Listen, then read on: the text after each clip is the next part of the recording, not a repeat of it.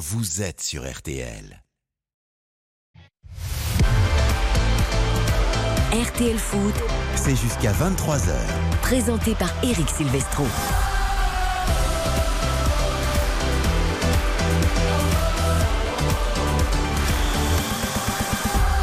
Bonsoir à tous, ravi de vous retrouver pour ce samedi soir de foot. Passez le week-end en votre compagnie, 20h, 23h. RTL Foot avec non pas un, mais deux matchs au programme et notamment la seconde période pour commencer de 3 Lyon avec Dimitri Ramelot. Avantage aux Lyonnais, Dimitri, pour l'instant. Bonsoir les copains, effectivement un but à zéro pour les Lyonnais, but de Barcola à la 43e minute, l'OL qui n'a pas fait une première mi-temps brillante, mais l'OL qui a marqué, c'est bien l'essentiel. Le PSG n'a pas brillé non plus, mais le PSG l'a emporté un peu plus tôt dans l'après-midi, 2 buts à 1 face à Toulouse. On débriefe tout ça avec Nicolas Georgerot qui était au Parc des Princes dans quelques minutes. Ce sera dans le grand replay. Et puis à 21h, le coup d'envoi de l'affiche du soir et elle nous fait saliver tant les deux équipes proposent un beau football depuis le début de la saison. Rennes-Lille dans le super stade du Roison Park et avec bien sûr Philippe Audouin. Bonsoir mon Philippe. Salut Eric et match. Oh là là, bah alors mon Philippe Oui, oui, oui. La, la gorge, c'est pas terrible. Ah c'est un tout petit Philippe. Eh oui, exactement. Ah pour un grand match c'est embêtant. C'est embêtant. Bon on sera avec vous Philippe, ne vous inquiétez pas. Je n'ai jamais connu Philippe Audouin euh, dans de telles circonstances. Avoir une défaillance, jamais. D'ailleurs, il est là, tu vois. Même avec la voix cassée, il est là. Euh, ce sera un hommage à Patrick Bruel ce soir. Euh, Philippe, ça va aller, ne vous inquiétez pas. On sera avec vous parce qu'on va vivre un, un beau match quand même. Ah oui, match à enjeu avec l'Europe en point de mire pour les deux équipes. Et, et tu l'as dit Eric, match à enjeu entre des équipes qui aiment le jeu. Et ça, c'est prometteur. En fait, c'est pas Patrick Bruel du tout. RTL a recruté Barry White et ça, je peux vous dire que pour faire vibrer euh, les auditrices et les auditeurs de RTL, ça va être fantastique. Euh, bonsoir Karine Galli. Bonsoir Eric, Non, bonsoir à tous. elle a la voix normale. Non mais Tout attention va parce bien. que j'ai une passion absolue pour Patrick Bruel. C'est la personne que j'ai vue la plus en concert de ma vie. Donc ça va me perturber là ce soir. Je suis quand même très inquiet parce que depuis qu'on travaille ensemble Oui. depuis le début de la saison, vous avez quand même une passion pour beaucoup de personnes. Entre Aspilicueta, Sergio Ramos, Patrick Bruel. Avec une constante, c'est Vous un avez assez de avancé. place pour les posters dans votre chambre? Non, alors j'étais pas trop poster, mais Baptiste a quand même bien lu. Toujours euh, plutôt euh, vers un âge avancé, vous voyez. Euh, le- il, faut, il faut mûrir, quoi, voilà. Faut de la fin de carrière, quoi. C'est bon. Oui, Baptiste, vous êtes exclu, vous aurez pas, le- vous serez pas en poster dans la chambre de cash. Xavier et moi, on peut voyez. commencer à s'en rapprocher un petit peu. Bonsoir, mon Xavier. Salut Eric, bonsoir à toutes et à tous. On rentre dans votre catégorie, Karine. Tout à fait. Je laisse Joule euh, aux plus jeunes. Vous Ouais, voyez ce genre de. Vous avez bien raison. Ça va, les amis? Vous êtes prêts pour Rennes-Lille On est en pleine forme, en pleine forme. Et effectivement, cette affiche, on l'évoquait un petit peu hier. On, on a hâte de voir ce match débuter parce que on a une équipe de Rennes qui est inarrêtable à domicile face à une équipe de Lille qui marque un peu le pas quand même quand on regarde les derniers résultats, mais qui crée du jeu. Donc on devrait avoir du spectacle. Allez, on va partir bien sûr pour découvrir tout ça dans quelques minutes. D'abord, on fait un point sur 3 Lyon avec Dimitri Ramelot. C'est reparti depuis 3 minutes en seconde période. Raconte-nous tout, avantage aux Lyonnais. Donc, des Troyens qui avaient pourtant démarré très très fort cette partie. hein.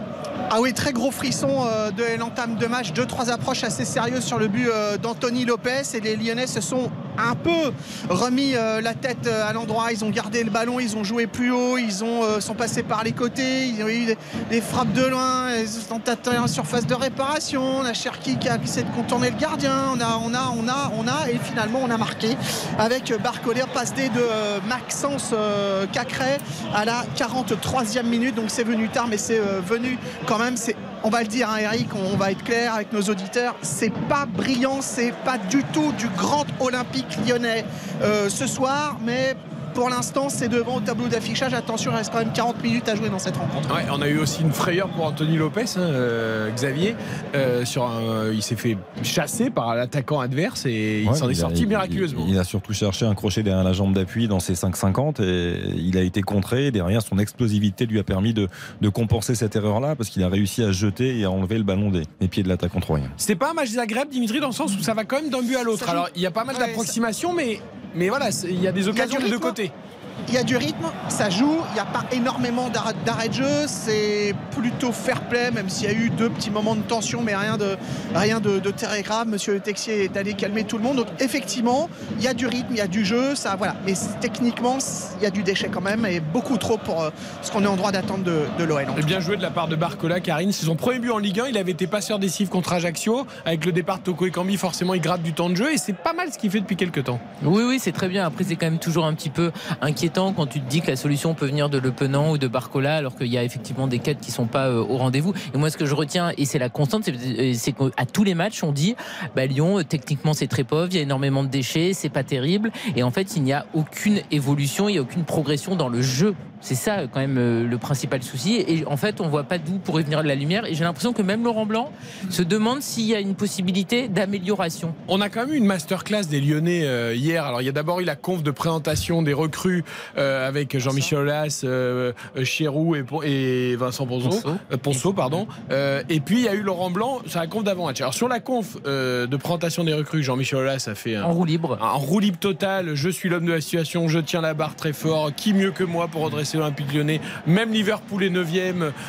tout le monde a des. Et je redésingue Juninho parce que de toute façon, il passe sa vie à désinguer ceux qui sont partis, forcément. Et ensuite, Laurent Blanc, lui, a fait une spéciale mercato où il s'est énervé. Il est parti de la con parce qu'on ne posait que des questions sur le mercato. Et ce qui est génial avec Laurent Blanc, c'est qu'il a dit pendant un mois qu'il détestait le mercato, qu'il avait envie que ça se termine. Mais il a demandé à ses dirigeants de lui changer tout l'effectif. Oui, mais ça, c'est quand même compréhensible. Ah non, mais- Excuse-moi, Eric. Mais dans ces cas, tu dis pas que- t'aimes pas le mercato Non. si tu t'en sers euh, un maximum. Non, mais euh, sauf qu'au final, il s'en est pas vraiment beaucoup servi parce que vu les recrues qu'il a eu, il y a de quoi avoir des mots de tête. D'accord, mais. Et au final, euh, en quoi l'équipe lyonnaise a été renforcée? C'est-à-dire que ce ne sont que des paris, des paris qui arrivent au dernier moment. Tu sens que c'est absolument pas travaillé, c'est absolument pas construit. Quand tu vois des clubs qui réfléchissent à des profils depuis des mois, voire des années, et quand tu vois à Lyon où c'est du n'importe quoi au dernier moment, je comprends que Laurent Blanc il soit fortement agacé. Ouais, Lyon qui a été en danger, là, Dimitri Ramelot, encore une action troyenne. hein.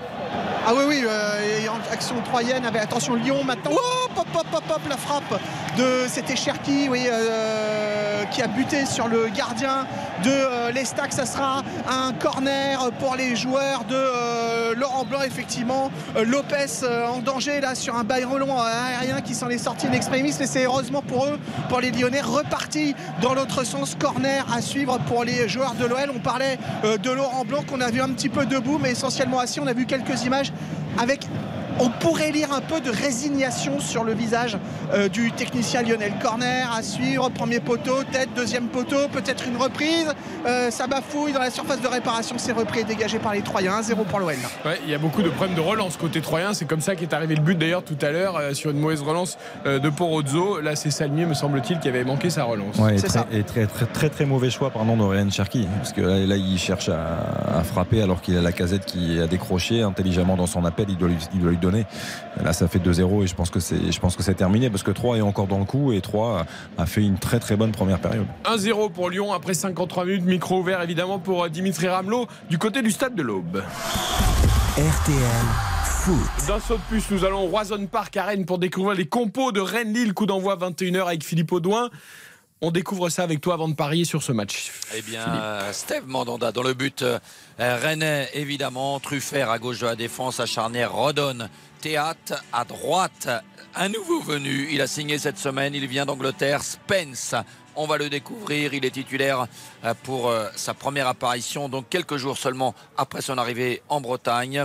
Tay et Santa Maria en milieu de terrain avec Bourigeau et puis le trio offensif Toko Ekambi, Gouiri et Doué.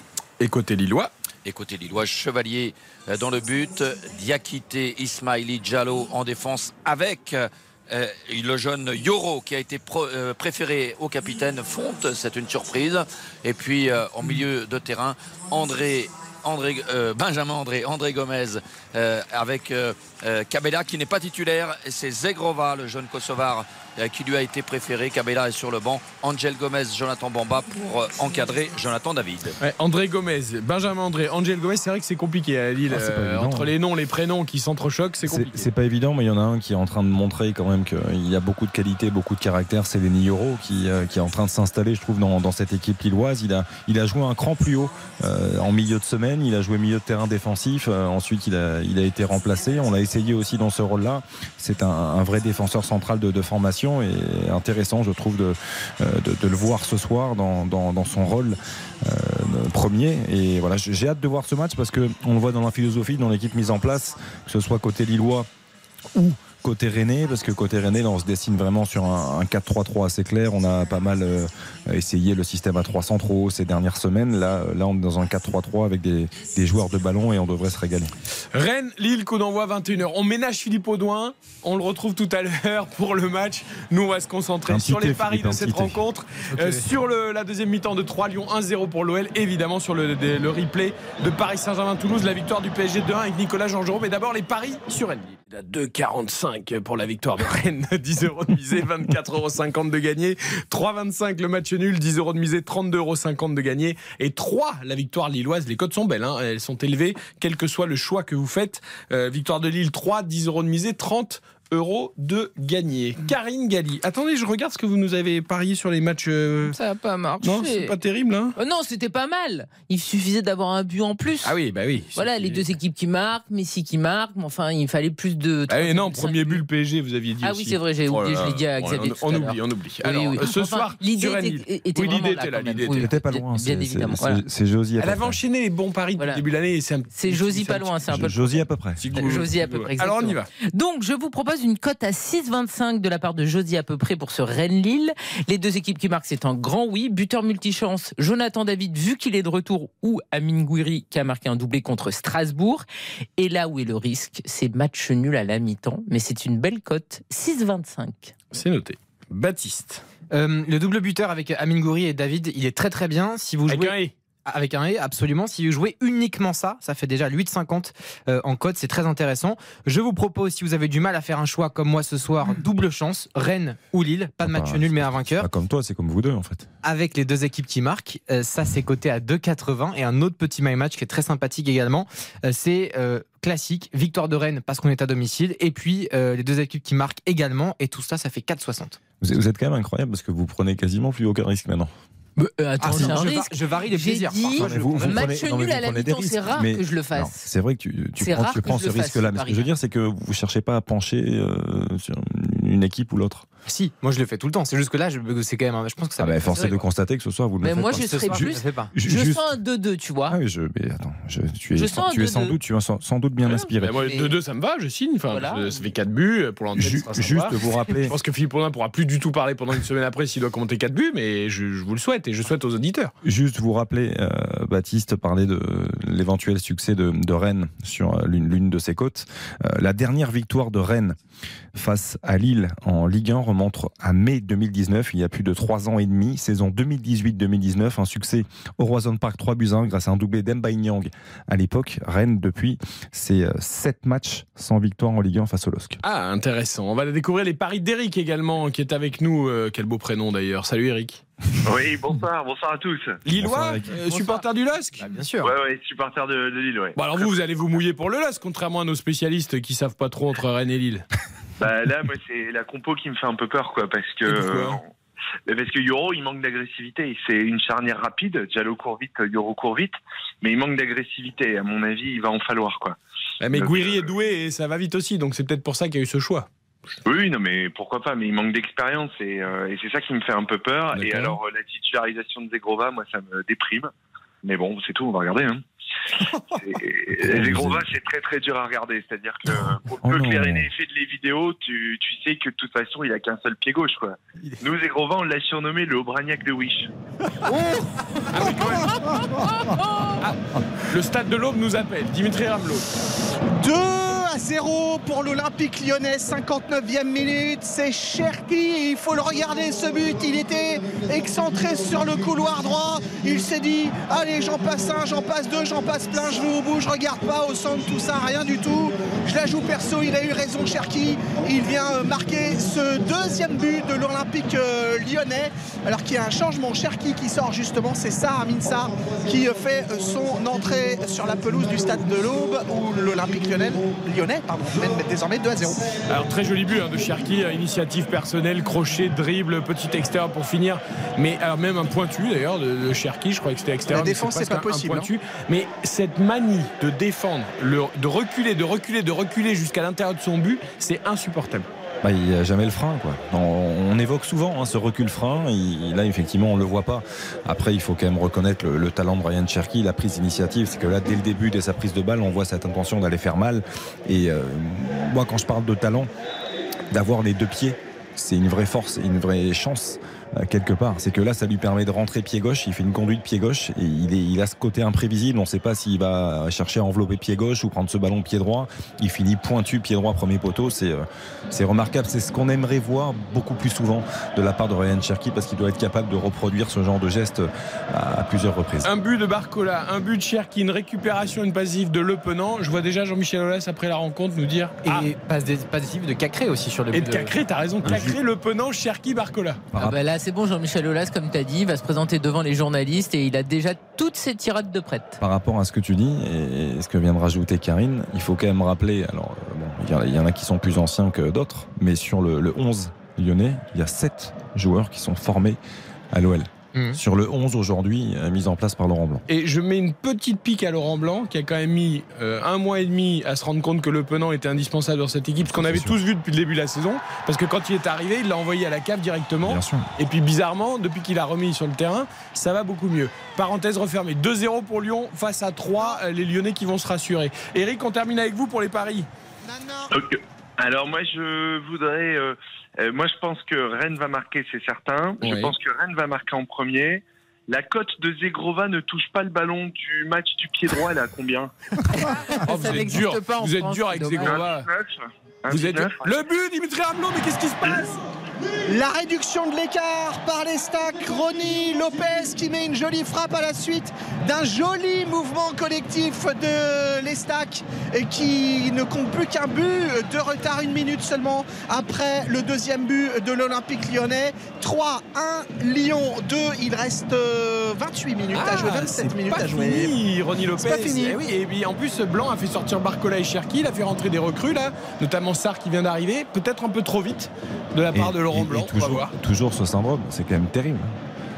Dès qu'une équipe marque un but sur les, premières minutes, très souvent, c'est, mais c'est fou, hein, que ce soit à tous les niveaux, que ce soit en amateur, en professionnel, c'est quand même euh, assez incroyable. Pourtant, les joueurs le savent qu'il faut se montrer d'autant plus concentré euh, lors des secondes et des minutes qui suivent un, un but. Allez, euh, match complètement relancé, c'est pas pour nous déplaire. Eric, vous n'allez pas pouvoir terminer vos paris, c'est fou. Allez-y, finissez. quoi.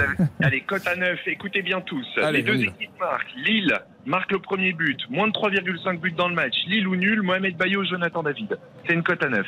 Eh ben, c'est tout. Eh, vous êtes formidable, Eric. Allez, je vous embauche. Il n'y a pas de souci. Pour les paris, vous êtes parfait.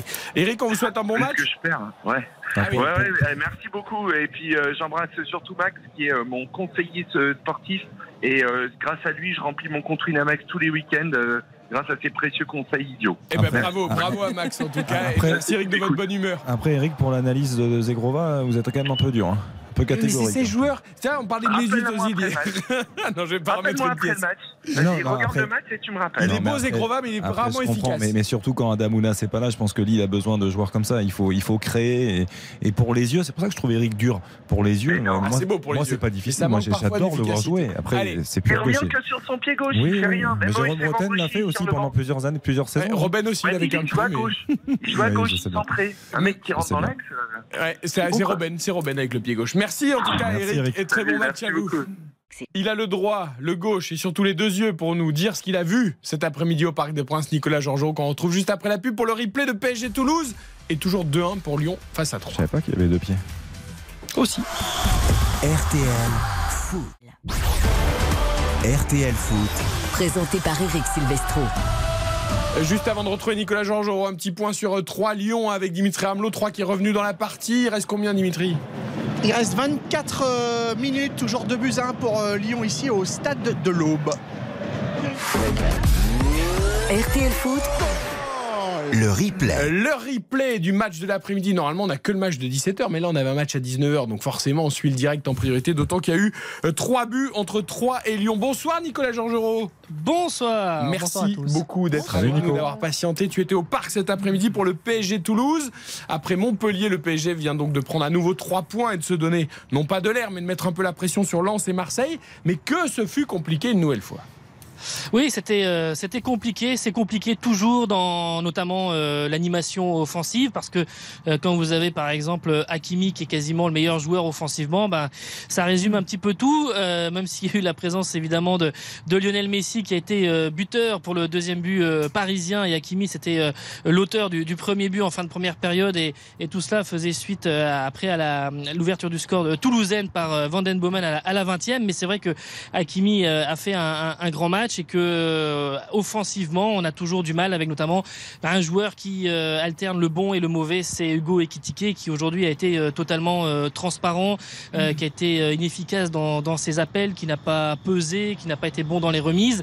Euh, voilà, il a, il a fallu s'en sortir pour les Parisiens grâce au, au coup de patte d'Akimi, une superbe frappe enroulée du pied gauche et donc de Lionel Messi à l'entrée de la, de la surface de réparation. Après, euh, en fait, il y, a, il y a deux façons de voir les choses, c'est-à-dire que si on se dit par rapport au potentiel euh, global du Paris Saint-Germain, évidemment, euh, c'est très en dessous de ce que l'on devrait voir de la part des, des Parisiens. Si on compare en revanche par rapport aux dernières semaines, il y a quelques légers motifs de, de satisfaction, euh, et notamment pour ce qui est de l'implication et de l'investissement de, de cette équipe parisienne à la perte du ballon. On a vu notamment euh, offensivement des, des joueurs devant et au milieu de terrain être beaucoup plus agressifs pour tenter de, de récupérer la balle. Christophe Galtier trouvait qu'il y avait quand même quelques joueurs qui étaient effacés un peu trop facilement un contre un sur ce, ce contre-pressing, mais néanmoins, et on a vu euh, dans les attitudes des choses qui étaient complètement différentes euh, depuis quelques semaines. Il y a beaucoup de choses à dire sur ce match. Juste avant, moi j'ai pas vu un grand match. Par contre, j'ai vu trois superbes buts. Oui. Les trois sont magnifiques. Le coup franc de Van den Bomen, la frappe d'Akimi et le but de Messi. Bon, à la Messi. Franchement, les trois buts sont très beaux. Ah, les buts sont magnifiques, même si évidemment le coup franc euh, est beau. Mais tu as quand même aussi un mur et un gardien qui pose question, mais c'est pas grave. Donnarumma anticipe trop. Les Ouais. buts euh, sont beaux, mais après le problème c'est que on parle d'individualité pour le but d'Akimi et pour le but de Lionel Messi, et on a vu encore un milieu de terrain qui pour le coup lui a été vraiment catastrophique. Et Nico le dit gentiment pour Ekitike, mais en fait Ekitike ce genre de match c'est face à un promu. Donc si même face à un promu il arrive même pas à exister dans la rencontre, c'est quand même extrêmement euh, inquiétant. Et même en fait, je, je dis pour plus loin, c'est-à-dire qu'en fait, euh, le recrutement du PSG, en fait, je trouve que il est insoluble. C'est-à-dire que quand tu vas prendre un jeune français, finalement, euh, ça ne marche pas en devenir. Quand tu prends un étranger, il n'apporte rien. En fait, les joueurs qui ne sont pas tout le temps titulaires n'apportent quasiment jamais rien. Donc je ne sais pas quelle est la solution pour le PSG. Moi je trouve ça très bien que Ziyech ne soit pas venu parce que ça aurait été pareil, ça aurait été un fiasco encore plus cher. Et quand tu prends Mais un étranger évolué en France, il se blesse tout le temps, Nicolas. Comme Renato enfin, Sanchez, Renato justement. qui a rechuté. C'est pas je- une nouveauté malheureusement. Justement, par rapport à ça, je- euh, par rapport à ce que dit Karine, elle a raison d'insister là-dessus. Moi, il y a quelque chose qui m'a interpellé au cours de ce match. On parlait de la blessure de Renato Sanchez. Ça intervient à ce moment-là. Nico, tu étais, au parc et tu as, dû t'as dû faire attention à cette image-là et tu as dû, tu voir, t'as dû voir tout ça, bien sûr. Euh, J'ai vu euh, l'adjoint de Christophe Galtier échanger avec lui et j'ai lu sur ses lèvres Fabian. En gros, il se demandait qui ils allaient mettre en, En sentinelle. sentinelle à la place de Renato Sanchez. Et euh, l'adjoint de Christophe Galtier a dit Fabian et Christophe Galtier a fait un mouvement de bouche un peu bizarre en disant, en faisant comprendre non, non. Fabian, ça ne va pas. Ça, ça- Et- ça sera pas Non mais et derrière réorganisation avec effectivement Danilo qui Bah, c'est monte, Danilo, qui ouais, monte qui est- qui est cran monté et et- Bichabou qui est entré. Mm. Donc c'est- ça a été un vrai choix, mais moi je trouve que ça témoigne quand même d'une certaine nervosité et d'un manque de solution. C'est-à-dire qu'aujourd'hui dans ce rôle de sentinelle réel devant la défense, ils sont embêtés, ils savent pas quoi faire. Si Renato Sanchez aujourd'hui se blesse en cours de match, Alors que comme ça Renato Sanchez, en plus, tu ne peux pas compter sur lui. Exactement. Ça, Ah bah, on l'a encore Oui, vu. bien on sûr. encore vu. Non, et, mais- et finalement, Nicolas, on dit un grand merci à Ashraf Hakimi et à Lionel Messi. Au-delà de Bien leurs deux buts, ce sont les deux joueurs qui ont eu le plus d'activité, qui ont été les plus performants, qui sont les deux joueurs qui reviennent de la Coupe du Monde, qui auraient pu être peut-être ceux qui avaient besoin de plus de temps pour retrouver leur forme. Les autres, c'est vrai que c'est moyen quand même. hein. Oui, c'est moyen. Alors après, pour euh, pour Hakimi, euh, il a eu aussi sa, sa période de creux et là il revient en, en forme. On sent que physiquement euh, il est monstre. beaucoup là. plus euh, tranchant et c'est quelque chose que, à mon avis, on va, on risque de voir euh, sur certaines actions, sur certains mouvements lors des prochaines rencontres, c'est-à-dire euh, de voir un, euh, parce que le, le- le problème pour le Paris Saint-Germain maintenant, c'est d'avoir cette profondeur, cette verticalité, des joueurs qui vont essayer de prendre les espaces et on a vu euh, notamment un Hakimi qui par moment venait s'appuyer un petit peu sur les attaquants, sur un Messi euh, comme ça et aller au, au bout de, de ses actions. Euh, Christophe Galtier l'a l'a laissé entendre. Ça peut être aussi un, un moyen. Alors euh, ça pose aussi beaucoup de, de, de, de questions derrière sur la couverture et, et sur euh, le fait que, que tout coulisse bien. Mais ça peut être aussi quelque chose pour ce PSG qui manque d'imagination par moment, qui manque de créativité. Ça peut être un, un moyen de bousculer un petit peu les, les, les blocs et de désorganiser un petit peu la- l'adversaire. Euh, c'est peut-être quelque chose que l'on verra. Il, il y a, il y a un élément qui est important. Bon, déjà, il y a Verratti qui revient de suspension pour le match à Marseille en Coupe de France en milieu de semaine. Mais l'entraîneur parisien laissait entendre que Neymar serait opérationnel ainsi que Ramos.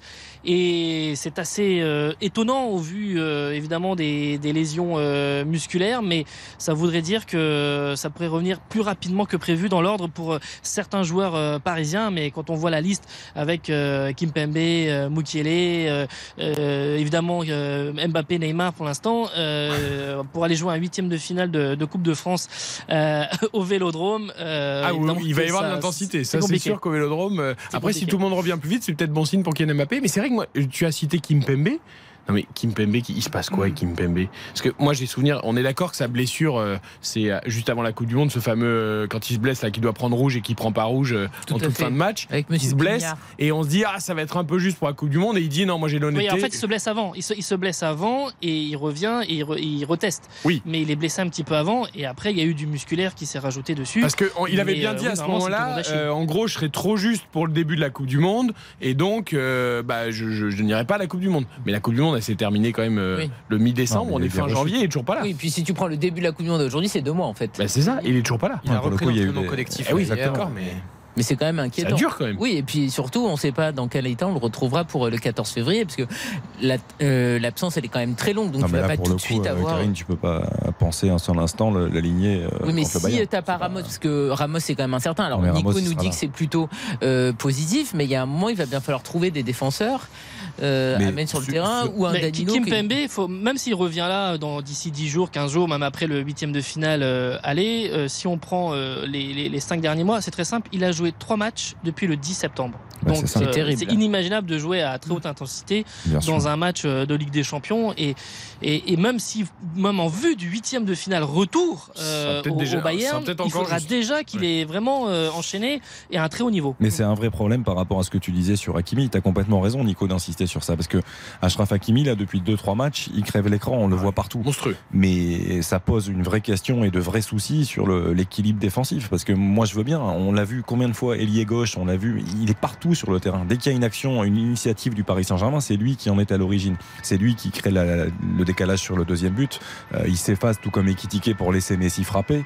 Euh, il est à l'origine de ça mais ça implique un énorme déséquilibre. Et quand tu connais les, les failles défensives du PSG quand tu sais que le Bayern même si c'est pas le grand Bayern en ce moment, offensivement, il y a quand même un tout petit peu de talent au Bayern. Donc si tu viens à trop te déséquilibrer comme ça. Nicolas, cachez-vous derrière un arbre, la police vient vous chercher. Ah non, c'est pas la, c'est pas la police, c'est moins important. Enfin, si, ça, ah. c'est les, ça, les, pompiers. Ah, oui, c'est euh, plus grave. Je suis d'accord avec toi, mais moi je trouve que le Hakimi de la première partie de saison, il était ni bon offensivement, ni bon défensivement. au moins, au moins, il est bon offensivement. Non, mais au moins on retrouve en fait le Hakimi qui a été recruté par le PSG, c'est-à-dire effectivement, il faisait euh, des merveilles à l'Inter, il avait une qualité exceptionnelle, il était décisif, il, il avait euh, son pied et là on le retrouve. C'est-à-dire que première partie de saison, quand il montait, il stoppait ses montées qui ne servaient à rien. Défensivement, ça n'a jamais de sens. Moi, je suis quand même très, euh, enfin, contente et rassurée que enfin il y a un joueur qui est censé être bon quand ça compte, c'est-à-dire à partir du mois de février, et qui a priori est au rendez-vous. Parce qu'en fait, c'est l'un des seuls par rapport à toutes les mauvaises nouvelles de cette première partie de saison. Mais si on le met à part, il est bon depuis le début de la saison, donc c'est pas. Ah oui, et bravo chapeau parce qu'il fait encore, il a encore touché le poteau, c'est une manie. Il a décidé de toucher tous les poteaux possibles en fait, Ligue 1. Ce qui fait Nico 16 poteaux, alors pas que pour Messi, mais 16 poteaux pour le PSG depuis le début de, de, la saison. Nico, ce qu'il fait sur, le, sur cette action-là, euh, parce que c'est lui qui récupère de la poitrine en venant jaillir dans, dans les pieds d'un Toulousain, l'accélération où il se réaxe extérieur, extérieur, extérieur, il vient croiser sa frappe vers le premier, c'est un, un, geste, c'est du génie. Mais là, génie là où tu vois qu'il est bien, c'est qu'il en a croqué 2-3 où il aurait pu donner, ouais. et comme il avait un peu des cannes et qu'il était bien, il, il, est allé plusieurs fois jouer les actions jusqu'au bout. Parfois, il aurait pu peut-être être un peu plus collectif, mais, mais, mais voilà, c'est du Messi tout Mais craché. au parc, ça doit être impressionnant, je, je pense. Ah, il est bien, oui, oui, non, mais sur les, sur les courses. C'était au parc d'ailleurs, oui, il, il, est bien. Très clairement. Tu le ressens. Oui. Oui, non, mais même dans les contrôles, etc., dans, dans absolument tout ce qu'il fait, c'est tout est saignant, tout est propre, tout est efficace euh, dans ses choix, dans c'est magnifique à voir. Ouais. Tiens, on va écouter Marquinhos quand même, le capitaine après ce match. Écoutez, alors sur le terrain, parfois il part un peu triste, mais je trouve qu'au micro aussi, il est de plus en plus triste, notre ami Marquinhos. C'est pas encore ça hein, pour le Brésilien. Euh, la Coupe du Monde, je sais pas si elle est digérée ou pas. Euh, on l'écoute chez nos confrères de Prime Vidéo.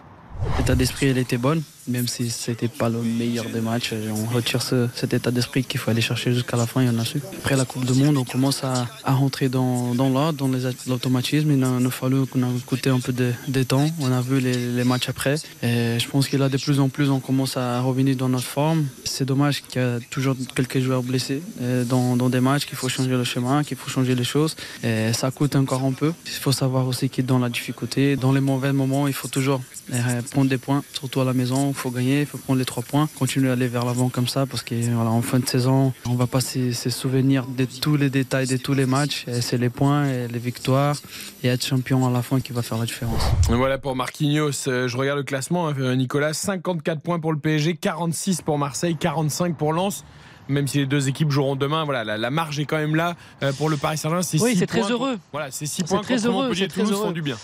C'est exactement, c'est-à-dire qu'au moment où le, le, jeu parisien est peut-être le, le, pire de, le, de, la saison, euh, d'un point de vue arithmétique, euh, avec euh, la bonne opération pour les Parisiens en milieu de semaine et conjugué là au fait de mettre la pression, c'est c'est quand même assez euh, assez heureux pour les pour les Parisiens. Il y a au moins ce motif de satisfaction là avant de jouer en coupe, que ce soit en Coupe de France ou en Ligue des Champions. juste avant de refaire un point sur 3 Lyon, un petit mot sur les jeunes aussi. Finalement, on reproche au PSG de pas faire jouer les jeunes. Là, il y a El Shaddai qui a joué quand Renato s'est blessé. Encore Zahir Emery et même Garbi qui est rentré. Voilà, on bah, de toute façon, si oui, oui, bah, vous regardez la, la, la, le banc ce soir parisien, donc euh, Rico et Le Tellier pour les gardiens. Il y avait Bernat euh, après en, en, joueur de champ, c'était le seul joueur qui avait euh, 30 ans. Et sinon après, ça dépassait pas 20 ans. Donc vous aviez euh, Bichabou, vous aviez euh, Garbi, vous aviez euh, Ousni, vous avez Zahir Emery. voilà, donc c'est ça montre que aussi c'est court, c'est court en effectif sur à la fois une gestion et sur des, des paramètres qui, qui, échappent un petit peu aux dirigeants euh, parisiens avec le, mercato. Et, et, donc, euh, il va falloir euh, faire avec ça. Maintenant, si ça se confirme que ça, ça va revenir un petit peu sur, sur le banc au niveau des joueurs un petit peu plus confirmés. mais sinon, sinon c'est extrêmement pauvre, alors pauvre d'un point de vue euh, expérience, et même si sur certains matchs de, de Coupe de France et sur certaines séquences en, en Ligue 1, ces, ces jeunes Titi euh, font, euh, font du bien au, au, PSG dans la régénération, dans ce qu'ils montrent, dans la prise de risque, mais forcément aussi avec parfois des, des erreurs et des, et des, manques. Ouais, on le souligne quand même, Karine, parce qu'on a souvent oui, reproché au PSG de ne pas faire jouer les jeunes. C'est très bien, et notamment aujourd'hui, parce que très souvent le PSG met à l'honneur des anciens, et c'était Laurent Fournier qui était mis à l'honneur aujourd'hui au Parc des Princes. Il a été interviewé et il a expliqué, il disait, mais encore heureux que Cherki soit pas venu à Paris parce que je comprends pas du tout cette idée. Nous, on a quand même des jeunes et des jeunes de talent et je suis complètement d'accord avec lui. C'est-à-dire que euh, pourquoi aller chercher un Cherki qui a parce une Mbappé l'a demandé. Oui, ben ça on a bien compris que c'était l'encourage. Mais je veux dire, euh, Cherki n'a rien à faire au PSG aujourd'hui. Tu as des jeunes qui ont du talent offre-leur la possibilité de s'exprimer quand il y a des blessés, il y en a quand même souvent, plutôt que de les vendre et des années après les pleurer ou dire oui ils ont été formés au club. Bah, essaye de faire un petit peu mieux que ça. Et je trouve que Laurent Fournier, tu vois, qui, vu qu'il est invité par le PSG, tu dois être quand même assez lisse. Il leur a mis un petit taquet. Et ben ça fait pas de mal. Et ben c'est bien. On te libère, Nicolas. Merci en tout cas d'avoir débriefé avec nous le match du à PSG face à Toulouse. On va parler Salut, de Toulouse Nico. dans quelques secondes, mais d'abord un petit point sur 3 Lyon. Encore 12 minutes, Dimitri Ramelot. Tu n'es pas intervenu, donc pas de but, toujours 2-1 pour l'OL. 10, même il y a un petit décalage, Eric, entre vous ah et oui, moi. 10 minutes décalage, encore alors. à jouer. Ouais, 79 et 10 secondes. Donc 80e minute ici, de buts 1 pour l'Olympique lyonnais. Euh, Barcola, Cherki, les buteurs lyonnais. Et Ronny Lopez avait euh, réduit euh, le score pour euh, les Troyens. On fait des changements parce que franchement, je vous ai pas appelé parce que ça ronronne en fait, Eric, depuis le, le but troyen. 3 n'arrive pas à pousser pour égaliser ça baisse un peu en intensité. Ils étaient mieux tout à l'heure. Je trouvais c'était un peu plus euh, saillant, un peu plus vif. On, sent qu'ils ont beaucoup couru, qu'ils ont beaucoup, euh, qu'ils ont été très défensifs. Enfin, ils ont eu une énorme euh, débauche d'énergie au, au, niveau de la, défense et ils ont un petit peu de mal maintenant à s'abrocher du, du, but adverse à, être tranchant. Allez, 2 buts à 1 pour l'Olympique Lyonnais et l'entrée, ah, l'entrée là quand même. Ça, c'est un joueur que j'aime bien à 3 vrai potentiel, capable de faire des différences devant sur les 10 dernières minutes. Il va peut-être amener un peu de, de folie. Xavier, on l'aime bien Audebert. Hein, on le regarde depuis le début de la saison. C'est Ouais, un des meilleurs potentiels troyens en tout cas. C'est un créateur, voilà, c'est un joueur qui, qui est passé jeune, hein, par, 18 le, ans. par le Paris Saint-Germain aussi, c'est ça, euh, Monsieur Baptiste Nuru Tout à fait. Et non, non, c'est un joueur de talent et qui, bon, qui, est- qui est parti du, du PSG, mais c'est un, un joueur que l'on aime bien parce qu'il il crée du déséquilibre, il crée de l'incertitude chez l'adversaire et dans, dans une fin de match comme ça, sur 10 minutes, il est capable de, de faire de belles choses. Allez, on en reparle avec Dimitri Hamelot juste après la pub et on évoquera également Toulouse. Fin de série, hein, Toulouse qui était une des équipes en forme depuis la reprise Ouais, de Et le- invaincu en 2023. Exactement. C'était les leaders. Si on prenait un, un classement un petit peu virtuel depuis la, la reprise, effectivement, ils étaient premiers. Alors ils ont de la marge hein, sur euh, les- la zone de relégation, c'est le plus important pour eux, mais ils n'ont pas réussi à, à poursuivre au Parc des Princes. Et Philippe Montagnier, l'entraîneur, il a une petite explication à nous donner, on l'écoutera juste après la pub. RTL. Eric Silvestro. RTL Foot jusqu'à 23h. Avec Karine Galli, Xavier Domergue, Baptiste Durieux, dans une vingtaine de minutes, Philippe Audouin pour Rennes-Lille. Ce sera euh, le match, le troisième de cette 22e journée après la victoire du PSG 2-1 contre Toulouse cet après-midi. On vient d'en parler avec Nicolas Georgerot. Et du côté de Troyes, c'est l'OL pour l'instant qui mène Dimitri Hamelot. On est rentré dans les 7 dernières minutes. Cette fois, mes calculs doivent être bons. Et il y a un corner pour 3. Euh, oui, qui n'a rien donné depuis. Boateng, euh, Boateng fait son entrée en jeu à la place de euh, Lovren. Vous parliez tout à l'heure de Odobert, Wissam Odobert, 18 ans, hein, ce, joueur. Il a toute la vie devant lui, toute sa carrière devant lui, dont les stacks espèrent évidemment beaucoup. Bon, on n'a pas eu le temps de, voir de quoi il est capable parce que ça fait bien pas, assez de temps qu'il est rentré. Puis il y a eu ce corner, il y a eu ce changement. Mais oui, pourquoi pas essayer de, de faire quelque chose et d'aller chercher l'égalisation sur les, les 7 dernières minutes, sachant qu'il y aura un peu de temps additionnel. J'ai bien senti que vous aimeriez retrouver vos 18 ans, Dimitri. Nous aussi, d'ailleurs, on aimerait bien. Bon, on les a dans la tête, non Bon, à 18, franchement, non. Enfin, pas pour moi en tout cas. C'est le principal. Moi, je on refuse est- de vieillir. Le Oui, on est, on, est, du on est Peter tous un peu comme ça, mais faut reconnaître qu'à un moment, on peut pas dire 18 ans. on est dans un bel âge là, je trouve. On est bien là. Non, non. Si vous êtes bien, Carrie. Non, petit peu moi je, moi, je voulais rester à 17 trop. ans. Mais bon, a priori, ça n'a pas pu être possible. Non, c'est, je vous confirme, c'est- pas voilà. possible. Euh, juste, je voudrais qu'on écoute Philippe Montagnier, le coach de Toulouse, parce que Baptiste va nous confirmer ça. Il était au parc avec Nicolas Georgerot sur le deuxième but euh, parisien Des petits hors-jeux, ouais. de Messi. Euh, alors, il y a une frappe fantastique de Messi qui finit euh, petit filet, euh, Dupé peut rien faire. Mais il y a Marquinhos euh, qui est en position de hors-jeu, qui se baisse pour laisser passer la frappe. Et qui gêne un peu. euh, Alors, est-ce qu'il euh, gêne ou pas le gardien Bon, la frappe est tellement belle que je pense qu'il peut gêner autant qu'il veut. Mais Philippe Montagnier, alors ce qui est marrant, je vais vous faire écouter deux réactions de Philippe Montagnier. La première, elle est chez nos confrères de Prime Video, juste après la rencontre, euh, deux minutes après le coup de sifflet final. Écoutez. On a été menaçant jusqu'au bout. La plus grosse frustration vient sur le deuxième but de Paris où Marquinhos est en position de hors-jeu et qui gêne le gardien. Et moi, je suis pas un bon arbitre, mais j'ai joué euh, 30 ans dans les buts, 6 ans à 36 ans. Et si maintenant on est autorisé à se mettre devant le gardien, à se baisser pour le gêner, c'est une tactique qu'on va peut-être euh, commencer à travailler. Bon, c'est ma vue de gardien de but pour avoir longtemps subi ces situations-là. Je comprends pas que la VAR ne, ne check pas. Euh, c'est des gens compétents, les arbitres plus compétents que nous. Mais la sensibilité foot, faut qu'il l'acquiert vite. Voilà, ça c'est juste après le coup de sifflet final. Il met quand même un joli petit taquet aux arbitres et il rappelle donc qu'il a été un gardien de but pendant 30 ans. Quelques minutes plus tard, je pense une quinzaine ou une vingtaine de minutes plus tard, à tête un peu plus reposée, Philippe Montagnier arrive en conférence de presse officielle. Et là, les propos sont les mêmes, presque les mêmes. Écoutez. Je pense qu'on a été euh, menaçant jusqu'au bout. Donc il y a un peu de frustration parce qu'on finit avec une grosse occasion. Frustration aussi sur le deuxième but qu'on concède parce que Marquinhos est en position de hors-jeu et qui gêne le gardien. Je connais pas bien les règles d'arbitrage, mais j'ai joué 30 ans dans les buts.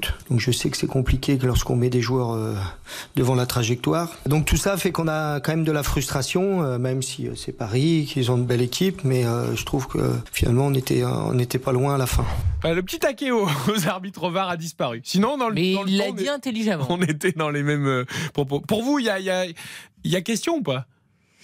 Moi, là, euh, c'est pas quelque chose qui me choque. Autant il y a des buts, on en a parlé, par exemple, le fameux but de Manchester United qui est euh, validé face à Manchester City. Ça, c'était un scandale. Là, je trouve pas qu'il y ait euh, de vrai scandale. Nous, on en a parlé quand on a regardé les matchs au bureau. Et c'est vrai que sur le coup, moi, je me suis dit, ah, Marquinhos, il est quand même hors jeu, il est sur la trajectoire. Ce qui nous a étonné, c'est que le VAR ne check pas, enfin, que ça ça s'est pas arrêté pour checker. Mais c'est ça qui est toujours gênant, en fait. C'est surtout ça, en fait. Parce qu'à la limite, tu peux checker et dire, bon, euh, le gardien, et en fait, il est absolument pas gêné, de toute façon, il est aux fraises, et voilà. Situation mais c'est pas existe, checké. donc elle doit être vue. Mais c'est vrai que tu l'as, tu, tu- tu l'as tout de suite dit, euh, Eric. Il y a oh, Marquinhos, attention parce qu'il se baisse au dernier moment. Et c'est la réalité. C'est-à-dire que si, si tu es pointilleux euh, et si vraiment tu veux appliquer le règlement, le but il ne peut pas exister. Parce que euh, au moment de la frappe de Messi, euh, même si la frappe est trop précise pour Parce qu'elle que lui passe vraiment aller la chercher, au-dessus de la tête. hein. il, est masqué. Par la force des choses, il est masqué. Et du coup, Marquinhos fait action de jeu involontairement, mais il est en position de hors-jeu. Et il gêne à ce moment-là Maxime Dupé. Après, la frappe est tellement précise, tellement pure, qu'il n'y a rien à faire pour le, le gardien du TFC. Donc, c'est là aussi où. Mais moi, ce que j'aime bien, c'est la, la sensibilité football. Ça, c'est quelque chose que, en gros, on a compris. Et Philippe Montagnier a raison d'insister là-dessus. C'est-à-dire que ça, ça ne se travaille pas.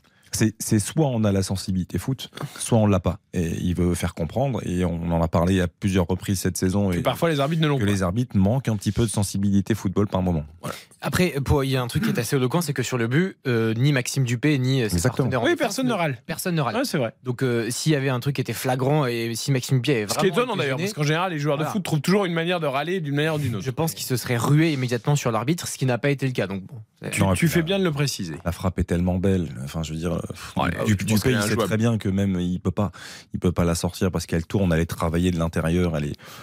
mais si dans ces cas-là, c'est injouable. hein. Il y a- il y a Non, rien mais d'ailleurs sur ça aussi, parce qu'on a écouté ce passage, mais Philippe Montagnier euh, plaisante euh, en après-match en disant mais moi en tant que gardien de but, Avec le, oui. je l'arrêtais euh, main nue sans même des avec une main ou avec le nez. ouais. Voilà. Il dit qu'il Et, il et sent- à chaque fois que mes gardiens euh, prennent des très jolis buts, je leur dis mais moi je l'aurais arrêté, etc. Donc Oui, c'était avec le sourire voilà, quand même. il, il a fait remarquer quand même qu'il y avait pour lui euh, un petit, euh, pas une erreur d'arbitrage, mais un arbitrage qui n'était pas parfait, mais tu sentais qu'il n'était pas non plus euh, à cran. Comment est l'arbitrage à 3 en les dernières minutes pour 3 Lyon, Dimitri Ramelot Avantage toujours à l'OL. Oui, toujours 2 buts à 1, ça râle pas trop hein, en vrai. hein. C'est monsieur euh, Le Texier qui est au sifflet euh, ce soir. Il n'y a pas eu de, pas eu de discussion. Je, pas, je crois même pas que la, la VAR a été sollicitée euh, une seule fois. Non, franchement, ça, ça a été euh, bon esprit. Il n'y a pas eu d'action euh, réellement litigieuse dans la surface de, de réparation. euh, assez peu de hors-jeu. Il n'y a qu'un seul carton jaune, j'ai l'impression. Oui, voilà. Donc euh, finalement, euh, oui, c'est ça.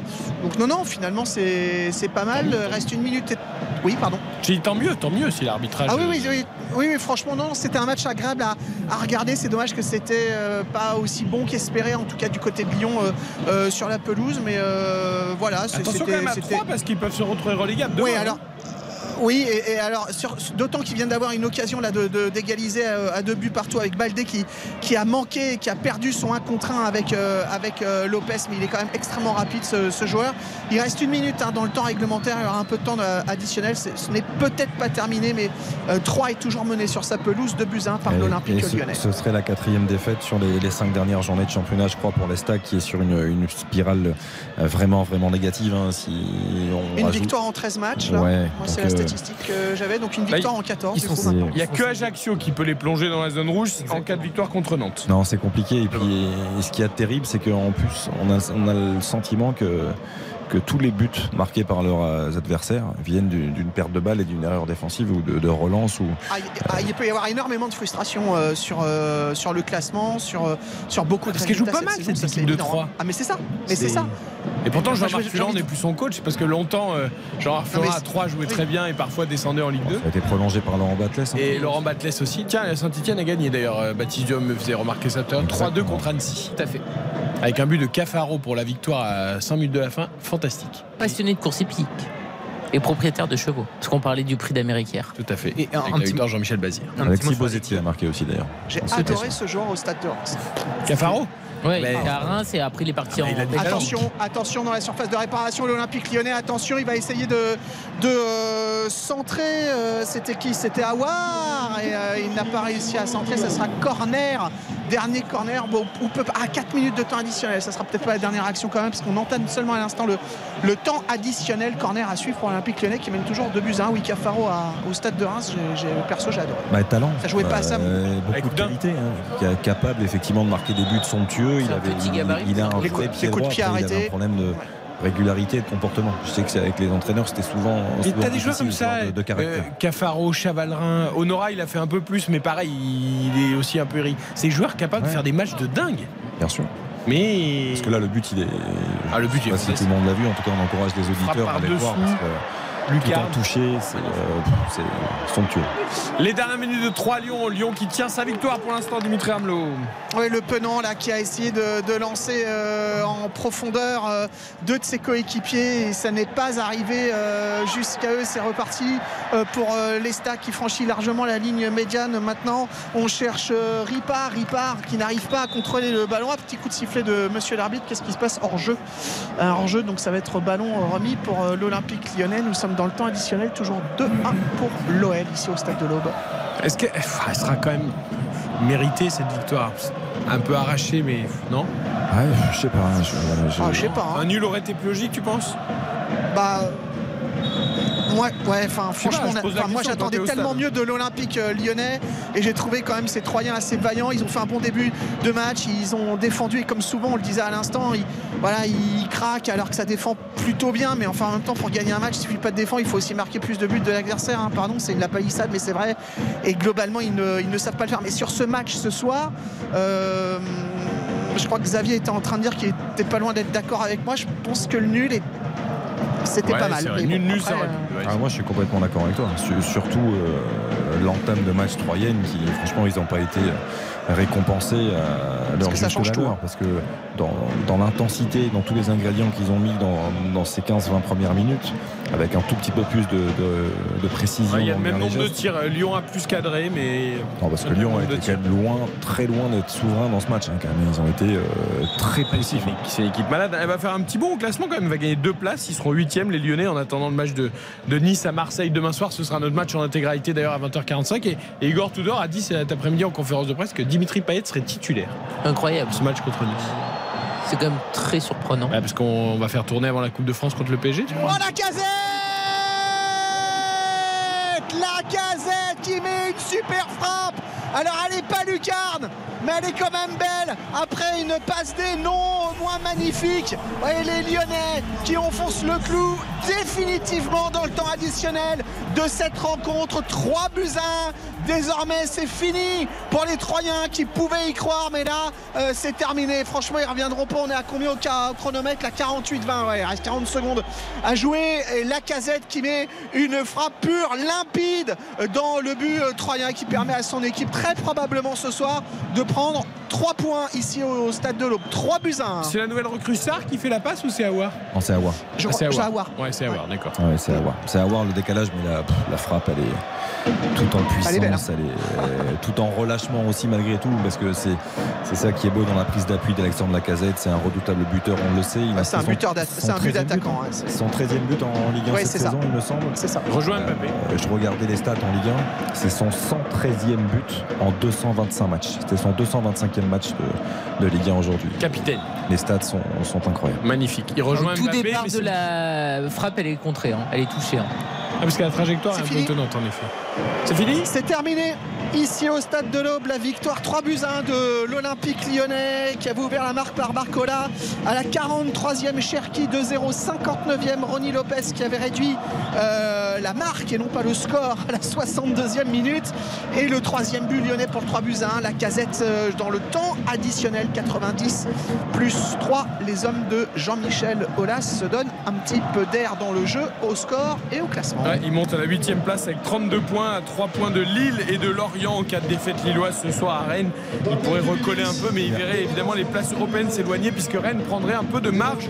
Mais en tout cas, ça fait du bien à l'OL, Xavier. ouais, il y a un chiffre assez incroyable parce que par rapport à la, la mauvaise série lyonnaise, il y avait eu une seule victoire sur les cinq dernières journées avant euh, celle de ce soir.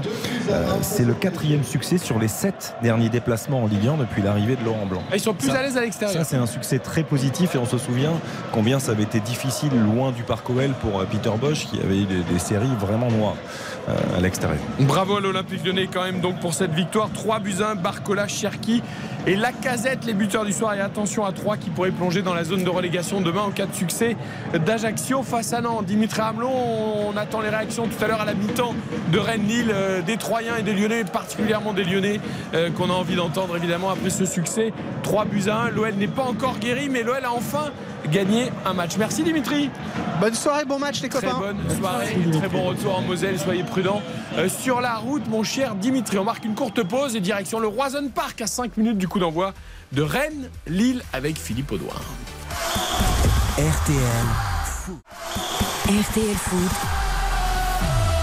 Avec Eric Silvestro. Merci d'être avec nous. Vous êtes peut-être sur la route des vacances dans certaines zones, notamment la zone de Lyon, de Grenoble. Les Lyonnais qui ont l'ont emporté 3 buts à 1 euh, du côté de 3 ce soir dans la 22e journée de Ligue 1 de Bordeaux également qui a gagné en Ligue 2.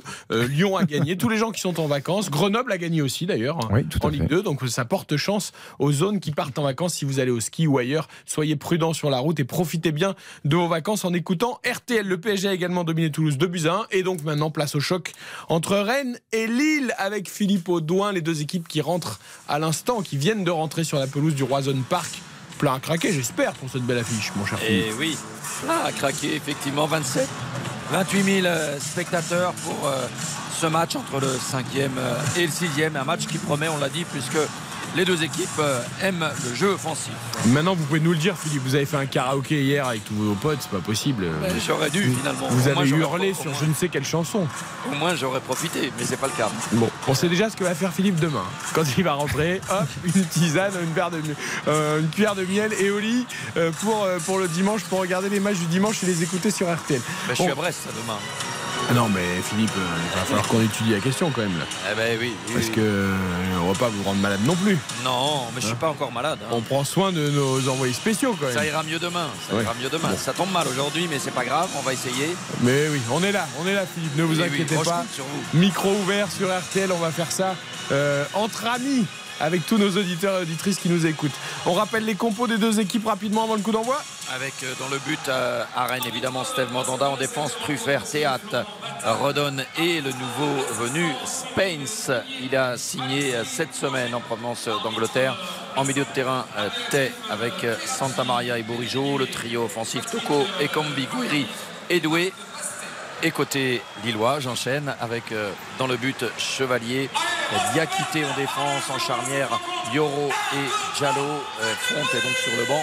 Ismaili pour compléter cette défense en milieu de terrain, André Gomez et Benjamin André avec euh, Angel Gomez euh, sur euh, le côté droit, Bamba côté gauche, à la pointe de l'attaque, Jonathan David, soutenu par Zegrova. C'est un diesel Philippe, je trouve que ça va mieux là. Ça, la voix chauffe là, la voix est en train de ça. chauffer. Je mise un peu là-dessus. La gorge est en train de se mettre en action.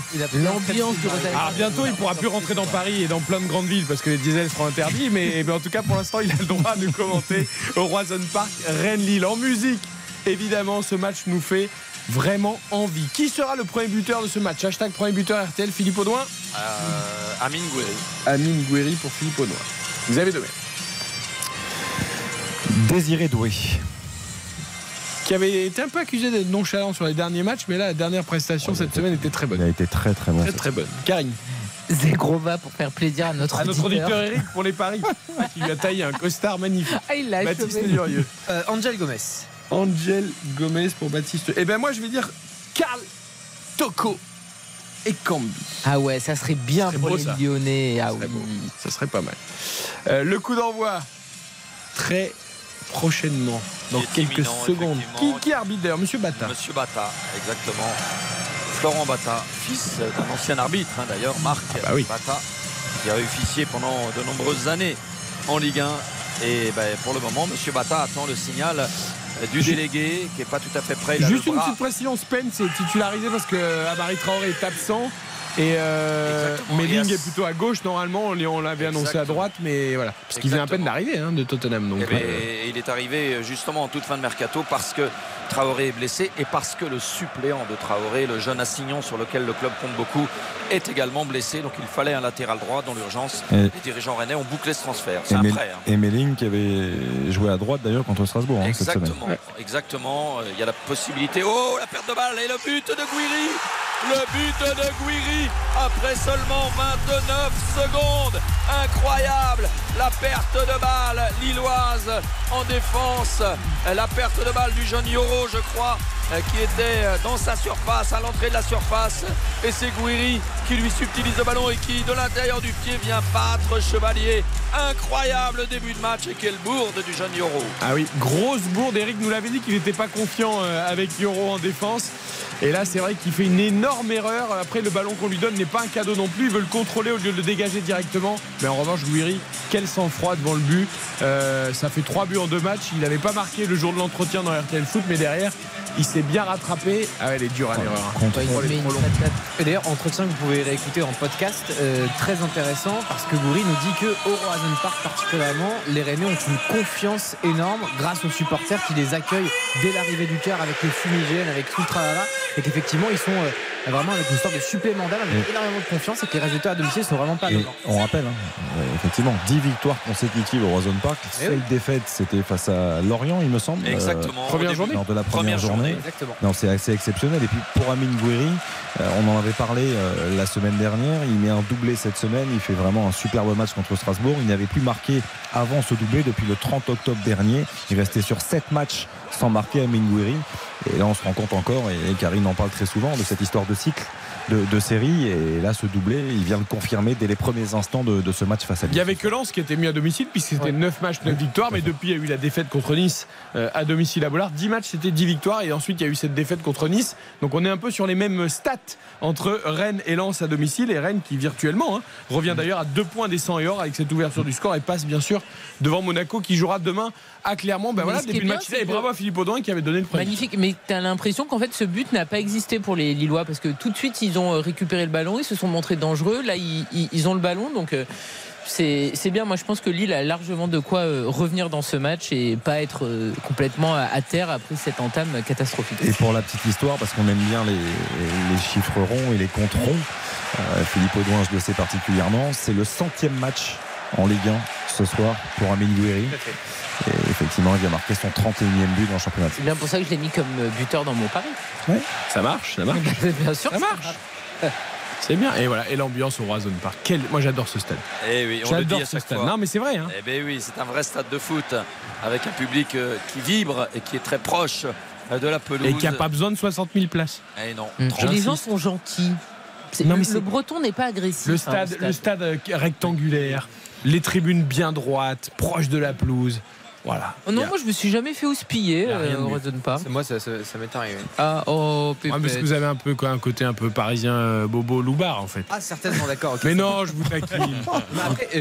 J'aime beaucoup le Horizon Park, mais il faut quand même euh, être objectif. C'est-à-dire que ça fait quelques années, depuis notamment Julien Stéphane, la Coupe de France, qu'effectivement il y, a- il y a un regain avec une atmosphère qui est très positive. Il y a quelques années, le Horizon Park et Rennes. Ah non, non, mais moi je, je parle avant tout du, du stade. Là, c'est vrai que les supporters, Pas depuis quelques années, ont. D'ailleurs, c'était la route de l'Orient avant. Quand c'était la route de l'Orient, c'était beaucoup plus plat en termes d'ambiance. Mais moi, c'est le stade en lui-même que j'aime parce oui, que je trouve que c'est un stade à taille humaine Bien sûr. euh, que tu remplis relativement facilement. Oui.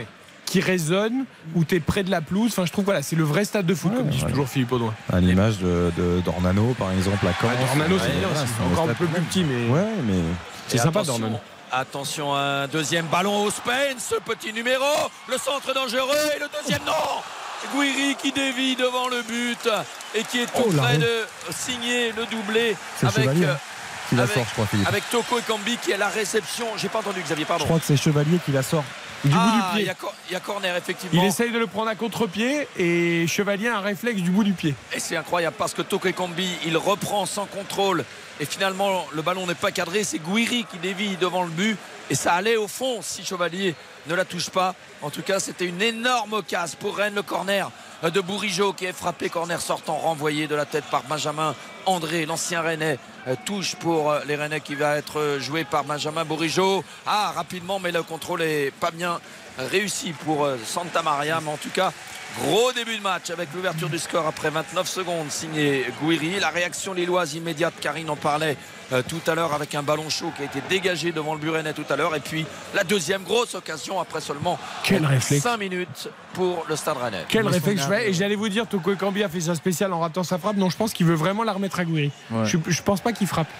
Il veut la remettre en première intention à Gouiri. Ah si si, franchement, quand tu vois l'image, euh, c'est. Enfin, non mais au début, J'adore Philippe parce que à chaque fois je repense à l'échange Ah, qu'on avait eu. oui, on rappelle qu'il n'est pas confiant avec l'arrivée de Bah, Toko Ekambi. là, Mais que pas- le prêt, il le validait à 2000%. Mais il est, tou- il est toujours pas confiant, Frédéric. Mais C'est Toko Oh là là, la justement qui est en là. possession du ballon. Oui, mauvaise relance, effectivement, perte de balle des Lillois dans leurs 30 mètres. La talonnade euh, de Truffert pour Toko Ekambi. La touche à suivre pour euh, les Rennais. Alors ils sont deux à réclamer cette touche. Oui, Truffert, il, il- il a joué un peu gonflé, mais ça n'a pas marché. C'est bien Lille qui va hériter du ballon pour euh, une touche. Il faut quand Et- même revenir sur le numéro de, de Spence parce que ce qu'il fait, Ah oui, c'est exceptionnel. hein. Il fait double passement de jambes, il part extérieur avec une vitesse, une explosivité. Le Ah centre oui. en retrait est parfaitement donné. Et puis le, le- le passement de jambes dénote quand même une certaine technique. Il est à Ah l'aise ouais. manifestement avec le ballon. Il est allé vite. Alors là, la première impression de Spence sur cette action, elle est quand même euh, assez épatante. Et le joli tacle là pour stopper euh, Toko Ekambi le long de la ligne de touche. Et la relance du jeu pour euh, Lille avec euh, Benjamin André, le pressing très haut des Rennais qui récupère le ballon avec Doué, qui s'échappe, qui frappe, c'est contré à bout portant. Auquel début de match, c'est animé et le ballon euh, qui est maintenant en milieu de terrain mais c'est encore un gros pressing des Rennais en milieu de terrain et ça permet aux Bretons de récupérer le ballon on va repartir de derrière Oh là là, quelle débauche d'énergie. C'est franchement, de... qu'est-ce que ça fait plaisir de voir des matchs comme ça. On s'attendait à un match ouvert, mais, mais l'intensité, les Eh duels, on est déjà dans le combat après quelques minutes. Ce but, bien sûr, facilite aussi un petit peu les choses. hein. Ça ouvre, ça oblige les Lillois à jouer davantage. Rennes est, est comme souvent bien entré dans son match avec beaucoup de détermination. Et c'est ultra rythmé, c'est plaisant. Et il y a un joueur qui va leur faire et la du belle bien. ouverture pour C'est le retour de. Santa Maria. la frappe de Toko Ekambi alors euh, il a voulu euh, la faire la jouer à la Thierry Henry mais là euh, c'est euh, assez facile pour euh, Chevalier qui avait largement le temps de s'interposer il a même pas eu besoin de se coucher ça manquait de puissance la contre-attaque ça va très vite de l'autre côté avec euh, Jonathan David qui va rentrer dans la surface un passement de jambes il repique dans l'axe il est contré par Théâtre à bout portant. Oh mais ça va d'un but sur l'autre. Euh, c'est passionnant ce début de match. C'est vivant animé c'est surtout très offensif avec euh, de, de belles qualités de chaque côté. Parce qu'on se projette rapidement et là il y a une faute sur Gouiri en milieu de terrain. Un but à zéro on le rappelle déjà pour le stade rennais grâce à Gouiri après 8 minutes. Vous savez ce qui me fait plaisir, moi aussi? C'est de revoir Bourigeau dans le cœur du jeu. Moi, moi, je trouve que il sait tout faire, Benjamin Bourigeau. Il est bon sur un côté, il est bon dans l'axe. Il est, je pense qu'il serait même bon latéral. Euh, mais quand il est là, en relayeur, avec, comme tu l'as très bien dit, le retour de Santa Maria En devant la défense, Euh, il fait le sale je- boulot. il, est, il rayonne beaucoup plus, moi, je trouve. Là, t'as un match Santa Maria, Benjamin André, c'est les deux Ouais. travailleurs de l'ombre, quoi. Les deux, Les deux joueurs, les deux joueurs les pas plus élégants, mais indispensables. et le ballon qui voyage dans les airs là sur le dégage- dégagement de Steve Mandanda et c'est Spence qui est à la lutte mais finalement c'est Lille qui va pouvoir repartir euh, depuis euh, sa base arrière avec Spence, euh, il doit se dire j'ai bien choisi. Beau stade, belle ambiance, équipe qui joue au foot, je vais me régaler. Et, et, euh, et là, c'est Guiri qui se fait tacler, mais qui euh, tacle à son tour pour euh, empêcher les Lillois de repartir. Mais euh, Lille récupère tout de même le ballon en milieu de terrain avec encore un tacle. Cette fois, c'est Santa Maria qui s'est jeté. Ça me fait penser euh, au foot anglais, là, tellement il y a d'engagement, Ouais, d'intensité et de tacle dans ce début de match. En tout cas, c'est passionnant.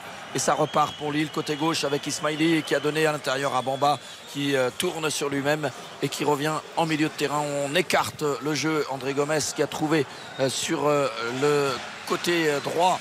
euh, oh, le mauvais débordement en revanche là euh, de An- Angel Gomez qui avait été servi à proximité de la surface de réparation rennaise et la mauvaise conduite de balle, ça file en sortie de but pour le stade rennais. On parlait de Benjamin André, je pense que ça doit être toujours un rendez-vous spécial hein, pour lui de venir ici dans, dans ce Roison Park et je, à tel point que je pense qu'il doit euh, parfois se demander euh, dans- avec quelle équipe il joue. Parce que Benjamin André, pour nous, enfin c'est vrai. euh, Il s'est révélé en Ligue 1 ici. bah, bien sûr, il est resté cinq saisons, il a, il a été formidable, euh, d'une immense régularité. et C'est sa quatrième, je crois, à Lille simplement. Voilà, c'est un club qui a beaucoup compté pour lui, qui compte encore beaucoup. Donc c'est toujours spécial, je trouve, de le voir euh, dans l'antre du Stade Rennais avec un, un autre maillot. Et les Et là, il peste. Même si Ah oui, mais ça, il est toujours amoureux de Rennes, il... Oui, C'est Benjamin André. lui. Voilà, C'est ça Benjamin serait, ça serait pas Benjamin Il peut André pas s'il se ne pestait pas. Pas loin de 200 matchs hein, pour Benjamin André avec le Stade Rennais, donc Ouais. c'est- conséquent. Je fais une toute petite parenthèse, une information que vous avez longuement entendue euh, depuis 2-3 jours sur l'antenne de RTL et que vous avez sans doute tous euh, étudié avec beaucoup. Vous savez qu'il y a le, le gros ballon chinois qui a été aperçu dans le, dans le ciel des États-Unis. Eh bien, les États-Unis viennent d'abattre ce ballon qu'ils considèrent comme un ballon espion, alors que les Chinois s'en sont évidemment euh, défendus. La première fois, il n'avait pas été abattu parce qu'on avait peur des débris. Et là, eh bien, écoutez, ce ballon chinois a été abattu euh, par l'armée américaine. Il n'y en avait pas deux? Il y en avait deux. Il y en a un qui a été vu aussi au-dessus du Canada et puis ça, également en Amérique, en Amérique latine. Fait. En tout cas, là, c'est celui qui était au-dessus Bah, du ballon, euh, territoire américain. Ballon euh, foot. Un peu plus gros, un peu plus gros, 40 un mètres euh, à peu. près, donc un peu plus. Difficile à contrôler quoi. Ouais, ça serait un peu compliqué pour l'extérieur du pied dans la lucarne. Ça marche. Euh, 1-0 pour Rennes face au LOSC qu'on joue depuis 10 minutes, Philippe Audouin. Et le ballon, il vit bien au Roison Park. Pas question de l'abattre. Et en tout cas, les Rennais en prennent soin, même si la Truffert vient de perdre ce ballon en phase offensive. C'est Zegrova qui a pu relancer, récupérer et relancer en milieu de terrain et la faute commise en milieu de terrain sur André Gomez pour les Lillois. Ça va repartir avec un coup franc devant la surface de réparation. Le jeu en retrait d'ailleurs, ce coup franc Euro auteur euh, de la perte de balle tout à l'heure sur le but de Gouiri qui a donné à Chevalier. On repart avec euh, Diallo, on repart de derrière avec Benjamin André euh, qui cherche une solution et qui écarte pour Diakité et la bonne occupation du terrain des Rennais qui oblige les Lillois à reculer. C'est vrai, c'est vrai, hein, tu as raison Philippe d'insister sur le, contrôle manqué de Denis Euro, mais le, ballon c'est vraiment pas un cadeau. je crois que c'est qui C'est André Gomez hein, qui lui donne le, ballon. Il est quand même super appuyé. il y a ah un rebond. Je pense qu'il doit le dégager en fait. Il ne doit pas essayer de le contrôler. Dans une zone compliquée, il a euh, l'attaquant qui arrive face à lui pour venir presser. Euh, c'est quand même très difficile. Tu vois, là, il faut le stopper à l'ancienne qui posait pas de questions. Le ballon arrivait trop comme ça, incontrôlable, boum, il mettait ah, une, chandelle. Et là, il a voulu contrôler. Et en effet, le ballon arrive. Il était vraiment donné très très fort. Bah, peut-être que José Fonte aurait dégagé en Exactement. Il y a une. Euh, il y avait un plan là sur José Fonte là dans les, enfin sur le banc, bah, José Fonte, voilà. Il aurait dégagé. Ah bah oui, pas de quartier. Nicolas Palois, je pense qu'il aurait dégagé. Aussi. Sven Botman aussi, ancien brillant défenseur. Ah, but... ouais, ouais, je, suis moins sûr. Ah oui Par rapport au profil. André Aradji aurait dégagé. oui, d'accord, oui. C'était pour citer un ancien Lilo. Après, oui, des, vos artistes, on peut en trouver d'autres. Hein, ah, c'est des défenseurs comme ça, il y en a un paquet. 1-0 euh, pour Rennes face à Lille depuis 13 minutes, Philippe Audouin. Et c'est Steve Mandanda qui est sorti de sa surface, là, servi en retrait par euh, ses défenseurs et le pressing très haut des Lillois qui empêche les Rennais de repartir. Rodon qui a redonné à son gardien et le pressing de Jonathan David qui oblige cette fois Steve Mandanda à allonger le jeu en direction de ses attaquants et Bourigeau dans les airs qui est trop court. Ça repart avec euh, Diallo.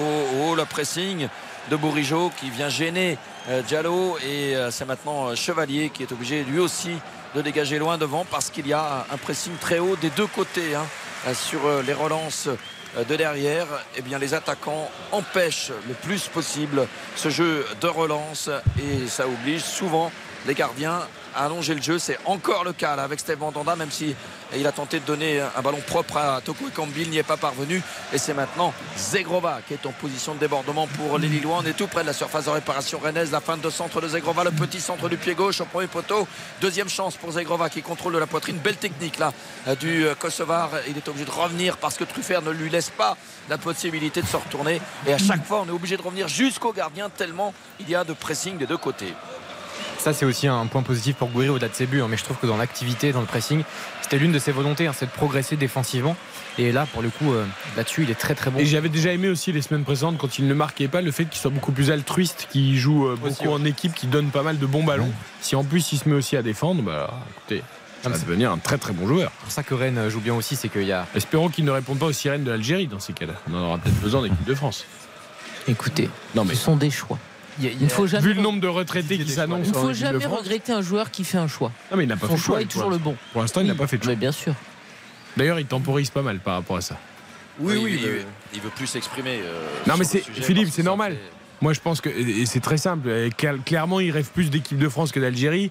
Il se laisse encore un peu de temps, voir s'il y a une ouverture pour l'équipe de France. Et puis, il finira par aller jouer pour l'Algérie si vraiment il n'y a pas d'ouverture. Je, pense qu'il sait aussi, il est conscient qu'il a encore une grande marge de progression et, que, et que là, il euh, je trouve qu'il progresse déjà à vitesse grand V aux côtés de Bruno Genesio, qui le met dans les, meilleures conditions. Euh, Giroud, Griezmann, il y a du monde qui va peut-être arrêter aussi. Ah euh, oui, mais enfin, il y a quand même beaucoup de monde dans le secteur offensif. Je veux dire, demande-lui s'il peut devenir latéral droit. Là, il y a plus d'options, mais devant, quand même, il y a pléthore de joueurs. Hein. Est-ce qu'il y en a tant que ça? Il y a Colomboigny, d'accord. Il y a Mbappé, évidemment. Il y a Thuram qui a marqué des points. Mais est-ce qu'il y en a encore euh, tant que ça de ah, mais Il y en a qui l'avaient déjà essayé. Qui Diaby, bah oui, enfin, Diaby, euh, Diaby, Gouiri, euh, pour l'instant, il y a match quand même. Sauf qu'il y en a un qui a déjà été appelé. Oui, d'accord. Et aux yeux de Deschamps, tu sais que voilà, ça compte je ne vais pas citer les joueurs qui avaient jamais été appelés qui ont joué la Coupe du Monde et qui maintenant sont carrément cités pour la relève en équipe de France. Hein. Mais qui disait si à part toi, personne bah, bah, Non, pas moi, c'est Guy Stéphane. C'est pas moi qui l'ai cité, c'est Guy Stéphane. Ça m'a d'ailleurs fait peur, mais pensez comme ça, écoute. C'était au moment des pièges jeunes et il était juste à côté, non ah bah, Peut-être, je sais pas, mais écoute. Il était poli. Non, mais je veux dire, parfois, tu arrives en équipe de France, tu peux arriver tardivement aussi. Peut-être qu'il va falloir se remettre en question, Eric, peut-être. Ah bah, certain, mais je- c'est tout ce que. Tu t'imagines si jamais Disasi C'est tout ce que je souhaite à Axel Disasi. Non, en maillot plus, bleu et- je, je suis sévère, vous le savez, mais mais je reconnais qu'il a énormément progressé. Entre progresser et finir en bleu euh, dans toutes les listes, Voilà. incontestablement, il y a- il y a Exactement. un Non mais progresser oui défensivement Il a sur l'homme il est, il est très fort mais après Je parlais qu'avec du Fofana, du Camara, du Konaté, du Upamecano, du, euh, il y a quand même du monde devant lui, à mon au avis. niveau international euh, Oui. euh, Oh, attention à l'occasion pour. Lille avec un bon ballon dans la surface de réparation et finalement le retour de Rodon. Oh, il y avait une position de hors-jeu finalement au tout départ euh, de l'action et c'était euh, Jonathan Bamba qui avait été lancé dans le dos de la défense rennaise qui s'était fait euh, un peu surprendre mais il y avait une position de hors-jeu et de toute façon la défense rennaise avait pu s'interposer mais plus de peur que de mal pour les Rennais sur ce coup-là. Ça énerve Xavier. Ça, ça énerve Xavier. Bah non mais j'en ai marre franchement Et quand- t'as vu un beau contrôle? Oui non mais après c'est bien mais là, là, là, il est parfaitement en face l'arbitre de touche il, il le voit Attends, mais il s'est blessé en plus, dis donc. Ah non, Non, c'est pas Jonathan- Jonathan ah oui, c'est pas bon, Jonathan. David. Bon, c'est pas mieux, mais. Ah non, c'est même pire. Oui, je- non, je- parce que j'ai cru que Pas Jonathan- après sans faire offense à Bamba, J'ai mais. cru que Jonathan Bamba s'était blessé sur son contrôle. Pour Bref. le coup, je, je comprends la, la logique. Et, et par moment, effectivement, on voit des, des actions qui vont au bout, euh, avec l'attaquant qui finit, et, finalement, l'arbitre de touche à lever, on se rend compte qu'il n'y avait pas de position d'orge. Je suis d'accord. Raconte-nous ce qui s'est passé cet après-midi avec l'Atlético. Ah, incroyable. alors, Je sais pas si vous avez vu ça. La scène de l'Atletico, c'est incroyable. Raconte-nous, Xavier, c'est extraordinaire. Il y a une frappe qui est. Qui Il y a est 0-0, hein. Il y a- Il y a 0-0, on est à peu près à l'heure de jeu. Il y a une frappe qui est contrée, plein axe, une demi-volée contrée. Et euh, il y a André Correa qui récupère le ballon, qui met une frappe, une, demi-volée sous la barre exceptionnelle. Donc qui part pour fêter son but. Très vite, l'arbitre de touche lève position de hors-jeu. Euh, Simeone passe à autre chose. Il fait ses changements. Il dit à Correa T'es gentil, t'as failli marquer, mais bon, tu sors. Donc Correa met sa doudoune. Il est sur le bord du terrain avec sa doudoune. Et là, l'arbitre dit Attends, euh, VAR, on va peut-être regarder. Ça prend 2-3 minutes. Et au bout d'un moment, le but est accordé. Donc là, tous les joueurs de l'Atlético sont venus sur le banc. Le mec est assis Pour- sur le banc avec sa doudoune. Mais c'est exceptionnel. Pour voir Correa le féliciter, il était avec sa doudoune, tranquille. À côté de- La séquence Mais on est est- contre le VAR de toute façon. Ouais, mais bon, c'est vrai que la scène était. C'est la première fois que je voyais ça. Euh, ça chauffe un peu les esprits, mon cher Philippe Audouin. Oui, mais ça s'est calmé aussitôt. Il y a quelques explications là avec euh, Monsieur Bata qui est au milieu de plusieurs joueurs euh, des deux équipes, mais euh, tout revient à la normale. Et après un très bon premier quart d'heure, euh, on a affaire à un premier petit temps faible avec euh, un ballon qui euh, est plus souvent désormais en milieu de terrain. Et à l'origine de cette action, il y avait eu une petite faute peut-être sur Désiré Doué Ah, c'est, André Gomez qui fait une énorme faute, sauf qu'il le déséquilibre. Au début, il ne le voit pas. Monsieur Bata, et c'est la deuxième, effectivement, Philippe, qui est très légère, qui est sanctionnée. Alors que An- André Gomez, il lui met un coup de pied dans le mollet. Doué, Je il est pense gentil, même qu'on a sifflé jeu à terre, non? Parce que la balle est. Non? Mais en fait, il siffle une main du coup de Ah, Désiré Doué ah oui, qui a pris le ballon à la main alors Eh qu'il n'avait oui. pas Non, sifflé. D'accord. Oui, oui. Ouais, il y avait faute quand même, mais bon. Mais surtout, celle d'André Gomez, elle est énorme. Il, il lui met une. une Et en plus, après, il va le pousser pour récupérer Non, mais- le ballon. Un joueur un peu, mais ouais, qui peut être un peu aussi euh, physique et qui met des coups. Et Spence euh, qui nous a régalé tout à l'heure sur son débordement. Là, il a tenté de donner un ballon en profondeur, mais c'était mal ajusté. En revanche, sur le deuxième ballon, il y a une faute d'André Gomez Ah bah.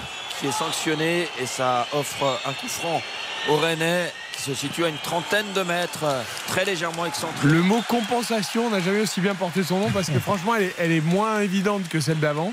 Et là, du coup, il prend même un carton jaune. Il, est- il est- il était déjà un peu sur les nerfs, André Gomez, mais alors là, ça va pas s'arranger pour lui. Il vient contester euh, ce carton. Ouais, non, mais le surtout. carton, c'est ridicule. Franchement, le carton, c'est ridicule. Ouais, mais c'est par rapport à, la, à l'action d'avant. carton. Non, mais c'est par rapport à l'action d'avant. parce mais que l'action d'avant, il donne faute au lit euh, au donc, Oui, mais euh, André Gomez est venu, est venu voir Monsieur Batane un peu trop près, je pense, et il lui a dit, euh, il a été assez vif hein, dans son échange d'ailleurs avec lui en disant c'est terminé, et là il se retrouve 30 secondes après, dans, une nouvelle fois, dans une situation euh, un peu litigieuse. Très bon coup franc pour le stade Rennais. Et Bourigeau va le frapper, pas directement, je pense pas, mais euh, il va donner ce ballon devant le but de Chevalier. Il y a 5 Rennais dans la surface de réparation. Toko Ekambi, Théâtre, Santa Maria, Rodon et Gouiri qui lui est décalé euh, au deuxième poteau. Euh, Si jamais la défense renvoie ce ballon, le coup franc qui va être frappé par euh, Bourigeau sur le flanc droit de l'attaque rennaise. C'est un bon coup franc. Bourigeau euh, qui le frappe fort devant le but et la défense lilloise qui réussit à se dégager avec Benjamin André. On réclame Deuxième- une main. Ouais. deuxième renvoi de Benjamin André. Effectivement, il- le dégagement s'est fait en deux temps avec peut-être un bras collé au corps, mais ça valait pas pénalty en tout cas. Et euh, les Rennais, oh là là, c'est du rugby là, avec un ballon au sol où les deux équipes, les, deux- les joueurs des deux équipes luttaient euh, pour avoir ce ballon qui était euh, bloqué au sol. Et coup franc finalement en faveur de Lille. Ouais, et on regarde le. Ouh, mais il y aura penalty là, les amis. Hein oui, Oh, oui. Est-ce que le VAR. Est-ce que... Regardez si Monsieur Bata met la main à la. Benjamin André. Non, Non, pas de- alors. Pas d'assistance vidéo. Parce Ah non, fait. parce que ça a touché la poitrine en premier. Exactement. Mais oui, mais oui, mais le geste technique, il est raté. Il est raté et si t'as pas le bras qui arrête Ah le ballon. non, il vient. Non, il a pas fait Non, mais ça, ça qu'il c'est un vrai problème parce que on avait eu l'histoire avec euh, Paqueta la saison dernière. Pour nous, il y avait un, un penalty grossier parce qu'il rate son contrôle, le ballon lui échappe et il vient toucher son bras. Là, en fait, il essaye Oh, de la mettre. belle ouverture de Gomez, superbe. André Gomez qui a trouvé euh, beau, Zegrova côté droit, le centre. Oh, le sauvetage de Spence qui sauve in extremis euh, devant Bamba. Et la deuxième chance de Bamba qui est repoussée par la défense rennaise. Oh, la belle occasion pour les Lillois. Mais alors, l'ouverture d'André Gomez était formidable au départ pour euh, Zegrova. Et à l'arrivée, c'est Spence qui sauve euh, sur cette reprise de Bamba parce que là, c'était bien parti. Pas sûr que Mandanda aurait pu s'interposer. Donc pour finir sur Benjamin André, il y a le ballon et il essaye de le dégager de la tête, Il rate un sa peu sa tête et en fait du coup ça, il écarte les bras et le ballon tombe sur son bras et c'est grâce au fait qu'il touche avec le bras que le ballon reste dans ses pieds et qu'il peut dégager derrière. Donc pour moi, il y a Et donc euh, ouais, c'est limite. 1-0 Bah, pour Rennes. mais le problème, c'est que leur règle, leur règlement, C'est si ça touche d'abord une, une autre partie surface. du corps. Ouais, mais sauf que si c'est Oui. une imprécision technique. Oui, bien euh, sûr. Mais bah, ce qui est vrai, c'est que là, c'est d'abord le torse et après, Oui. effectivement, euh, l'avant- l'avant-bras droit. Et je, je- la, la règle est, est respectée et je trouve que dans l'esprit, c'est bon. Bah, ok, Oui. il a, il a peut-être raté euh, techniquement quelque chose, mais ça vaut pas un penalty pour autant. ouais. Mais ça stoppe le ballon. Bah, si tu veux, comme c'est un Ah bah, geste technique raté, moi parfois quand euh, il y a une main euh, qui est en position naturelle mais légèrement décollée du corps et qu'un joueur à 10 cm lui shoot dedans et qu'il y a penalty, Ça, c'est un c'est scandale. aussi choquant. Ah bah oui, t'avais même des joueurs qui essayaient Bah évidemment qui exprès. de shooter euh, sur une partie répréhensible. Bon, c'est un peu retombé le rythme là entre. Rennes et Lille, mais c'est toujours Rennes qui mène au score 1 à 0. Pour revenir à Paqueta, la, la 23 saison dernière, c'était en Coupe d'Europe, je crois. Où il y a, euh, c'était contre Porto, il me semble, je sais plus. Oui, Porto, tout à fait. Et, et le ballon, il rate son contrôle euh, de la cuisse, ça touche, et il y a penalty tous les jours. Et en plus, ils ont mis du temps. hein. Ils se sont dit, bon, euh, le Havard, le truc, et finalement, pas de penalty. Là, c'est exactement la même situation. Alors, je comprends ce que veut dire Philippe. Mais bon, euh, tu rates ton geste technique, euh, ça Ouais. touche ton bras, tu, ça Bah, peut offrir une c'est possibilité au- à l'adversaire. Moi, je trouve ah, c'est malencontreux. Ça fait partie Ouais, du C'est jeu. ça. sévère, c'est sévère, mais en effet, ça peut offrir une Ça fait partie cartouche à l'adversaire. Allez, 1-0, marque une courte pause. On retourne au Roison Park. 1-0 pour les Rennais face à Lille. Le but d'Amin Gouiri dès la première minute, 29 secondes. RTL,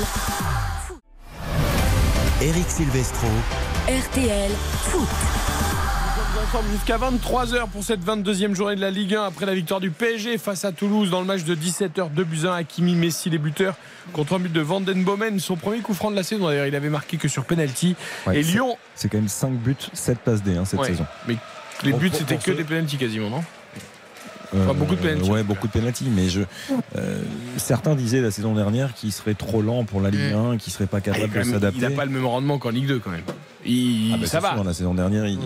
il- bon, il il y avait son combien duo. 20, 20 passes D enfin, je sais pas Oui, combien il plus finit. de Bon, 20 c'est- passes D. non mais c'est là qu'on voit que c'est quand même pas un joueur de carrure euh, Ouais, ouais, ouais. internationale ou d'un très grand club c'est un très bon joueur Ouais, mais c'est un, je trouve Mm. que c'est un beau joueur, il est décisif. Je trouve que. mais Euh, bon, c'est un genre- peu plus dur pour lui quand même Ouais, ouais, ouais. ouais, ouais. C'est un beau joueur, hein, mais. Mm. Non, parce que l'année dernière, on disait ce ce gars-là devrait jouer dans les plus grands clubs. euh. Oui, non, a tendance à on disait qu'on avait moment, envie de le voir en Ligue 1, Eric. Ouais. Ouais, ouais, Et Lyon dit, on a peut le voir battu au Real 3, Madrid 3 buts à 1 avec des buts de Barcola, Cherki et la casette contre un but de Ronny Lopez. Nous sommes à Rennes avec Philippe Audouin. Euh, Rennes-Lille 1-0, le but de Gouiri. Et Lille en possession du ballon et ça repart euh, de derrière mais toujours la belle occupation du terrain euh, des Rennais qui empêche les Lillois de progresser même si là c'est Bamba qui a tenté de redonner à Ismaili et l'étau s'est resserré sur euh, Bamba la récupération pour euh, Flavien Tay redonne qui euh, donne devant lui. Et là il y a une main légèrement décollée de Santa Maria sur cette passe qui n'était pas un cadeau. Et c'est Lille qui en profite avec David lancé dans la surface. Et la, la belle interception le beau repli la belle couverture d'Arthur Théâtre le défenseur central belge du Stade Rennais qui a pu couper la course de Jonathan David et intercepter ce ballon. Rennes qui va bénéficier d'une touche à proximité de la ligne médiane. Théâtre, on en parle beaucoup depuis le début de la saison, ça y est, hein, il est parfaitement acclimaté avec Rodon, les deux là. Ah ouais. Ça a été compliqué au début, mais là maintenant, franchement, Le nombre de ballons qui coupent ouais, les Théâtre, interventions, tu vois, sans euh, faire faute, mais toujours pleine de sérénité, ouais, c'est bien. hein. Et puis dans la, la relance aussi, moi je trouve qu'il je trouve qu'il est juste. hein. Il, a, il a un bon pied gauche. Philippe, ces dernières semaines aussi, on le voit participer au jeu, on le voit se projeter, euh, créer des, des décalages. Il, il est vraiment euh, très performant. Ça fonctionne beaucoup mieux. Et Rodon, c'est plus récent hein, en ce qui le concerne parce que euh, il, avait, euh, il avait perdu sa place quand même à la fin de l'année civile. Et il est revenu en ce début euh, d'année 2023 et désormais il est effectivement beaucoup plus efficace qu'en début de saison. Les Rennais en possession du ballon avec Théâtre justement qui écarte côté gauche pour euh, Adrien Truffert le long de la ligne de touche pour euh, Toko Ekambi. Oh la mauvaise relance, la mauvaise remise pardon de Toko Ekambi en retrait. Ça profite aux Lillois qui se projettent. Et la mauvaise passe de Jonathan David pour euh, Zegrovas et son retour à Jonathan David. Il manque peut-être un peu de rythme euh, et d'automatisme en tout cas dans ce début Et de match. euh, be- belle compensation de Toko Ekambi, euh, Philippe, hein, sur, le, sur la situation, parce qu'effectivement, il, il y a un raté technique sur la, la transmission, mais il a fait l'effort aussitôt de venir, pour venir tenter de le récupérer, et c'est lui qui a récupéré ce ballon pour les Rennais. Et c'est lui qui était sollicité sur ce long ballon d'Arthur Théâtre, mais là c'est beaucoup trop long. Et euh, c'est Chevalier, Lucas Chevalier, euh, qui va pouvoir relancer pour les Lillois, qui est même sorti de sa surface de réparation. Euh, Lucas Chevalier qui a transmis à Diallo pour Yoro. La solution qui est offerte par Benjamin André, qui est maintenant en possession du ballon. Une belle passe, belle relance de Benjamin André le long de la ligne de touche pour Diakité qui stoppe euh, sa course pour redonner à son capitaine André qui va repiquer euh, à l'intérieur avec André Gomez et on est maintenant côté gauche André Gomez qui a redonné à Diallo et les Rennais bien campés dans leur moitié de terrain qui ne laisse aucun espace aux Lillois. Et euh, pour le moment on le rappelle ce sont les Bretons qui mènent 1 à 0 avec ce but ultra rapide d'Amine Gouiri qui a profité d'une perte de balle lilloise. Après 29 secondes seulement Yoro belle relance pour André Gomez euh, en une touche. Et il est intéressant je trouve André Gomez c'est lui là encore qui change de jeu euh, côté gauche. Oh, oh, Ismaili le joli geste technique et finalement il va obtenir la main qu'il réclamait de Spence le latéral droit. Rennais tout nouveau latéral droit du stade Rennais qui était venu contrer Ismaili mais techniquement c'était propre hein, ce qu'avait fait Ouais. Ismaili Même André Gomez, tu, tu l'as dit, hein, c'est c'est un joueur très élégant, très juste techniquement. Il lui manque euh, un peu de continuité dans ses performances, un peu de vitesse aussi par moment, parce que quand on avait découvert à Benfica, c'était vraiment intéressant. Euh, à Valence, déjà, ça avait été un peu plus compliqué, même s'il y avait eu de bonnes choses. Et puis au Barça, la, la marche avait bien sûr été beaucoup trop haute pour, pour André Gomez, mais, mais, mais c'est un joueur de talent qui Ah apporte beaucoup, je trouve, techniquement dans la fluidité et dans l'orientation du jeu du côté du, du LOSC. Il a très bon coup d'œil, une bonne technique et c'est très visible en tout cas sur euh, ce début de match. Coup franc qui est ren- renvoyé par la défense rennaise, mais ça reste quand même aux abords de la surface euh, bretonne avec André Gomez justement qui repart côté droit. Euh, le centre, euh, très long centre de Bamba euh, à destination de Jonathan David. Mais là, c'est pas une bonne inspiration puisque le ballon file, c'était Angel Gomez et non pas Bamba. Le ballon file directement en touche à l'opposé et c'est Spence rien à voir avec nos Spence à nous, hein, à RTL, puisque c'est lui. On a, nous aussi, on a notre Spence en régie. Et, euh, et lui, Ah, on ce le soir c'est Oriane, mais on salue Spencer également. Et oui, Spencer, qu'on appelle Spence. Mais parce qu'il avait pris son jour aujourd'hui pour. euh, Vous savez qu'il est anglais, Spencer, euh, notre réalisateur. Ah. Et il voulait voir le début du tour à destination de rugby. Et malheureusement pour lui, l'Angleterre a perdu à Twickenham face à l'Écosse. Ouais, ça, ça fait mal. 29 à 23, ça fait mal. Une Ça fait victoire très, de l'Écosse à Twickenham, ça fait mal. ouais. L'Irlande s'est imposée au Pays de Galles 34 à 10 et demain évidemment entre en lice de l'équipe de France à Rome face à l'Italie. Jean-Michel Rascol sur place pour RTL vous fera vivre ça. Et les Rennais là, qui étaient campés en défense parce qu'il y avait un coup franc pour les Lillois, mais euh, la défense rennaise qui, euh, encore une fois, fait bonne garde et qui a pu euh, se dégager coup franc. C'est devenu un combat de rue votre match là. Oui, un petit peu. bien hein. Le, premier euh, quart d'heure était excellent. Ah oui. Et là, c'est. Ça va pas du tout, ça. C'est beaucoup moins bon. Mais, euh, mais bon, ça peut revenir parce qu'il y a quand même du talent des deux côtés. Et là, c'est Rennes qui va pouvoir repartir avec le coup franc joué depuis la moitié de terrain bretonne, joué par le Gallois Joe Rodon, qui choisit de donner derrière le pressing de David sur Mandanda, qui a donné euh, en une touche à Théâtre. Et encore un pressing très fort là sur Adrien Truffert. Truffert qui euh, s'obstine à jouer euh, court derrière lui. Et finalement, Théâtre euh, qui choisit d'allonger en direction de Toko et Kambi, mais à chaque fois, à chaque fois, le pressing Oh, empêche quand même la construction du jeu. Et là, c'est un pressing de Doué sur Diallo qui va permettre aux Rennais de pousser les Lillois à proximité de leur euh, surface de réparation, touche en faveur de Lille. Et vous savez que nous aimons tous les sports sur l'antenne de RTL, même si nous sommes dans RTL Foot. Et je sais que Philippe Audouin est un grand amateur de basket. Et il a dû apprécier, j'imagine, la victoire du Mans à Cholet. euh, Ah, en j'irais plus- plutôt 103. l'inverse. Ah ouais, tu étais, j'étais plutôt Choletais? Euh, oui, pas Ah, plus tôt, pas alors, plus tôt. Alors écoutez, euh, là le problème c'est que les Choletais qui étaient pourtant tout Eh en haut oui, du classement. Ils hein, étaient troisième. et- Et ils ont pris 20 points à domicile contre Le Mans, 103 à 83. La, la surprise du jour, c'est la défaite de Boulogne-le-Valois et de Wembanyama à Blois qui lutte pour son maintien, le promu, d'un point 78 à 77. Et l'occasion pour Spence dans la surface qui trouve le petit filet. Il s'est décalé à droite pour trouver un angle de tir. Ah, ça et finalement, euh, sa frappe en force qui termine sur le Que ça petit filet vite. du premier poteau. Pas mal, hein que ça va vite. Franchement, il- la, la prise euh, d'information, je trouve, l'accélération, la- le petit crochet extérieur, c'est pas très compliqué, mais il s'emmène ce ballon, il déborde avec une grande facilité. Ismaili, c'est que la vitesse est une partie de ses qualités premières, Ismaili malheureusement, mais derrière la frappe est puissante, ses petits filets extérieurs, mais Ou les adducteurs. Les adducteurs, non? Pour euh, Ismaili Ouh, ouais, non, il faut pas. ah, c'est génial, Diallo, il vient lui faire comme s'il avait des crampes. S'il a des crampes après 32 minutes, c'est un problème quand même. Alors il lui a dit non, non, surtout tire pas dessus. Il a dû se faire un peu mal. euh, oui, ouh, le genou là, quand il a essayé de contrer la frappe de Spence, non On va surveiller Ismaili, hein. j'ai peur qu'il soit touché. L'ancien défenseur du Shakhtar. Et oui, d'ailleurs, il va être remplacé tout de suite. Et pas mal, c'est Spence pour le coup. Là, Ah ouais, vraiment. On sait qu'Amari Traoré est très offensif, c'est un peu le même profil là aussi. C'est un jeune joueur, mais après ils ont de la qualité. Hein. Assignon est très bon aussi euh, dans, dans ce rôle-là. C'est vrai qu'il y, a- il y a pas mal de possibilités. C'est là où on voit encore que ce club travaille euh, de manière assez fantastique. hein. C'est que euh, dans, dans le choix des, des hommes, dans le, le choix des profils, dans le, cette faculté à doubler les postes, mais, mais sans perdre en qualité. C'est un Spence, hein Oui. Tout près, près de Près Tottenham. de Tottenham. Ah ouais, c'est un prêt. euh, bah, il, l'air de rien, il a déjà une petite expérience. Je regardais hein, parce qu'il est formé à Fulham, il a joué à Middlesbrough pendant plusieurs saisons, à Nottingham, Forest, euh, à Tottenham, quelques petits bouts de match aussi. Exactement, et Donc, j'avais euh, compté, ça fait quasiment euh, 130 matchs euh, de Première Ligue et de Championship aussi également Ouais. avec Middlesbrough. Donc pour un, un garçon de 22 ans, c'est une vraie expérience, surtout quand on connaît le, le niveau du championnat anglais. C'est fini, c'est fini pour Ismaili. Et Ismaili qui va céder sa place. Ils vont passer à 3 les. Lillois, euh, non Je- On va voir comment ils vont ils vont s'organiser, mais je serais pas surpris de les voir passer à. Entrée de Timothy Weah qui s'est positionné euh, arrière gauche. hein. Ah, il s'est positionné vraiment vraiment Alors, à gauche. ouais. Alors c'est vraiment euh, surprenant parce que c'est quand même un attaquant. Non, mais il a déjà joué à ce poste. Oui, il a déjà joué là. Il il peut le faire, mais après, euh, moi, quand je vois les profils de cette euh, défense lilloise, je ne serais pas surpris par moment de les voir. Ouais, ouais. Diakité, Diallo et Euro peuvent jouer à 3. Oui, Diakité, c'est un défenseur un central. central de formation, donc. Ah, ça, semble, ça, ça ressemble quand même à ouais. des chirures ou élongations euh, musculaires hein, pour Ismaili. Oui, il le boite euh, Ouais. assez nettement quand même.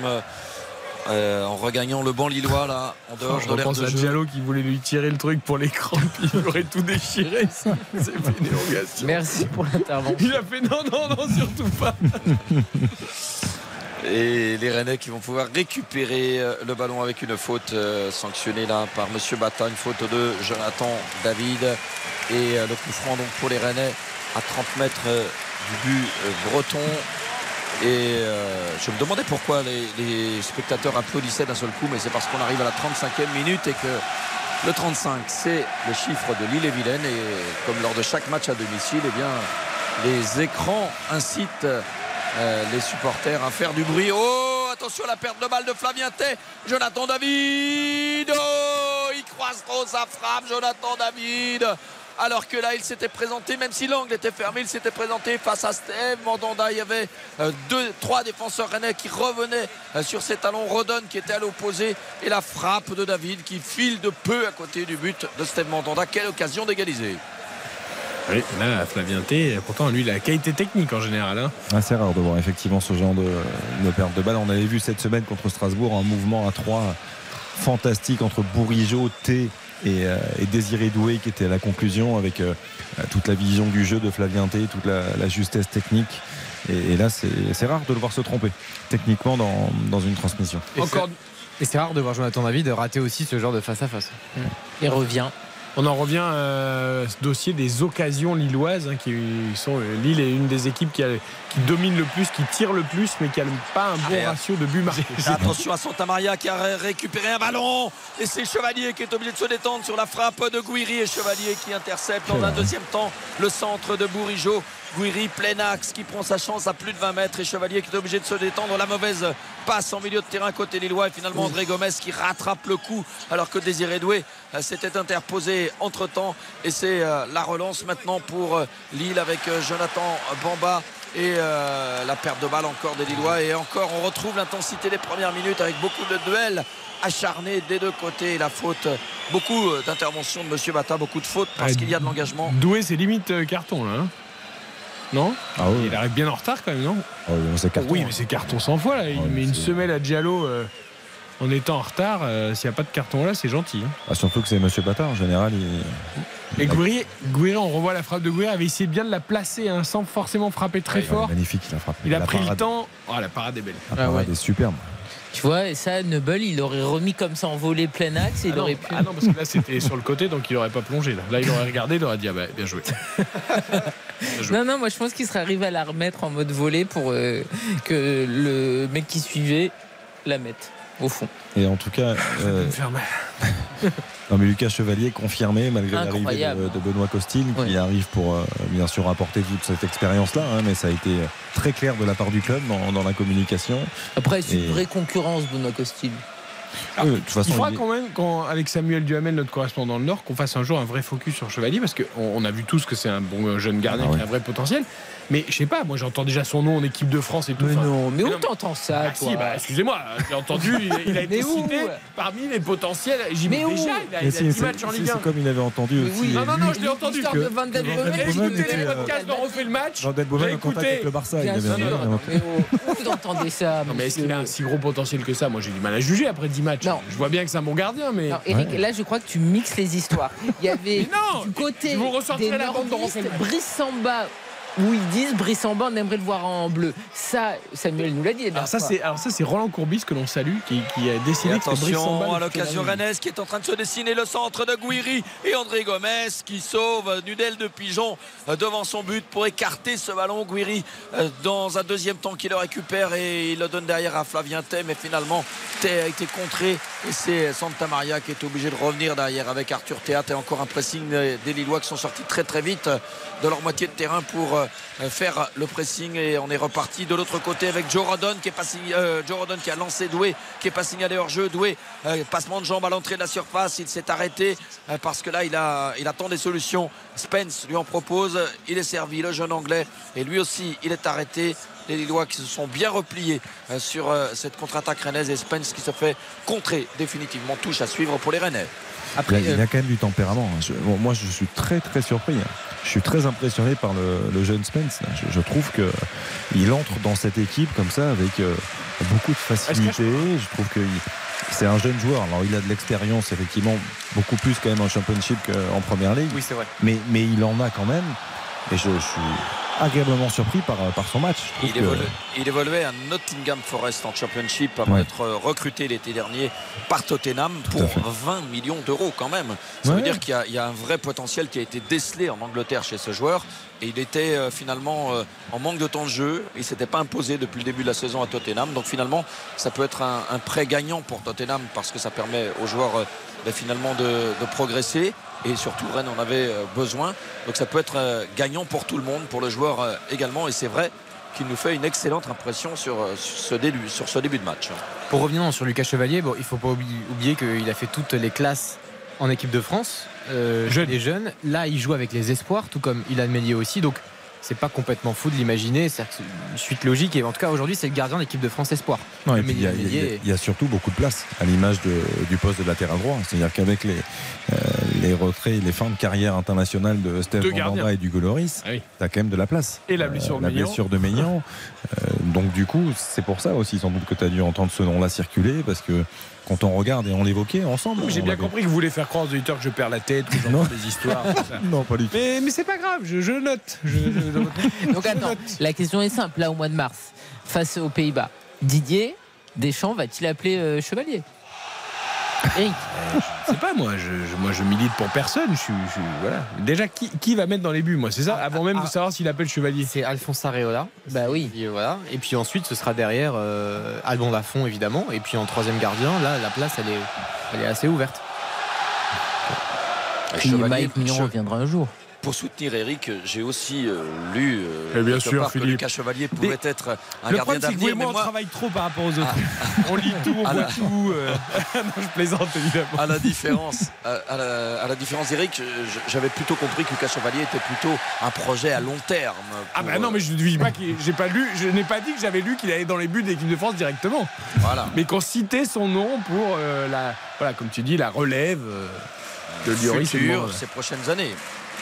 Parce que là bon normalement il n'y a pas débat, c'est mignon. Voilà, le problème c'est qu'il Ah est oui. blessé donc euh, Oui. et il est souvent blessé quand même. Ah bah oui, oui, là on l'attend toujours. Peu le problème quoi.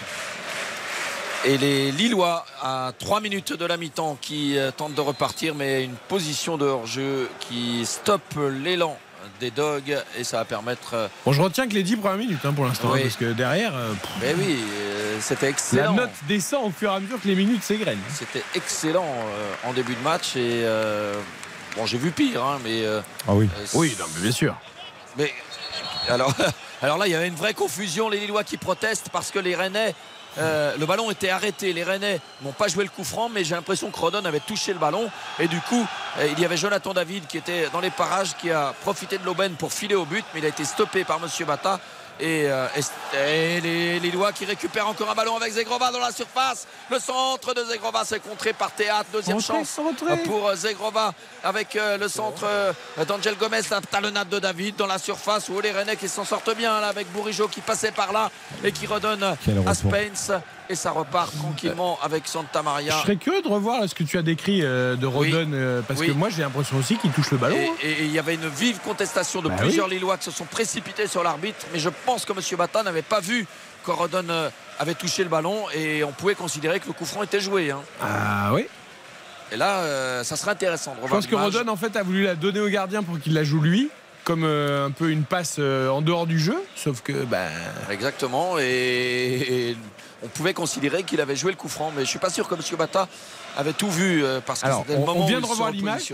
Ouais. en fait Rodon regarde son gardien en disant c'est toi qui vas la jouer. Qui va lui Et, au moment de partir, il, il lui fait une petite talonnade Ouais. pour lui donner le ballon pour jouer le coup franc. Eh Sauf oui, alors, que euh, si l'arbitre avait sifflé ou si l'arbitre était positionné, on peut considérer que c'est une remise en jeu du ballon. Exactement. Surtout, euh, bien sûr, surtout que le ballon était à l'emplacement où la faute avait été sifflée, me semble-t-il. Donc euh, euh, ça crédite Ah. le fait que le coup franc euh, pouvait être. Oh, J'aurais aimé qu'il y ait bu. Ça aurait fait une polémique énorme. On aurait débattu pendant une heure. Ça aurait été génial. Il est en roue libre ce soir. Mais non, mais non, ça aurait été plus marrant. Alors là, il est. Mais, oui, non, mais d'accord, mais vous voulez des polémiques partout de toute façon. Vous- À chaque fois, vous dites Oh, ben là, il Mais aurait non, mais ça aurait fait, ça aurait fait une super histoire, ça, s'il y avait eu but derrière et qu'on avait laissé jouer. Ah, C'est mieux de dire une super histoire qu'une polémique. Ah non, mais vous imaginez bien que ça aurait fait une polémique énorme. Ah bah oui, c'est sûr. Bah oui. Ah et oui, ça aurait, ça aurait en tout cas prêté à discussion. Spence qui est lancé côté droit. Le centre de Spence. Et le sauvetage de Chevalier sur le raté en défense de Diakité qui se retrouvait un petit peu sous la pression de Toko Ekambi, mais il avait quand même pas Toko Ekambi dans son Enfin, short. Diakité a et, surtout, mettre en fait. et surtout, Diakité s'est complètement manqué dans Ah oui. son renvoi. Ah, mais est-ce que ce serait pas une passe en retrait Il aurait pas eu le droit de la toucher de la main. Le mec qui cherchait polémique Parce partout. que là, Diakité, il, il a quand même failli mettre un but à son gardien. hein. Exactement. On est d'accord. Il, s'est- bien bien raté. Hein. Est-ce que c'est pas volontaire, effectivement, de Ah la oui. part de. Ah, de je sais pas si on cherche les polémiques. Il voulait faire briller son gardien, je crois. Ouais, ça doit être ça. Et là, Chevalier a brillé en l'occurrence parce qu'il fallait aller chercher cette déviation Oh là, Diakité, malencontreuse euh, de Diakité et Toko Ekambi qui réussit à éliminer Diakité pour euh, lancer Gouiri dans la profondeur. Mais l'autre ancien lyonnais, Amine Gouiri en l'occurrence, est devancé par euh, Diallo. Bon Oh, tacle J'adore ce défenseur. de Diallo. Moi, je suis totalement fan de Diallo depuis le début. Bah, il faut appeler un principauté, non? Ah, ouais, il préfère faire revenir des mecs de Lorient qui jouent pas. non, mais c'est vrai. Diallo, j'adore. Mais j'ai vu un club pendant le mercato d'hiver, il était dessus. Finalement, il est resté à Lille, mais c'est un super joueur, Diallo. Ah oui. Et les dernières secondes de la première mi-temps avec Désiré Doué qui finalement ne va pas obtenir le corner sortie de but pour euh, Lolosk et on va sans doute euh, atteindre le repos sur cet avantage d'un but pour Rennes. But marqué par Amine Gouiri et c'est la mi-temps à l'instant même. Est-ce que tu as vu ce qu'a tenté Désiré Doué sur la Du dernière foulard, le coup du foulard. Il est dans la surface, il est, il est avec deux mecs autour de lui et il tente un coup du foulard. D'ailleurs, il s'est fait arracher il se- il se Il blesse. reste au sol. Ah oui, il s'est fait mal. hein. Et il se blesse du coup sur le. Parce qu'il y a une petite faute quand même de Lenny Euro dans la surface. Oui, quand il, même. euh, hein, il, Étranglement. voilà, il le prend bien au niveau de la gorge, il le pousse bien. Et c'est vrai que derrière, il cherche un geste, un geste un peu compliqué. Il est resté au sol, mais ça va aller parce qu'il y avait Bourigeau qui était resté euh, à Ça, ses c'est- côtés, alors que c'est- tous les joueurs sont rentrés au vestiaire et le soigneur euh, s'est approché, le médecin également. Mais ça a l'air d'aller pour. euh, Ce serait la blessure stupide, là, Philippe. Ah hein, oui, sais, parce vraiment. que là, tu, tu vas faire un coup du foulard, tu te, Oui. tu te fais une entorse de la cheville parce que tu te la plantes dans la, dans la pelouse. Là, c'est Ouais. quand même un peu. Bon, Oui, oui. Ça ça finit de te faire chambrer hein, sur ça, ça hein, si un peu grotesque, effectivement. 1-0 pour Rennes à la mi-temps face à Lille. Le but d'Amine Gouiri. Notons cette première période. RTL Foot, La note. Hmm, Philippe Audouin, il va Eh bien, mettre euh, 5 ou 6. Je vais mettre 6. Je vais mettre 6 parce que le début de match était bon, parce qu'il y a quand même eu euh, des occasions, euh, même si on a perdu en qualité au fil des minutes. Mais euh, oui, je pense que c'était quand même assez plaisant globalement, même si évidemment le premier quart d'heure était plus prometteur que la suite. J'aime bien quand Eric essaye de deviner les notes. Il va mettre 6 aussi, euh, Xavier. Bien sûr, je mets six. Eh oui. Ouais, je mets 6. Je trouve que ça mérite un peu plus que la moyenne, euh, grâce à l'entame notamment, où il y a eu beaucoup d'intensité. On s'est régalé. Philippe a, a même comparé ce match à une affiche de, de première ligue où, où on voit de, de beaux duels avec beaucoup d'engagement, du combat. Euh, moi, j'ai beaucoup aimé cette, cette, cette entame de, de match. Après, il y a eu un petit peu plus d'imprécision technique au fil des minutes, mais c'est pour ça que je mets que 6. Je pense que la Karine de 18 ans aurait mis 5, mais la Karine d'aujourd'hui va mettre 6. Je suis en pleine hésitation. Je vais aller sur le 6, mais Quel talent, Eric. je suis quand même un peu déçu parce qu'il y a quand même des joueurs importants qui sont euh, trop euh, transparents. Jonathan David, euh, Jonathan Bamba, Bourigeau, on le voit pas assez. Toko Ekambi qui a fait euh, quelques erreurs. Donc je suis un peu déçu de certains joueurs, mais il y a eu du rythme. Il y a eu euh, des euh, belles parades aussi de Chevalier le gardien. Donc euh, ça c'est agréable, mais je m'attendais à mieux. Et, vous, Baptiste- mon, et vous, mon cher Eric je Alors pense attendez, que- d'abord Baptiste, d'abord Baptiste qui va nous donner les stats et, et Baptiste il va mettre 5. Euh, je vais mettre 5 exactement. Mais vous aussi. vous aussi, vous allez mettre 5. Alors non, il y a plusieurs choses qui me gênent. Euh, déjà, c'est le déséquilibre en termes de possession. C'est Lille qui a 65% de possession de balle. Je m'attendais pas à ça. Le problème aussi du côté du LOS, c'est qu'il n'y a aucun tir cadré euh, sur cette première période. C'est un peu gênant. Du côté du Stade Rennais, 7 tirs. 4 cadrés, Rennes qui domine également dans, dans les duels et qui est évidemment euh, beaucoup plus précis et efficace pour l'instant que le LOSC, mais il y a une espèce de d'équilibre, déséquilibre assez euh, bizarre. Donc je vais mettre 5. Et moi je suis comme Karine, à 18 ans j'aurais mis 6. À 30, euh, je mets 5. en trichant un peu sur le 30. Euh, non, je mets 5 parce que ça s'est quand même écroulé en termes de qualité de jeu. Euh, C'est vrai qu'il y, a- il y a eu plein de belles choses, il y a eu 2-3 arrêts, il y a eu super début de match, ça s'est quand même écroulé. Puis surtout, j'ai pas aimé, c'est devenu un peu une garde tranchée.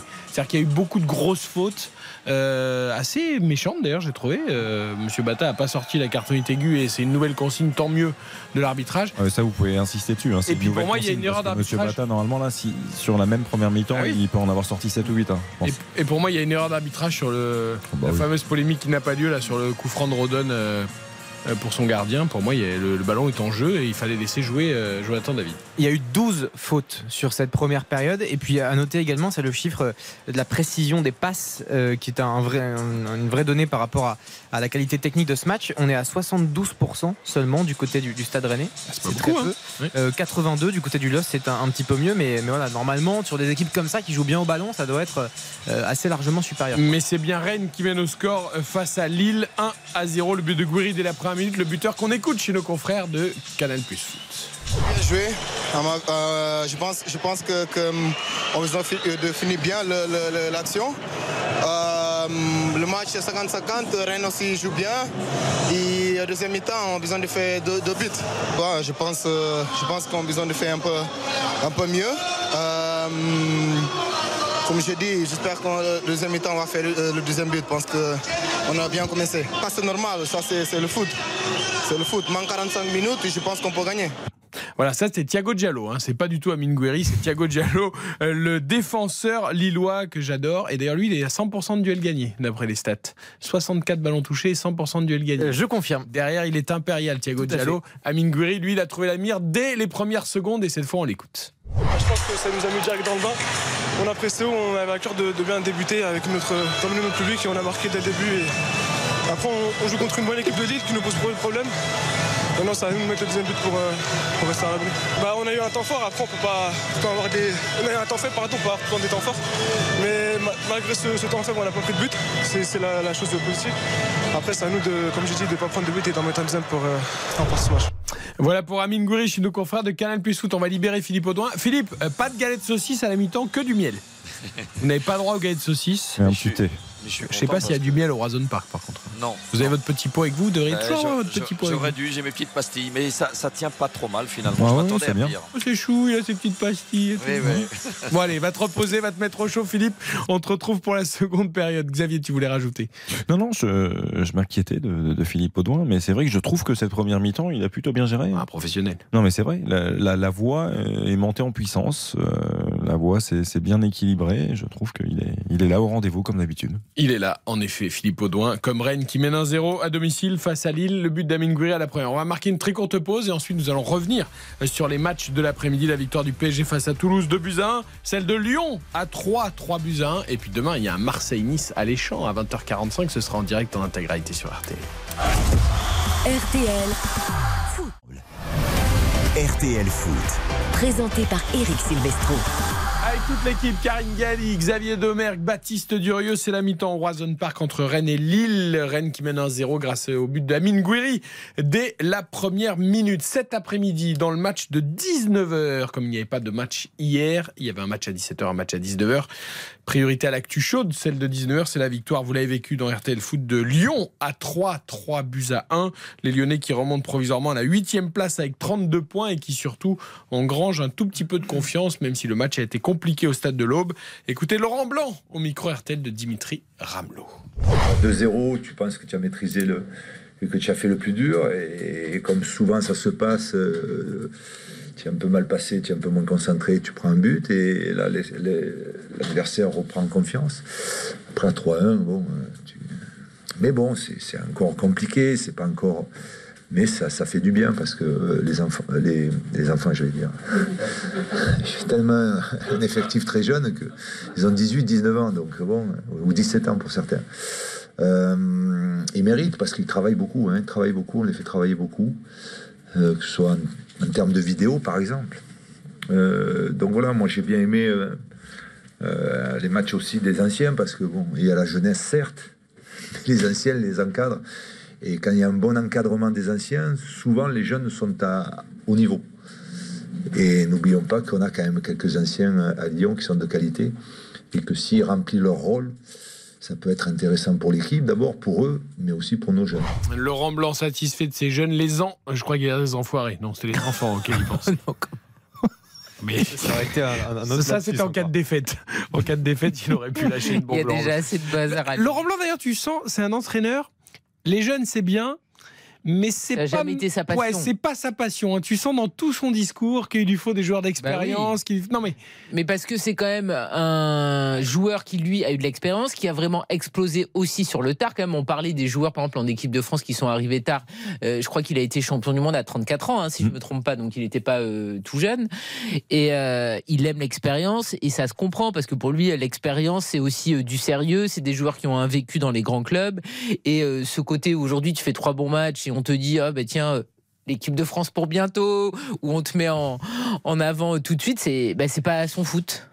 Non, il faut un mélange. Il- Toujours cette notion d'équilibre, mais un mélange. Et je trouve que là, il y a une belle mixité euh, dans cet effectif-là. Euh, On parle souvent de l'importance d'avoir des, des jeunes talents, oui, mais encadrés par ligne. Euh, L'arrivée de Dejan Lovren, dans ce sens-là, est très importante euh, sur le, le secteur défensif. Au milieu de terrain, Corentin Tolisso, qui est de retour de blessure et qui arrive à enchaîner les matchs, vient rassurer aussi beaucoup de monde. La casette, effectivement, plus haut sur le terrain. Mais il y a, il y a un joueur qui est en train de marquer beaucoup de points, c'est Eddie Barcola, qui a marqué son premier but en, en Ligue 1. euh, Bradley Barcola d'ailleurs. Enfin, Bradley, oui. Eddie Barcola, pourquoi il y a un joueur qui ne s'appelle non Eddie Barclay. Eddie Barclay peut-être, mais euh, son premier but en, en Ligue 1, il avait déjà été décisif à Ajaccio, euh, passeur décisif il me semble, euh, lors de deux matchs de Coupe de France, il a et marqué et donné Contre également Ajaccio, une passe notamment. décisive, donc je, euh, je trouve que c'est un joueur qui commence à avoir de la continuité dans, dans les choix de Laurent Blanc et qui, qui répond plutôt présent, il amène beaucoup de talent, beaucoup de créativité sur son côté, de l'efficacité. Toi, t'as une soirée blanche ce soir. Tu ne m'as pas dit, mais après, euh, après l'émission. En hommage à Eddie. Ah, il pense à, en hommage à Eddie Barclay, il pense à la soirée blanche de tout à l'heure. euh. Eddie Barcola, je sais pas pourquoi. la douche, hein, c'est ça le. Ouais, il m'en reste un petit peu. Vaut mieux éviter quand t'as une soirée blanche derrière. Le plan Gonzo à la louche, c'est pas forcément le meilleur plan si tu vas en soirée après. Le PSG a battu Toulouse 2 buts à 1 également avec des buts d'Akimi et de Messi. Lionel Messi resplendissant. Euh, qui a tenu la baraque quasiment à lui seul avec Ashraf Hakimi après que les absences de Neymar et d'Mbappé et forcément Christophe Galtier un Messi comme ça ça lui va bien Léo, il est à l'image de la Coupe du Monde qu'il a fait. Euh, et je demande à l'équipe de jouer pour Léo. Je demande à l'équipe de travailler pour Léo. Léo, on doit le libérer de certaines tâches. On doit compenser beaucoup de choses, mais on doit surtout faire en sorte de libérer l'espace dans lequel il est très à l'aise et lui donner le plus rapidement possible le ballon et après de créer du mouvement parce que quand il est à la baguette comme ça et qu'il dirige le jeu, il a le sens du dribble, le sens de la passe. Bon, je vais rien vous apprendre. Il a le sens du but. Il marque, il est décisif. Si vous avez la crainte que les, autres se reposent sur lui, non, non, ses partenaires ne doivent pas se reposer. Ils doivent euh, créer beaucoup de mouvements pour que lui puisse distiller euh, ses passes qui sont euh, tellement rares dans le football d'aujourd'hui de trouver autant de passes dans des angles et des espaces aussi réduits. c'est un peu l'histoire de tous les entraîneurs comme Lionel Messi hein. tu, tu fais en sorte que Lionel Messi soit dans les meilleures conditions et après il s'occupe du reste Bah oui, oui. Et là, de toute façon, en fait, que ce soit Galtier ou un autre, euh, ça n'a rien à voir avec l'entraîneur. Mais C'est- qu'il en soit à nouveau capable, parce qu'il a eu une période quand même Oui. euh, où tu sentais qu'il. Bah, l'an dernier. L'an dernier, même la dernière année à Barcelone, c'était comme Oui. compliqué. Notamment physiquement. Mois, ouais. Non, mais l'an dernier, c'était horrible. Parce que quand il était euh, euh, au contact d'un autre joueur, euh, c'était à chaque fois une perte de balle. Il n'arrivait plus à accélérer. Il avait plus euh, à évidemment euh, nous régaler avec ses, ses buts où il enchaîne et il frappe. Là, on a retrouvé le Lionel Messi qui euh, nous régalait au FC Barcelone par bribes parce que ce qu'il a fait cet après-midi, c'est pas un match plein, mais il nous éclaire quelquefois. et Non, mais il a été long tout le long du match quand même. J'ai trouvé que Ouais. cet après-midi, il n'a pas été. Non, mais il n'a pas été énorme. Moi, je trouve que c'est la. Mais il a pas Moi j'ai trouvé trou, hein. qu'il a eu. euh, alors, moi j'ai trouvé qu'il avait des éclairs, mais de Oui. toute façon c'est ce qu'on attend de lui. Mais il a eu des éclairs un, un peu tout au long du match. Moi, j'ai trouvé. Il n'y avait pas de 30 Oui. minutes où tu n'as plus vu Messi, enfin Baptiste, toi qui étais au parc. On l'a quand même vu régulièrement dans le match. Il n'a pas tout réussi, évidemment, mais. Non, non, mais après, en fait, quand, quand les joueurs font les bons appels, les, les bons mouvements au bon moment, euh, Messi, il réussit tout. C'est juste que là, en fait, autour de lui, pardon, mais c'était très médiocre. Oui, mais je l'ai vu aussi euh, Moi, faire des choses individuelles que je le voyais Bien plus trop faire. Des efforts Ouais, des dribbles, des frappes, des, courses, des- des des- courses. Oui, tout à moi, fait. moi, moi, c'est dans la dimension physique qui m'impressionne. Et depuis le début de la saison, euh, bien sûr, il était habité par cette Coupe du Monde et, et s'il est revenu aussi bien physiquement, euh, c'est pas par hasard. C'était bien sûr avec cette ambition d'aller euh, chercher un titre de, de champion du monde avec euh, avec l'Albi Céleste. Mais maintenant qu'il est champion du monde avec l'Argentine, il, il surfe sur cette dynamique-là.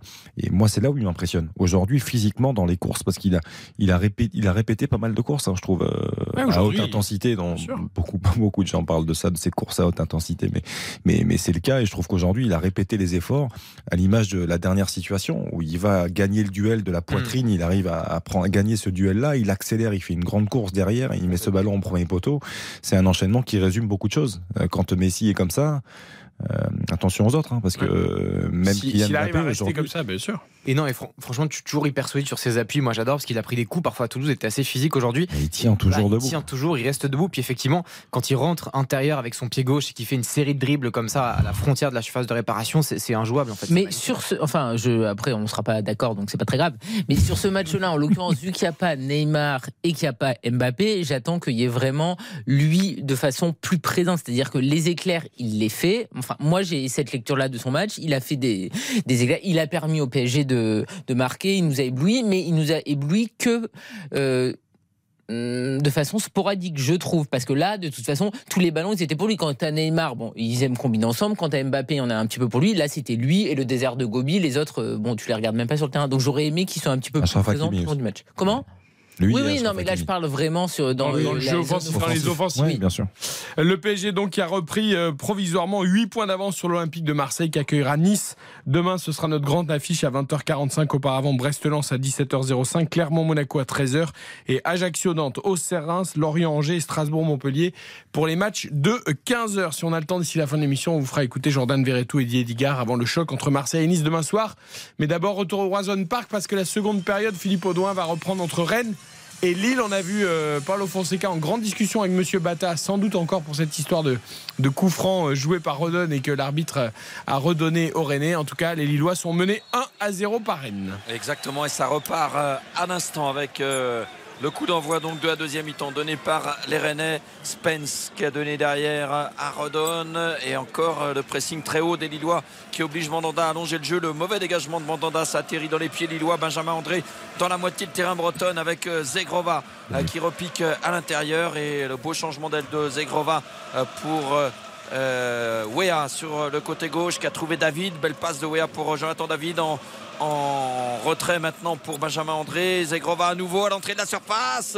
Et la frappe du gaucher qui euh, file à côté contrée. et il réclamait un corner. Elle est Zegrova. contrée.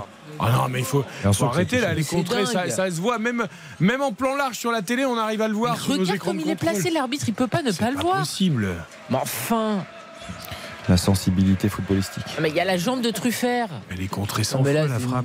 Ah, ben bien sûr. C'est- fou. En plus, euh, Bata, il, il- enfin, il est placé. Hein. C'est pas possible de pas le voir. hein. Euh, parce qu'il voit pas grand chose. Oui, oui. Non. Oh, Diallo là qui se rate euh, en défense et euh, il se rattrape dans un deuxième temps avec euh, un ballon dégagé euh, de la tête. Euh, Angel Gomez, un ballon par-dessus pour Jonathan David. Eh oui, mais Théâtre va avoir le temps de revenir. Et euh, Jonathan David qui avait de l'avance au départ, euh, finalement le temps que le ballon retombe, eh bien ça a Et le permis à rebond était Théâtre- très haut. Eh C'est oui, dommage que le rebond était très haut, qu'il n'était pas plus tendu parce que Théâtre n'aurait pas pu revenir. Exactement, il avait de l'avance là, Jonathan David. Et les Rennais s'en sortent bien. Le dégagement de Joe Rodon. Oh, le beau contrôle de Benjamin Bourigeau. Le contre favorable pour Santa Maria. Et le coup de sifflet de Monsieur Bata pour signaler une main de Santa Maria. Allez, c'est reparti avec de bonnes intentions. Ça me plaît. Revenir euh, à, comme la première mi-temps. En espérant que ce soit plus durable. Exactement. première mi-temps. Et euh, les Lillois dans la moitié de terrain bretonne. On est reparti sur les mêmes bases. Hein, Baptiste soulignait à juste titre euh, l'énorme possession de balle des Lillois, 65% en première mi-temps. Ah, ils sont agacés. là. Benjamin André qui réclame encore une faute qu'il n'obtient pas. Les Lillois se sentent de plus en plus floués. Et euh, je suis pas sûr qu'il y avait Par l'arbitrage. En tout cas, la, la touche à suivre, elle est en faveur Ah bah, de si, Rennes. il y a faute sans faute. Toko Ekambi lui marche sur le talon. Alors le ballon allait sortir vers le- la touche, mais il lui marche quand même bien sur le talon. Euh, Dans ce cas, effectivement, il y avait faute. Et les Rennais qui perdent le ballon immédiatement, comme ils sont fair play, ils l'ont redonné aux Lillois en fait. C'est bien. Et Jonathan David, en revanche, a été contré. La belle action là pour euh, Bamba. Maintenant, la percée côté gauche. Il est repris par Rodon, euh, qui va même gagner le- la sortie de but. Le défenseur gallois euh, qui monte clairement en puissance. hein. Donc cette défense rennaise, on en parlait euh, tout à l'heure. Mais là encore, il a été impeccable pour suivre la course de Bamba et obtenir euh, la sortie de but. Steve Mandanda qui prend tout son temps pour jouer le 6 mètres. Alors je, je, je vois pas pourquoi Steve Mandanda prend autant de temps pour jouer le 6 mètres. On n'est pas dans les dernières minutes. Et euh, les Ah, Rennais, si, il veut calmer un peu les velléités lilloises. peut-être. Parce que Lille fait une, bonne entame de deuxième période, je trouve. Donc, euh, Oui, oui, oui, ça peut s'expliquer, effectivement. casser un peu le rythme. Casser le, casser le rythme, Ah, effectivement. lui, il parce a que le métier, on parlait des joueurs d'expérience. lui, il l'a. Eh oui, ça c'est sûr. Et euh, les Rennais sont pas bien revenus. Autant les Lillois sont revenus avec de bonnes intentions, les, les Rennais sont pas bien revenus dans cette euh, deuxième mi-temps. On repart de derrière là avec euh, Yoro euh, qui a écarté euh, à droite et le ballon en une touche pour Zegrova qui déborde. Truffert est à ses basques et c'est même Truffert qui gagne euh, le duel. Et Zegrova qui va obtenir tout de même la touche. Il la joue pour son capitaine Benjamin André. Et on revient derrière avec euh, Diallo dans le rond central. Maintenant pour réorienter le jeu euh, côté gauche en une touche. Bamba qui redonne à Diallo. Euh, Timothy Wea de son poste de latéral gauche. Encore une bonne passe de Wea qui avait trouvé Bamba. Pas de chance pour les Lillois. Le contrôle qui n'est pas réussi pour Bamba, qui n'était pas forcément évident non plus. Et euh, la récupération quand même, les Rennais ne parviennent pas à garder le ballon. Là, c'est vraiment l'enseignement des- de ces premières minutes. Philippe, tu disais tout à l'heure qu'Abella n'est pas dans le 11, mais il est sur le banc ou? Oui, oui, tout à fait. Ah, il faut, enfin, Bamba, il faut à un moment, il faut arrêter, non? Enfin, je... Ah bah oui, oui. Un Bamba, c'est pour moi, c'est Une il- énigme. Il n'arrive pas à, à être- à progresser, à être décisif. quoi. Mais le problème, c'est qu'il est, euh, les entraîneurs sont passés, les, les joueurs ont changé et il est toujours titulaire. Donc, il doit y avoir une raison. euh, Bah, parce que c'est vrai qu'il fait énormément de choses. Il touche beaucoup de ballons, tu le vois beaucoup, il est à l'origine de beaucoup d'actions. Mais combien vont au bout? Non, mais ça c'est vrai. Sur, sur l'aspect décisif des choses, euh, c'est c'est une réalité. Et tu as raison, Eric, vous avez raison d'insister dessus. Mais, mais après, je Après, pense il que se cache pas, je pense qu'à l'entraînement euh, et au quotidien, c'est effectivement un joueur qui ne triche pas. C'est un joueur qui met toujours beaucoup d'intensité, qui va vite, euh, qui fait des efforts défensifs, qui, qui est impliqué. Alors après, il y a du déchet, et ça manque. de- Je vais être très sévère, mais je pense que tu as dit un truc très juste c'est un joueur d'entraînement. Je pense Eh qu'il ouais, est- Non, mais je pense qu'il est très bon à l'entraînement et qu'à l'entraînement, il va au bout et que ça marche. Oui, mais Bah enfin, ouais. il y a un moment, les entraîneurs, ils voient bien qu'à l'entraînement, Ah oui. ça passe. Et Non, mais je pense que c'est un garçon qui, sous pression, baisse d'un Ouais. cran quand même. Mais là, je vois, il est en fin de contrat en juin 2023, donc c'est-à-dire qu'il va partir libre. Euh, oui. Après, cette saison, c'est 4 buts et 3 passes décisives. Donc, c'est pas, euh, il a fait des saisons pires que ça, quand même. Et, Mm. euh, mais oui, mais regarde, je crois que les 4 buts, c'est en- beaucoup en début de saison. hein. Tout début Oui, de saison. Il s'est vite éteint quand même. et, euh, et- et surtout, non, c'est quelqu'un qui pèse beaucoup dans, dans le vestiaire, Jonathan Bamba. Ah oui, d'accord. mais Ouais. bon, euh, Il a- le vestiaire, c'est bien. Il a, mais- ah bah, la dernière fois qu'il a marqué, dis donc, c'est face à C'est quand Monaco. face à Je je Monaco. le- souvenais même pas, mais c'est- long. 23 octobre. Voilà, 23 Eh oui. octobre, c'est loin, oui. Ah, mais les, Oui, buts, les buts sans gardien, ça compte pas vraiment. quoi. Oui, c'est vrai en plus. Oh là là. Allez, les Rennais qui ont du mal quand même hein, Eh à développer leur jeu. Et bien joué, Bourigeaud, c'est- très très rare de voir Rennes privé de ballon comme ce soir, parce que c'est quand même la marque de fabrique euh, du Stade Rennais euh, euh, façon Genesio. C'est quand même euh, d'être capable d'avoir le ballon, d'attaquer et, de repartir de derrière. Mais là, c'est Lille qui confisque le ballon et qui gagne la plupart des duels, comme ici en milieu de terrain avec Benjamin André. Ça repart avec André Gomez euh, qui a réussi à donner à Jonathan Bamba la bonne passe de Bamba pour David dans la surface. Le repli, le but, le but de David, l'égalisation logique, le drapeau qui se lève, la position de hors-jeu, le but refusé à Jonathan David pour une position de hors-jeu. Alors que David avait réussi à mettre ce ballon dans un trou de souris au premier poteau. Et passe D de Bamba, tu vois, ici, on y a mis la pression, ça aurait pu faire passe D. Ouais, il va falloir vérifier tout Ouais. ça parce que Alors, il- David il a fait signe que non aussitôt. Hein, il- Ouais, c'est de bonne guerre. Et- Ouais, mais mais on va Il est vérifier. hors jeu, il est hors jeu, il est hors jeu. Il est hors jeu, il est hors jeu. Et il est hors jeu, le hors jeu est confirmé. Bonne décision de l'assesseur de Monsieur Bata. Et euh, avertissement sans frais pour euh, le Stade Rennais après seulement 6 minutes en deuxième période parce que là ce but serait venu euh, concrétiser une Enfin, domination lilloise ouais. en début de deuxième mi-temps. Ouais, et très juste, bravo au, ju- euh, pas- bravo au juge de touche. Et d'ailleurs, je, je suis en train de regarder parce qu'on a les- le révélateur avec les lignes. Euh, le juge de touche, il est parfaitement aligné avec Jonathan David parce que la ligne va jusqu'au bout et on voit le juge de touche qui est sur la ligne rouge de, de Jonathan David, donc il était parfaitement placé. ça veut dire que physiquement il est bien. Ah, il était au bon endroit. Parce qu'ils ont une grosse prépa physique, hein, donc il- mais c'est pas évident hein, parce qu'ils répètent les, les sprints. il y a- C'est vrai. Hein. Et Beaucoup de fractionnés dans les, prépas. dans les- des non, non, mais, mais ils sont pas toujours aussi bien alignés. Là, Et le bon ballon de. Bourigeau pour Guiri. Le sauvetage de Chevalier est doué dans un deuxième temps qui ne peut profiter euh, de ce deuxième ballon. Mais la parade de Chevalier bien sortie euh, de son but pour venir contrer Amine Guiri sur cette euh, très belle ouverture, très belle passe de Benjamin Bourigeau.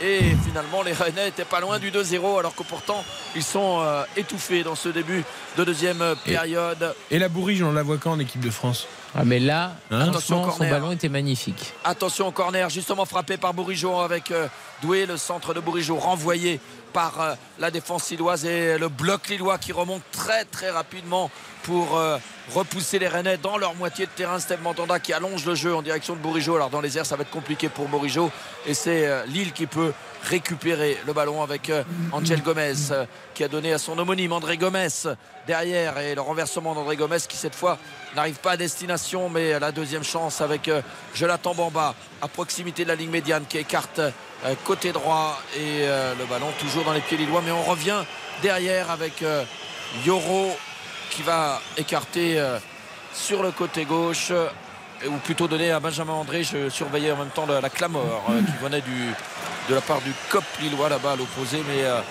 euh, rien de particulier en tribune à signaler. Je vois, des sifflets en fait j'entends des sifflets euh, à destination des supporters lillois. Ça vient des supporters rennais je sais pas trop ce qui se passe. En tout cas le jeu se poursuit mais les Lillois sont dans leur moitié de terrain. 1-0 toujours pour Rennes face à Lille. On joue depuis 54 minutes. Stat intéressante qu'on aperçoit à l'instant, c'est les ballons joués dans la surface adverse. Ben, Lille en a joué plus que Rennes. 15 contre 11 de ballons joués dans la surface adverse. Ça confirme un petit peu cette possession lilloise et finalement, non pas la main mise parce que c'est Rennes qui mène au score et qui n'est pas archi dominé, mais quand même Lille en effet confisque et empêche Rennes de, de vraiment développer son jeu de manière euh, continue. Et ils sont sur un vrai temps fort. hein. Sur les, les dix premières minutes de cette deuxième période, ils, ils auraient même quasiment mérité hein, de l'égaliser. La position de hors-jeu de David, certes, mais voilà, ça peut aller vite.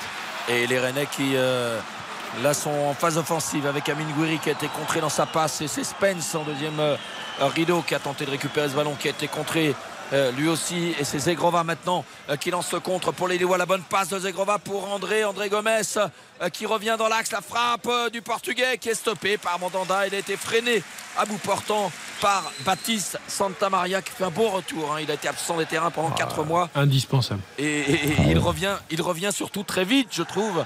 Après une si longue absence il revient vraiment à un très bon niveau mais très très rapidement.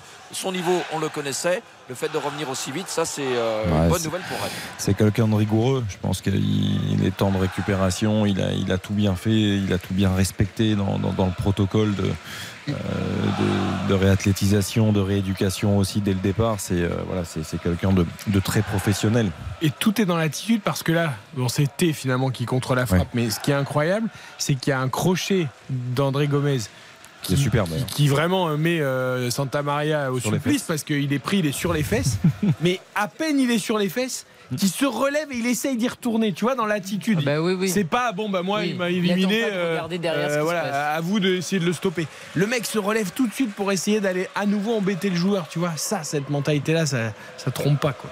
Et la belle passe en une touche de Bourigeau euh, pour se défaire euh, du pressing. Malheureusement, il y avait un deuxième pressing à destination et les Rennais sont souvent battus hein, dans la conquête du ballon, pour employer un terme cher euh, au rugbyman.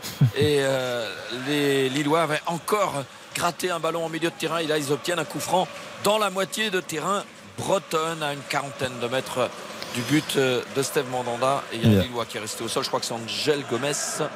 Ouais. Et il y a quelque chose d'intéressant, je trouve, avec le, le système du Stade Rennais, c'est qu'on a évoqué un- un- possiblement un 4-3-3 qui se transforme aussi très vite en 4-4-2 avec Doué qui se rapproche de euh, d'Amin Gouiri et puis Bourigeau qui s'écarte euh, à côté droit avec Toko Ekambi à gauche. C'est-à-dire qu'il est très malléable, je trouve, le, le système. Et il, il peut se- s'organiser, se, désorganiser dans le match. Et, et je trouve que tactiquement, c'est très très bien fait dans, dans Après, je l'animation. sais pas vous, mais moi, Désiré Doué, je le préfère un poil plus bas.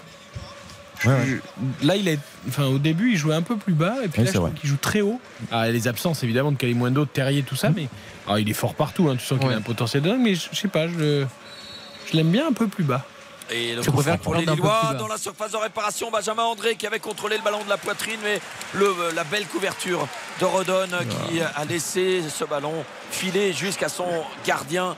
Et euh, c'était Benjamin André qui avait réussi à surprendre la charnière, mais Rodon qui euh, est venu à la rescousse pour attraper le coup. Et la relance du Jurenais en une touche avec euh, Bourigeau et Doué. En revanche, là, c'est plus compliqué pour Bourigeau. Oh, Yoro euh, qui a raté euh, son geste technique et qui a commis une faute sur Bourigeau qui n'est pas sanctionné. C'est Zegrova qui va en profiter. Oh, le sauvetage de Mandanda face à Zegrova qui était seul face à lui à l'entrée de la surface et qui a tenté le lob. Et Mandanda qui a pu aller chercher ce ballon euh, qui passait au-dessus de lui pour le sauvetage du gardien et surtout Zegrova qui gaspille une énorme occasion pour les Lillois. Pour moi, c'est justice parce qu'à mon avis, il y avait une faute au départ sur Bourigeau qui n'avait pas été sifflée.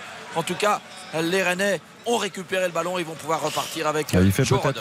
Il fait peut-être aussi faute lui un petit peu Bourigeau parce que il- en voulant anticiper l'erreur euh, qu'il y a hein, l'erreur de Euro il met son corps en opposition je pense qu'il fait une Et première faute encore une occasion pour Lille avec Zegrova. Et cette fois, il marque l'égalisation lilloise avec Zegrova à la réception d'un mouvement rondement mené. Et ça a été très vite. Et Zegrova servi à l'opposé, à l'entrée de la surface, très légèrement excentré du pied gauche. Une frappe appuyée de l'intérieur du pied qui trompe Mandanda. Et Zegrova, ça récompense son bon match. En tout cas, même s'il avait gaspillé juste avant, ça fait un partout. Ouais, joli but, joli compte, c'est mérité hein, pour Lille. hein. Bien sûr. euh, ri- strictement rien à dire. un super premier quart d'heure dans cette deuxième période et, et bon là ça vient d'une paire de balles, un ballon contré, mais ça vient aussi de la, la qualité de la transmission euh, d'André Gomez et le, et super ballon de Jonathan David, déviation derrière la jambe d'appui de- Angel d'Angel Gomez. Ah ouais, magnifique. Et, Tout est bien euh, fait. et der- Et, derrière, Zegrova finit parfaitement de l'intérieur du pied. Il avait une très belle situation quelques secondes avant, euh, qui joue plutôt bien hein, parce que le contrôle orienté entre les deux défenseurs centraux, René, était très bon. Derrière, il manque un peu de justesse dans son lob, mais il est récompensé, je trouve, Zegrova, de- d'un match sérieux où il a amené de la variété. Eric, notre cher auditeur, disait qu'il faisait toujours la même chose. Là, je trouve qu'il a centré pied droit. Je trouve qu'il a, il, il a varié un petit peu son jeu. Eh ben il est là, Eric Bon, Eric, alors, c'est Grova Non, mais c'est le meilleur joueur de l'histoire du LOSC, les gars. Ça fait, ça fait combien de temps que je vous le. Zegrova, c'est le plus beau pied droit et pied gauche de toute l'histoire de l'île, quoi. Mais Obraniak, c'est qui Obraniak, je ne le connais pas. Ah, Putain, Zegrova, il est énorme. C'est. Eric qui était avec nous tout à l'heure pour les paris Winamax, qui avait un peu été sévère avec Zegrova. Et Zegrova lui a dédicacé Mais, son but. mais hein, j'imagine, Eric, que sur l'action d'avant où il n'arrive pas à lever Mandanda, vous allez vous dire Ah bah là, les mecs de la radio, je les rappellerai bien pour leur dire que Zegrova, il marque jamais. Non mais alors, vous seriez étonné du pouvoir que j'ai sur les joueurs de foot à dire qu'ils sont nuls sur Facebook et que derrière les mecs plantent. Il faudrait me follower sur Twitter pour savoir qui va marquer quoi. Mais, C'est un mais- truc de mais ça, ça arrive souvent. Quand, en général, nous on avait dit ah, juste avant que Bamba il était pas. Et hop, il a failli faire passe décisive juste derrière. Vous voyez, on est tous pareils, Eric. Bon, ça vous fait Ah plaisir quand même ce but de Zegrova.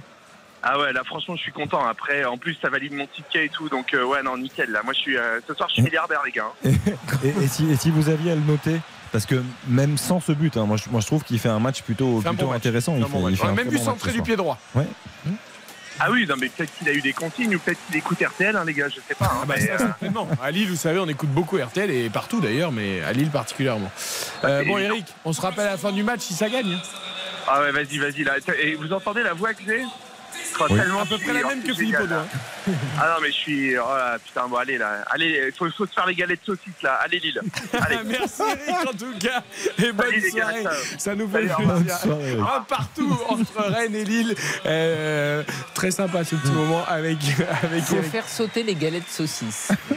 C'est ce qu'il a dit. Sauter ou se faire, il a entendu. Il faut se faire des galettes de Oui, saucisses. il faut- oui, bon, carrément, ouais, on les mange, on les croque, on les mange, on les, on, on les efface. 61e minute, match complètement relancé. Rennes 1, Lille 1 et des changements de Bruno Genesio, Philippe Audouin. Et oui, double changement avec Hugo Choukou qui remplace Flavien Tay, un profil plus défensif en milieu de terrain parce que Rennes effectivement avait tendance à prendre l'eau euh, dans cette zone euh, depuis le début de la deuxième mi-temps et puis Kalimundo qui fait son retour ce soir, euh, qui fait son entrée à la place de Désiré Doué, qui n'a pas fait son meilleur match de la saison et qui cède donc sa place au profit de l'ancien Lançois Kalimundo et changement également pour Lille avec Rémi Cabella. Tu le réclamais Eric qui va entrer à la place d'Angel Gomez et non pas de Jonathan Bombard. Ah, oui, bah, poste pour poste, là. le 10 à la place du 10. Et très heureux de voir Caliwendo parce que je trouve qu'avec euh, avec Oui. Je, je sens une complicité naissante qui peut être très intéressante pour, pour le Ouais, naissante qui, ouais, qui d'ailleurs était euh, née euh, en espoir avec l'équipe de France Bien Espoir, sûr, les, fait, deux oui. qui, qui appréciaient beaucoup se retrouver en, en rassemblement avec les Bleus, avec euh, cette sélection espoir. Et c'est vrai qu'on l'a senti très vite dès son, dès son arrivée à Rennes. Ça fonctionne très bien. Et on voit quand même la qualité des effectifs hein, quand tu peux faire rentrer euh, Kalimundo, Hugo Choku qui est un jeune espoir, Cabella quand même de l'autre côté aussi euh, qui n'était pas titulaire. Il y a quand même aussi de la profondeur de banc euh, chez ces deux équipes qui sont des équipes euh, de premier plan du championnat et on comprend pourquoi Et- Rennes est 5e, Lille 6e. Et point positif pour le LOSC, malgré tout, parce que le LOSC euh, était resté muet lors de ses deux derniers matchs de Ligue 1. Qui est assez euh, surprenant pour être euh, précisé et signalé, mais Lille n'avait pas marqué sur ces deux Ils dernières ont rencontres. beaucoup d'occasions, on en Ouais, parle ouais. souvent. Bah, on le voit encore là ce soir. hein. Ah, carton jaune pour qui? Ah, Il n'en est pas sorti. Hugo Il il est juste rentré. d'entrer. Et c'est Ah, c'est lui, c'est lui qui le prend. euh, effectivement, c'est bien Gauchoku qui. Ah, Marc Bataille, il s'est dit j'ai pas sorti tous mes cartons là. Il C'est pas normal. faut y C'est pas. Il normal. reste plus que 27 minutes. euh. oh, c'est mais c'est hyper sévère. Choukou, ça faisait 20 secondes hein, qu'il était entré. Oh, c'est hyper sévère. Et l'un des cartons les plus rapides de la saison, en tout cas là, Diallo, avec le pressing de Bourigeau, n'a pas réussi sa relance, la touche à suivre euh, pour les Bretons. Elle est jouée par euh, Spence. euh, Qui a donné à Santa Maria. On revient derrière avec Rodon et Théâtre. On va essayer de contourner le bloc en passant de la droite vers la gauche. Et la belle passe à l'intérieur pour euh, Amine Gouiri, c'était Truffert qui avait euh, trouvé Amine Gouiri, qui avait poursuivi son action, mais il n'a pas été servi sur son appel de balle. On repart quand même euh, sur ce côté gauche avec Toko Ekambi qui a donné à Hugo Chokou euh, qui tente de gagner quelques mètres balle au pied. C'est maintenant Gouiri qui s'est excentré le long de la, ligne, de touche. Le bloc lillois là qui est très très bas et qui ne laisse aucun espace au Rennais. Et du coup, est obligé de revenir derrière avec Rodon pour Spence. Le 1-2 avec Bourigeau, mais euh, la belle présence de Timothy Weah qui, je trouve, fait une belle entrée euh, à un poste inhabituel pour lui de latéral gauche.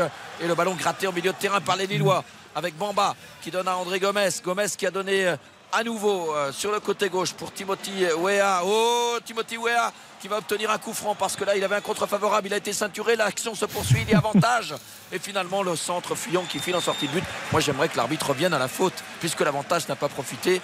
Euh, là il y avait une vraie faute Le sur, Spence, ouais. sur Timothy Weah. Il voulait son short, je crois. Oui, il semblerait, oui. Et Monsieur Bata, logiquement c'est l'avantage, mais l'avantage ne profite pas dans les 2-3 secondes qui suivent. On peut revenir à la faute quand même. Les Rennais ont besoin quand même d'accélérer et de, de- de gagner ce match parce qu'avec leur faux pas euh, continu euh, à l'extérieur, ils restent au contact grâce à leur victoire à domicile. Mais s'ils ne gagnent plus non plus à domicile, euh, Marseille et Lens peuvent vraiment s'échapper demain dans la lutte pour le podium. hein. Euh, Alors ils vont peut-être se mettre à gagner à l'extérieur parce que ça peut pas Eh oui, mais tu vois, là, regarde, ils peuvent se retrouver euh, à combien 8, 7 points de lance et potentiellement 8 de Marseille. Donc euh, ça commencera à faire beaucoup dans la course au podium. hein. Avant d'aller à Toulouse, d'ailleurs. Alors la, la course au podium, est- est- elle existe, mais je trouve que ce qui est vraiment capital pour Rennes ce soir, c'est de repousser Lille, le plus sérieux concurrent derrière dans la course à l'Europe, de repousser Lille à 8 Ah points. Y non, je suis pas d'accord avec toi, Philippe. Il y, a, il y a 5 points d'écart entre les deux équipes.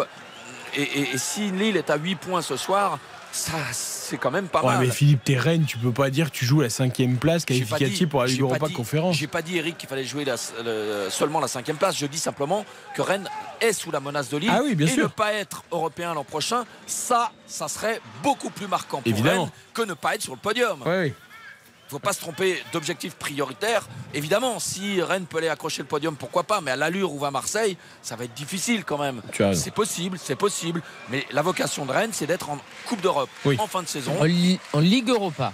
Et, et Eh, dans la Ligue Europa, Ligue Europa Conférence, la Ligue Europa, du coup, c'est la quatrième place. Eh oui. hein, C'est pas la cinquième. Eh oui.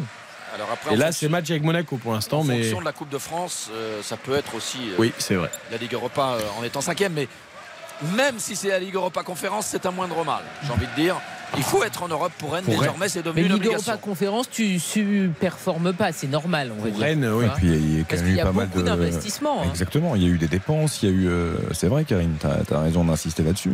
Et puis, ce serait, à mon avis, euh, une immense déception au regard de, de la saison, de la première partie de saison, du jeu proposé par le Stade Rennais. Je, on parlait La d'un effectif. très longue, hein, on est qu'à la Oui, mais 22e on, journée, on hein. parlait d'un effectif pas très bien construit, on le voit. hein, quand euh, on double euh, les postes et on ne perd pas en qualité, c'est pas pour rien. C'est pas pour aller chercher l'Europa League Conférence, même si l'Europe reste effectivement la, la priorité numéro un. Mais d'ailleurs, on retrouvera Rennes euh, face au Shakhtar Donetsk, d'ailleurs, dans quelques jours. Tout à fait. Effectivement, déplacement d'abord euh, en Pologne avant de, de recevoir euh, le Shakhtar. Parce que le Shakhtar ne joue pas en Ukraine, évidemment, du fait Ouais. de la guerre contre la Russie. Un partout entre le Rennes et Lille. 67 minutes de jeu, courte pause, retour d'RT Foot. RTL, RTL Foot, présenté par Eric Silvestro.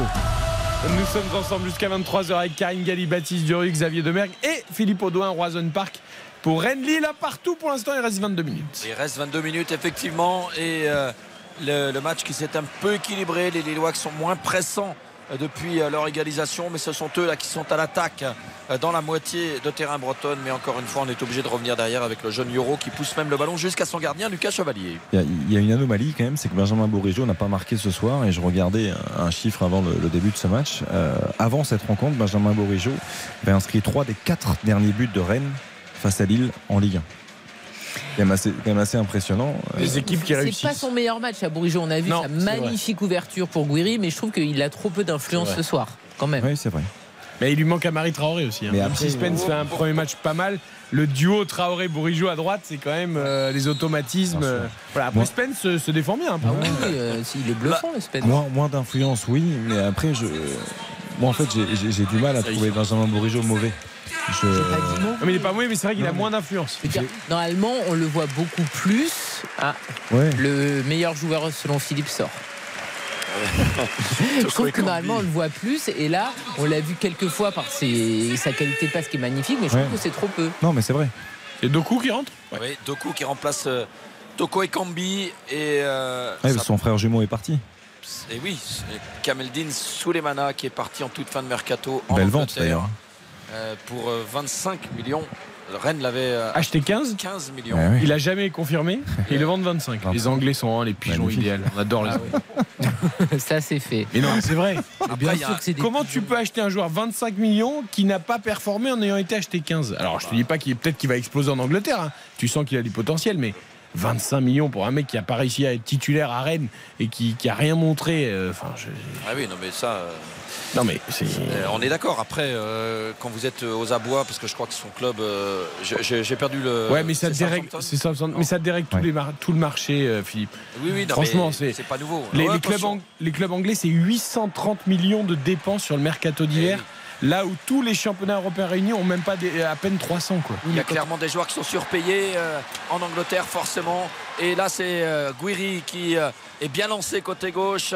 Bourigeau, malheureusement, le ballon était trop excentré pour que ce soit dangereux. Et Bourigeau en relais euh, avec euh, Guiri sur ce côté gauche. Truffert qui a redonné à Bourigeau, le capitaine. Ah, qui, se, qui a tenté de redonner devant lui à Guiri, mais c'est intercepté. Et il se bat bien. Benjamin Bourigeau pour récupérer ce ballon et le centre de Bourigeau qui est dangereux. Oh, c'était pas facile là pour Timothy Weah qui a réussi à écarter le ballon et qui va même empêcher ce ballon de sortir euh, en touche.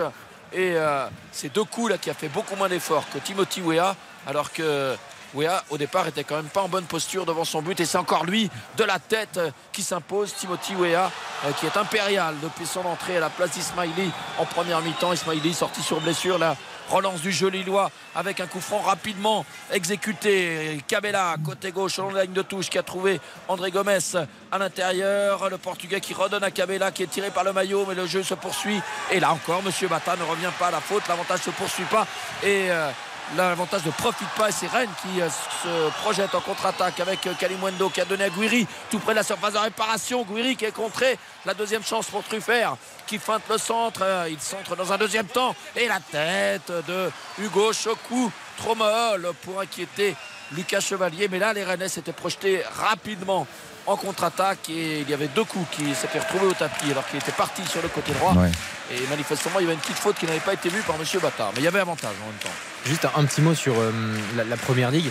C'est- C'est 3,5 milliards de droits télévision. Si vous divisez par 20 clubs, ça fait 175 millions par club. Donc 25 millions sur un, un joueur à fort. Oui, bien sûr. Non mais Alors Ouais. oui, ça dérègle tout, mais c'est les droits télé, c'est comme ça. C'est-à-dire que le, le dernier de première ligue touche euh, Non, mais plus que le vainqueur que de la, Ligue 1. Oui, on n'est pas en train de dire que ça les dérègle eux, parce que effectivement, financièrement, eux, ils ont aucun souci, mais, mais ça bouleverse tout le, le- le marché des, des transferts. Mais, mais les, clubs, prix, les clubs les- français font la même chose quand ils vont chercher Souleymana pour 15 millions dans un pays, je crois que c'était en Suède ou au Danemark. Oui, bah, Euh, évidemment. c'est la même chose si vous bien, vous mettez à la place de ces pays-là. C'est vrai. Ouais. Mais après, ces pays-là n'ont pas vocation. Ils savent que les joueurs, quand ils explosent ou qu'ils grandissent, sont- sans leur faire offense, ce ne sont pas des pays où les mecs restent, quoi qu'il arrive. Ben, en France, c'est un peu pareil. Bah, euh, non, mais là, je parle pas que de la France. Euh, maintenant, l'Angleterre, enfin, pardon, l'Espagne, l'Italie et la Bundesliga subissent la même chose des Anglais. Si les Anglais décident d'avoir un joueur, tu peux plus quasiment rien faire. Bien sûr. Alors qu'avant, euh, je veux dire, des clubs comme le Real, le Barça, le Bayern, voilà, ils, ils Oui. luttaient avec les clubs anglais sur certains joueurs. Maintenant, c'est fini. Alors il y a des clubs français qui sont tout contents de céder leurs joueurs Ah bah, pour des grosses sommes parce que ça remplit les caisses forcément. Évidemment. Donc euh, Moi, Il y, a- il y a autre chose qui me dérange par rapport à ça, par rapport au, au prix euh, hallucinant euh, dépensé par les Anglais, aux sommes hallucinantes, c'est euh, c'est la pression que ça met sur le joueur. Je veux dire, euh, aujourd'hui, un joueur comme Enzo Fernandez, on est en train de dire, euh, il a intérêt de le prouver. Non, mais en fait, il y est pourquoi lui? Il y est pourquoi que, que Chelsea euh, soit venu le prendre 130 millions et mis 130 sûr. millions sur la table. Il y est pour rien. C'est un jeune joueur qui, est- qui a beaucoup de qualité, qui a beaucoup de talent, qui a peu d'expérience, c'est vrai, au haut niveau. Il a fait une belle Coupe du Monde avec sa sélection. Il a fait une bonne saison la saison dernière avec Benfica, mais c'est tout. Mais, mais enfin, c'est- Alors, je suis- totalement d'accord avec toi parce que le prix évidemment n'est pas fixé par le parce joueur. que Lille fait le forcing là dans la surface de réparation rennaise. Les défenseurs bretons qui ont bien du mal à se dégager et finalement c'est Spence qui euh, réussi à mettre le pied sur le ballon et à donner à Doku, mais on est toujours à proximité de la surface de réparation bretonne. Et là, ils ont enfin réussi à s'en sortir, les Rennais, mais c'était fort à la mano, à la mot, là, sur les, actions précédentes. Et maintenant, ça part vite de l'autre côté avec Gouiri qui lance Kalimwendo qui est repris par Diallo. Ah, il y avait une possibilité côté gauche avec Bourigeau. Et finalement, il a choisi l'axe avec euh, Kalimwendo, pris de vitesse là, euh, par euh, Diallo. Et, quelle belle sortie de balle de Doku à deux reprises. Ah, parce qu'il faut le faire. Avec calme et tout. Lui qui parfois est un peu aussi je pars et je dribble. Et ouais, là, il a super bien sorti le ballon. Et le ballon qui va être récupéré par les Lillois avec un coup franc à proximité du rond central. J'avais coupé Xavier, je crois, tout à l'heure, ou Karine. Oui, juste pour dire, je suis d'accord avec toi sur l'histoire du prix. Mais dans l'histoire quand même d'Enzo Fernandez, t'as le président du club, Rui Costa, qui te l'a désingué.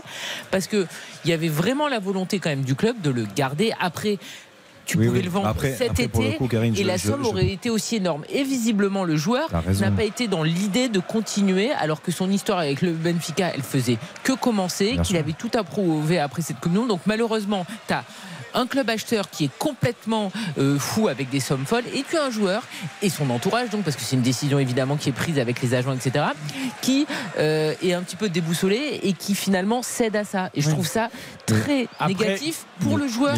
Mais pour, le coup, je prends l'exemple d'Enzo Fernandez. J'aurais très bien pu prendre celui de Moudric ou celui d'un autre joueur euh, où on investit, où on investit beaucoup d'argent. Je trouve que ça met une pression. Oui, mais là, vous parlez de club. mais attends, là, vous parlez d'un club Chelsea qui a juste fait n'importe, enfin qui a décidé de tout faire exploser. Et, le problème, c'est que euh, même si un club anglais revient sur Enzo Fernandez cet été, si c'est pas Chelsea, ce sera pas le même salaire. Parce que là Chelsea voilà c'est 130 millions c'est je sais pas combien de salaire pour le joueur. À un moment c'est normal que le joueur il craque on l'a vu plein de fois regarde. On l'a tous dit Joao Félix pourquoi il choisit l'Atlético ah bah à l'époque? Bien sûr. Alors que c'est pas du tout le club pour le profil du joueur, sauf que c'était une fortune et qu'il avait décidé ah d'aller à l'Atlético. Il y a quand même aussi des joueurs qui parfois se disent, bah, en fait, je me verrais mieux là par rapport à la philosophie euh, de jeu du club ou parce que j'ai envie de finir la saison. Ça arrive aussi. Mais après, sur les joueurs comme Souleymana, c'est d'ailleurs le pari qui avait tenté Rennes en mettant 15 millions. C'est que ce sont les joueurs offensifs, les Doku, les Souleymana. Si le mec explose vraiment, c'est le gars ultra spectaculaire qui dribble, qui fait lever les stades et que tu vas vendre 100 millions. Euh, Souleymana, pour l'instant, il n'a pas confirmé. Il le fera peut-être en Angleterre. Mais tu vois, à Southampton, ils mettent 25 millions dessus. Et à l'arrivée, Unai, qui a fait une super Coupe du Monde avec le Maroc, et eh ben c'est l'OM, tant mieux pour l'OM, qui s'en est retiré à moins de 10 millions. Pourquoi? Parce que le mec, c'est peut-être pas physiquement, il n'est pas costaud. Donc en Angleterre, on dit est-ce qu'il va euh, tenir le rythme de la première ligue et tout? Mais quand je vois 8 plus 2 pour Unai et 25 pour Souleymana, euh, j'ai du mal à comprendre. Hmm.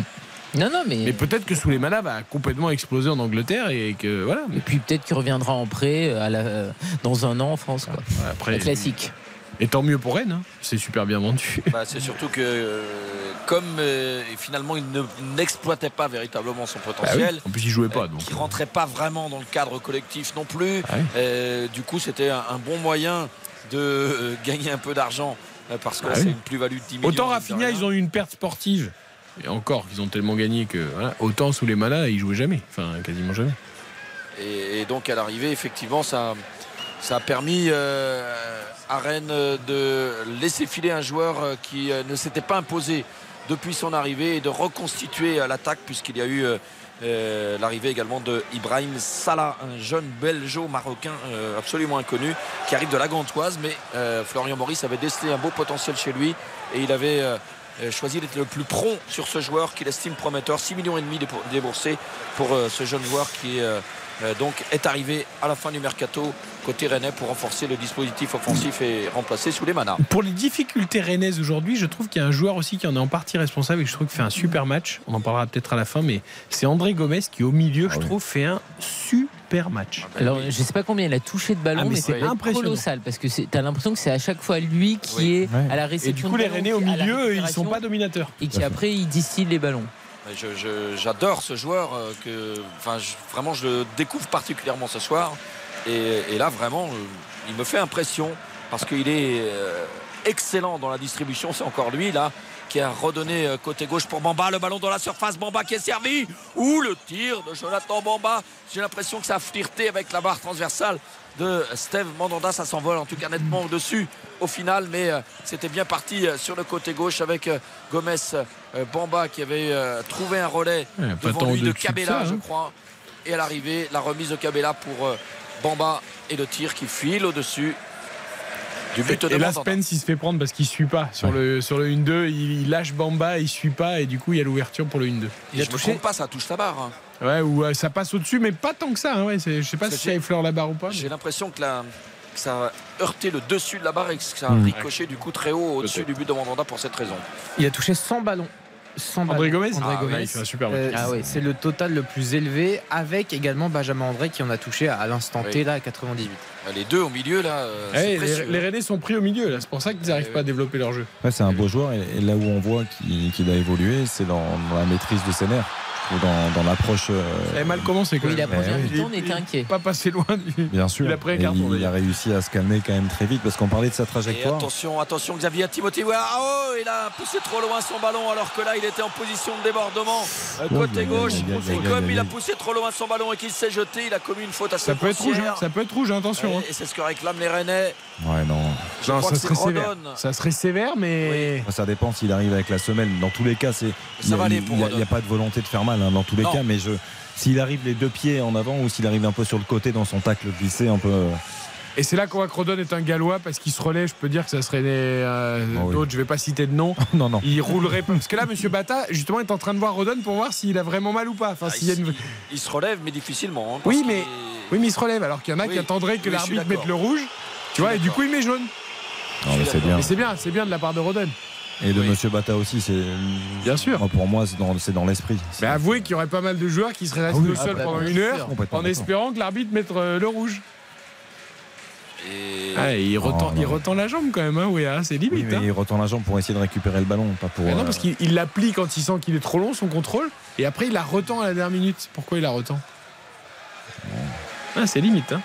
Bon, tant mieux pour le jeu et pour le foot, mais. Ouais, et pour, pour revenir à André Gomez, on, pour l'avoir vu débuter à Benfica, c'est vrai qu'après il y a Valence et Valence, on se dit bon, il va grandir. Il, il fait euh, une saison et demie de qualité avec de- des statistiques assez intéressantes et euh, comme souvent, les gros clubs espagnols s'y intéressent et il y a le Barça qui arrive. Et le Barça, on a vite compris que c'était un Trop trop. Ouais.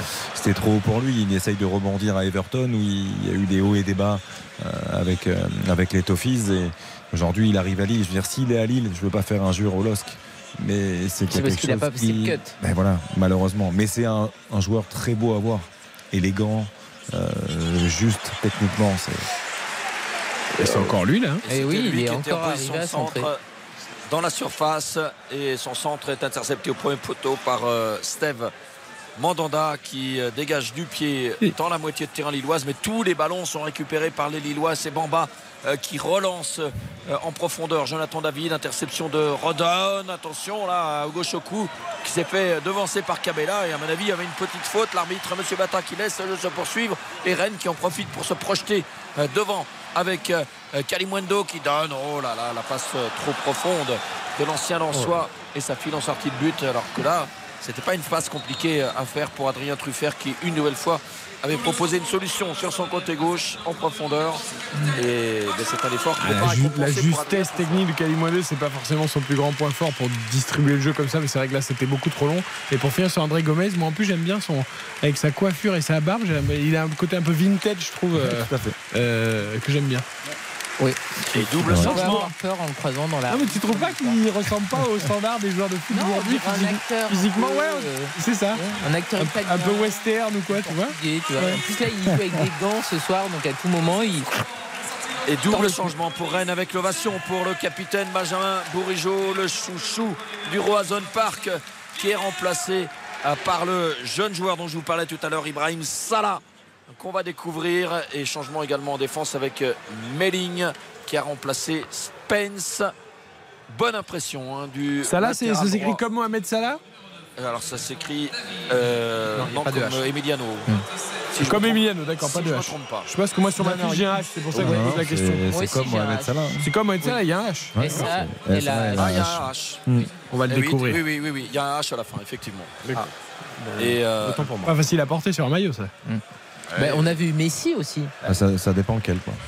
Très aigué. C'est celui de. Cette année ou C'est celui dans ce moment là, c'est. c'est Ah ouais, en ce moment, alors, comme. Liverpool. euh, Qui a perdu c'est- 3-0 aujourd'hui d'ailleurs, Liverpool. eh oui. Ah, Du coup, Lyon est mieux classé que Liverpool pour Jean-Michel Aulas. Il va pouvoir. euh, Ah, c'est un argument de plus. Ah oui. Euh, Bayo est rentré donc. et pour les Lillois, effectivement, avec euh, un ballon là qui est en profondeur. Et finalement, c'est euh, Rennes qui a pu se dégager, mais la deuxième chance quand même pour Timothy Weah qui repique à l'intérieur et qui réussit à transmettre à André Gomez qui réoriente le jeu à droite avec euh, euh, Zegrova qui va repiquer lui aussi à l'intérieur le petit centre du pied gauche où il était bien dosé ce centre. Il était plongeant mais c'est dégagé par la défense rennaise et c'est Santa Maria qui a pu prolonger le dégagement lui qui a pris le brassard d'ailleurs Baptiste Santa Maria avec la sortie de Bourigeau. Attention à Zegrova qui sort et le deuxième but le deuxième but lillois avec Cabella à la réception du centre de Zegrova. Un but, une passe pour Zegrova. Et Lille, c'est pas illogique, qui à 5 minutes de la fin prend l'avantage face à Rennes au Roazhon Park dans un silence de cathédrale. Mais c'est pas immérité. hein. J'allais vous dire juste avant l'action que si ça se terminait sur un match nul, Rennes, franchement, pourrait se contenter de ce point. Et à l'arrivée, c'est pas complètement illogique. hein. Ah non, non, mais franchement, Lille a fait vraiment le nécessaire pour euh, gagner ce match. Et on rappelle qu'ils ont été cueillis très tôt dans la rencontre, mais sinon, ils ont fait de très bonnes choses. Et là, ça devenait de plus en plus compliqué. C'était des vagues très souvent. Ah non, il faut pas faire ce geste-là, euh, Cabella. Ah, il, est, il, est, il est très ami. Il est très ami avec À raconter Jul, parce que j'ai pas vu, moi. bah, il a fait le, le- le geste de Jules. Jules, Jules, c'est un rappeur marseillais. Eh, bien sûr, euh, voilà, jusque-là, j'y arrive. Et Rémi Cabella est très ami avec lui. C'est pour expliquer à nos auditeurs. Et donc, en fait, les, les joueurs qui, ce qui est très populaire dans le foot font le, le- le geste. En fait, ils arrivent à faire le J, le U et le L de Jules. Non, de Jules, le nom du rappeur. D'accord. Et Ah, c'est tout euh, ça qu'il fait avec ce truc-là? Exactement. Ouais. C'est Ah, vous voyez Alors, Eric est avec nous, Zegrova, formidable, Eric Eh, les gars, il est vraiment énorme. hein. Ça, c'est- Et là, dire à Campos que c'est 90 millions d'euros hein, le pour qu'il aille se faire l'infirmerie du PSG. Ah Non, mais là eh, but, passeur décisif, mais quel match de Zegrova Mais je comprends. À chaque fois que tu désingues un joueur, il brille derrière. C'est ta spécialité En fait, ça m'arrive 9 fois sur 10, ouais. Ah. C'est, euh, vraiment. liste, hein. Et, et- et je vais vous dire un truc. Euh, moi, la première fois que j'ai vu Gervinho à Lille, je me suis dit, mais ce mec, il est éclaté au sol, il fait zéro de chez zéro. Ah oui, et on a été en fait. avec lui. Bien inspiré, Et- ouais. ouais. Ah non, non, et, euh, et- Alors- et pour tous les supporters lillois, j'avais dit que Thiago Maia, c'était 900 millions d'euros euh, au Qatar. Ah ouais. Et euh, Eric, il faudrait que Luis Campos faudrait que tu appelles Hugo Ekitike. On va te donner son portable parce qu'il avait besoin que tu le relances là. Ah putain, non mais Et ouais. Eden Hazard, quand tu l'as vu également, tu t'es dit qu'est-ce que c'est que cette truffe? Non, non, non, non, non, Non. je euh, non, non, non, non, Et j'ai- sur, sur Victor Osimhen? Non, mais, ah, mais non, non, lui, il a été énorme tout de suite, quoi, tu vois. Non, non, mais ouais, Sur je suis un- Moussasso qui avait fait une très belle saison. Moussasso, il a été grandiose. Non, non, mais je, je me, j'ai souvent ça. En fait, je prends des joueurs en grippe et en fait, quelque part, je crois que médiatiquement, Ah, ils le sentent ou un truc comme ça. Et derrière, l'agent l'appelle en disant, écoute, gros, il y a Eric qui se sent pas et euh, le mec se surpasse, quoi. Tu sais ce qui me fait plaisir, Eric? C'est que Ouais. on fait Oh, tous. attention à ce ballon chaud devant le but lillois. Melling qui est stoppé, pas de pénalty avec le public qui réclamait une faute. Mais je crois que le tacle est propre euh, sur Melling, mais le centre était dangereux de deux coups à l'origine et la défense lilloise qui a pu se Oh, dégager. Zegrova encore, Zegrova fantastique. Et Ah c'est ouais, mais- qui et- obtient un coup franc à proximité du rond central. Avant le match, j'avais dit que Chioro aussi, il manquait un peu d'agressivité. Bon, là, le mec fait un bon match. Et Ouais, tout. après Non, il a fait une grosse boulette sur le premier but quand même, même si c'était Ouais, pas un mais- cadeau. euh, le ballon qu'on lui a donné, euh, voilà. Mais Eric, moi, ce qui me plaît chez toi, c'est qu'en fait tout ce que tu dis, on fait tous, on, on a tous ça, on fait tous ça. Bon, nous en tant que journalistes, on, on, on peut peut-être le faire un peu moins, encore que parfois on s'en prive pas. Euh, mais mais euh, franchement, c'est ça. Tout, tout le monde fait ça. Tout le monde a ses têtes de turc, ces joueurs qui, Bah oui. qui voilà. Et évidemment, on se trompe les trois quarts du temps, et heureusement d'ailleurs. Euh, mais Eric, ça fait plaisir. Et je, je suis content pour toi que ce soir, si Lille gagne et qu'en plus c'est Zegrova le, le héros, je suis, ça me fait plaisir. Et quand on gagne à Rennes, c'est toujours une bonne saison. Non, mais Zegrova, pour vous dire, mais tous, les, tous ceux qui ont regardé les matchs de Lille, ils savent que ce mec-là, genre son œil droit, c'est un œil de verre. Et il a sûrement le pied droit qui fait un pied beau, tu vois. Mais c'est. Mais bien sûr, et là ce soir, tu sais pas pourquoi euh, contre Rennes, le mec se donne. Alors peut-être qu'il veut valider mon ticket avec ma cote à 9 que je vous ai annoncé de 1 pour Eh lui oui, avant le match. sûr. Mais euh, j'ai mis ma maison, hein, de toute façon. Donc euh, voilà. Ah bon. Et, Pas trop euh, quand même, hein. il faut jamais parier ce qu'on n'a pas. Alors, la maison tu l'as, mais enfin il Ah, faut ma pas la parier quand même. Oui, mais, ouais, mais enfin, Oui. vaut mieux la garder la maison quand même, hein. il, faut être, il faut être raisonnable. Ouais, ouais, ouais. C'est... Mais bon, là, ça va passer. Donc, tu vois, au final, non, non, faut y aller. Tu vas t'acheter une deuxième maison. Ah, Elle va être plus grande l'année prochaine. Neuf, neuf maisons. Et c'est quand même Winamax qui paye les publicités sur RTL. Donc, euh, les gars, non, non, faut mettre sa maison, les gars. Faut- faut- Allez-y, allez-y. Hein. C'est- Quand vous sentez comme moi le foot, allez-y, vous allez vous enrichir. Allez, merci Eric en tout cas euh, d'avoir été avec nous. Franchement, on a passé une super soirée avec toi. Merci. Eric. Euh, attention, c'est pas terminé. Il reste encore un peu de temps, mais c'est bien parti pour Lille. Merci Eric en tout cas. Mandanda, et regarde, écoute, Mandanda, meilleur gardien de tout le championnat de France. Tu vas voir qu'il fait une cagade avant la fin. Et là, s'il m'appelle, les gars, je prends un pote euh, chez RTL. Hein. Allez, pourquoi pas. À bientôt Eric. Euh, Philippe Audouin, Rennes qui va essayer quand même d'arracher le match nul. Et oui, on est dans la dernière minute euh, du temps réglementaire. Les Lillois qui gagnent du temps et les Lillois qui mènent 2 buts à 1, logiquement, hein, finalement, sur l'ensemble du match, parce que c'est Lille qui a le plus tenté. Et on a senti des Rennais quand même euh, subir euh, les Lillois, subir les assauts Lillois, le pressing Lillois et la présence physique également en milieu de terrain. Et euh, on a rarement vu Rennes autant en difficulté techniquement sur sa pelouse. En termes de possession de balle, c'est flagrant. Et ce soir, eh bien, les Rennais vont peut-être connaître une fin de série avec euh, 10 victoires de suite en championnat à domicile, 27 buts marqués, 6 buts encaissés depuis euh, la mi-août. Eh bien, ce soir, ça pourrait s'arrêter avec Lille qui est bien parti pour réussir la grosse opération dans la course à l'Europe. Lille qui Et- peut revenir à deux points de Rennes au classement. Et ça, ça va compter forcément. Eh oui. Lille qui avait Et- déjà chahuté Rennes. hein, euh, Bah, ça au- fait un candidat de plus. Si Lorient gagne aussi, ça peut resserrer tout le monde. hein. Ils sont sixième pour l'instant, à l'instant T à Lille. Ouais, Et- ça- et puis Philippe, Lille est tu sais- il bouge pas. Il reste sixième, mais parce qu'il y avait 5 points d'écart avec Rennes. Mais ça remet la pression sur Monaco et même sur les autres. hein. Et tu sais qu'on on rappelait cette statistique en, en présentation de cette rencontre. Euh, dernière victoire de Rennes face à Lille remonte à mai 2019. hein. Plus de trois ans et demi, ça va faire un huitième match, huitième match sans victoire face au LOSC. Et ils ont enfin trouvé l'efficacité qui les fuit parce qu'ils ont énormément d'occasions, mais ils marquaient peu. Et là, ils ont été assez réalistes ce soir, les Lillois. Bah, ils auraient encore- pu en marquer Et il y a plus quand encore même, un mais ça mouvement qui se déclenche côté pour- gauche. Et c'est Théâtre euh, qui euh, vient euh, couper la trajectoire du centre au premier poteau. Corner à suivre encore pour les Lillois. Quelle entrée Quelle entrée il fait, Ouéa Euh, Timothy mais il est excellent. Ouais, il fait un- une super Sur entrée. À, son poste de la- à ce poste de latéral gauche qui n'est pas naturel pour lui. euh, depuis le début, je le trouve. Ouais, mais là, euh, il est hyper offensif. hein. Il joue quasiment ailier gauche. hein. Ouais. Oui, mais. Mais il défend aussi. Mais il défend aussi. Mais on le voit je- beaucoup offensivement. il s'est pas du tout laissé surprendre, en tout cas sur le plan défensif. Et euh, les Lillois qui bénéficient d'un corner à 1 minute 30 maintenant de la fin euh, du temps additionnel et ils prennent tout leur temps pour le jouer ce corner. Ils, vont, ils sont trois autour du ballon avec Cabella, André Gomez et Zegrova et on revient derrière avec euh, Diallo, les Rennais qui vont devoir sortir très vite pour faire le pressing parce que là ils n'ont plus le choix maintenant. Le chronomètre est le meilleur allié euh, des Lillois euh, qui renvoie le jeu dans la moitié de terrain. Rennais ils se sont fait avoir comme des bleus là les Rennais avec euh, un ballon à nouveau dans la surface de réparation bretonne et c'est euh, Baptiste Santamaria qui vient encore euh, stopper l'offensive lilloise. Un peu long le contrôle de Cabella, dommage. Et André Gomez euh, qui se fait contrer, mais la deuxième chance pour Zegrova. Oh, Et les Rennais, ils ont beau vouloir essayer, ils n'y parviennent pas. Ils sont dominés dans tous les compartiments ce soir. Et même dans cette fin de match, ils ne parviennent pas à pousser pour tenter d'égaliser. On est maintenant à 40 secondes de la fin du temps additionnel. Steve Mandanda qui va envoyer un dernier ballon en direction du but lillois. Et non, il le joue court. Euh, C'est euh, 6 mètres. Je suis pas sûr que ce soit le meilleur choix. Théâtre, il va falloir euh, vite, vite gagner du terrain. Mais la relance de Théâtre qui est interceptée par Benjamin André. Il n'y a rien à faire. Les Rennais n'y parviendront pas euh, ce soir.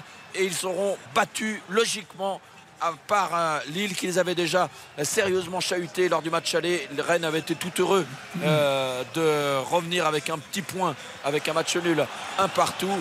Et ce soir, la grosse opération est à mettre au crédit des joueurs de Paolo Fonseca avec cette victoire qui se dessine puisque maintenant on est au-delà des 3 minutes de temps additionnel et c'est encore Lille qui est à l'attaque avec une parade et oh la barre la barre après la parade de Mandanda euh, qui euh, sauve Rennes André Gomez qui est dans la surface. Et bien voilà le troisième but lillois signé. André Gomez tel un symbole. André Gomez qui vient euh, clôturer la marque avec euh, dans la quatrième minute du temps additionnel un ballon à l'entrée de la surface. Il se met en position il frappe par à terre 3 buts à 1 pour les Lillois qui se foutent de joie Quelle équipe de Lille, franchement. Ils ont éteint les Rennais au Roison Park. C'est- rare. Enfin, ça n'est Ah quasiment oui. pas arrivé cette année, à Ah part oui. le premier match contre Lorient, mais c'était un début de saison. Là, c'est à la régulière, hein, Philippe. hein. Ah oui, rien à dire. Et on a rarement vu Rennes aussi impuissant que ce soir. Franchement, ça faisait très longtemps que j'avais pas vu Rennes euh, aussi euh, dominé et à court d'arguments. Alors, euh, euh, je voulais l'évoquer tout à l'heure quand on parlait de- des solutions pour Rennes, mais bon, c'est vrai que la blessure au terrier fait terriblement mal pour euh, les Rennais euh, sur le plan offensif. Il y a, Il y a- une accumulation de blessures. Il y a un numéro de Bayo au Ouais, départ du but. voulais là. dire. Faut quand Le numéro de. Bayo au départ. Exceptionnel. Il faut quand même évoquer ce qu'il fait là. Ah oui, oui.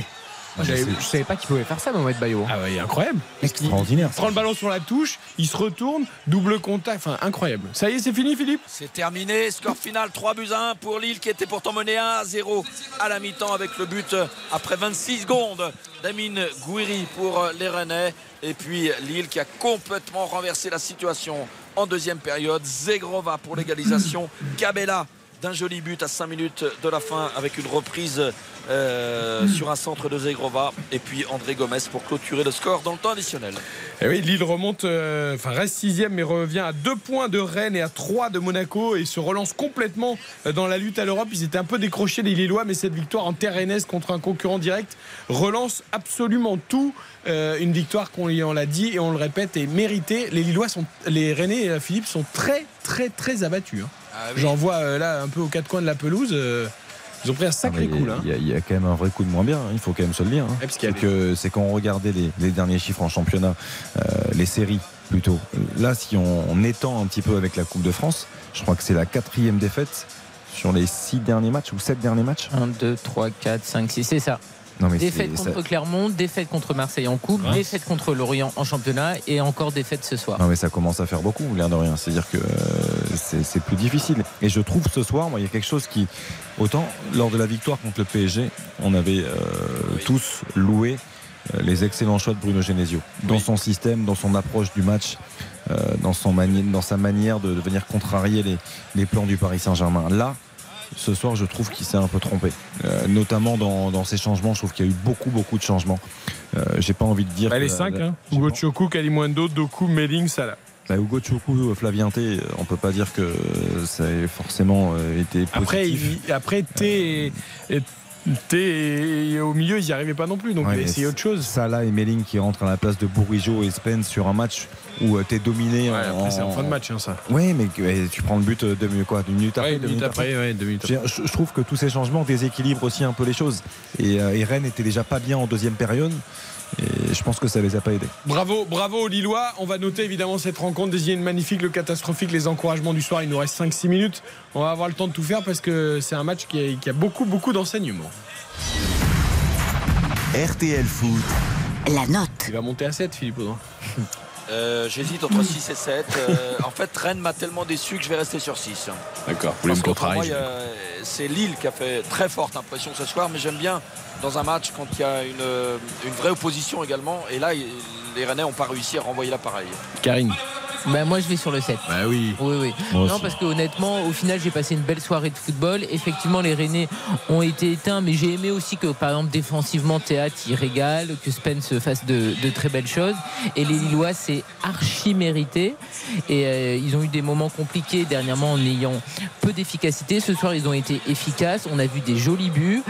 L'histoire de Zegrova est quand même absolument extraordinaire avec notre auditeur Eric.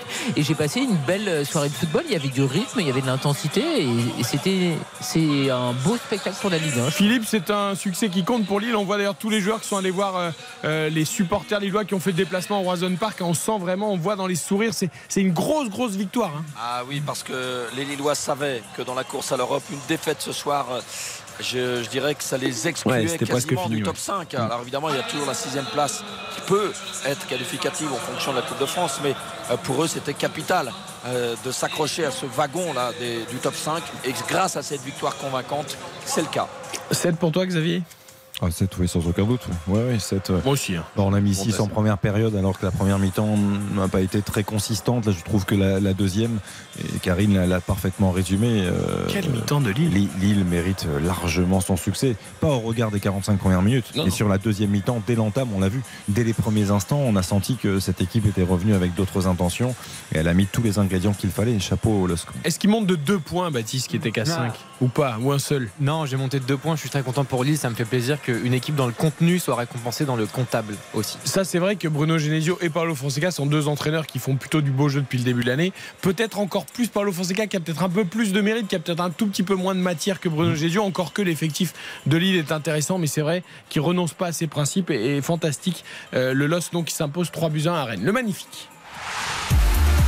RTL Foot, Le magnifique. On pourrait en citer plusieurs, mais je vois pas comment on va pouvoir passer à côté, Philippe Audouin, quand même. Mais Ah, franchement. moi, j'ai- adoré André Gomez. Eh on en a oui, on parlé. pourrait le citer. On en a parlé. euh, Moi, j'ai adoré son, sa capacité à faire jouer l'équipe, son coup d'œil, son calme.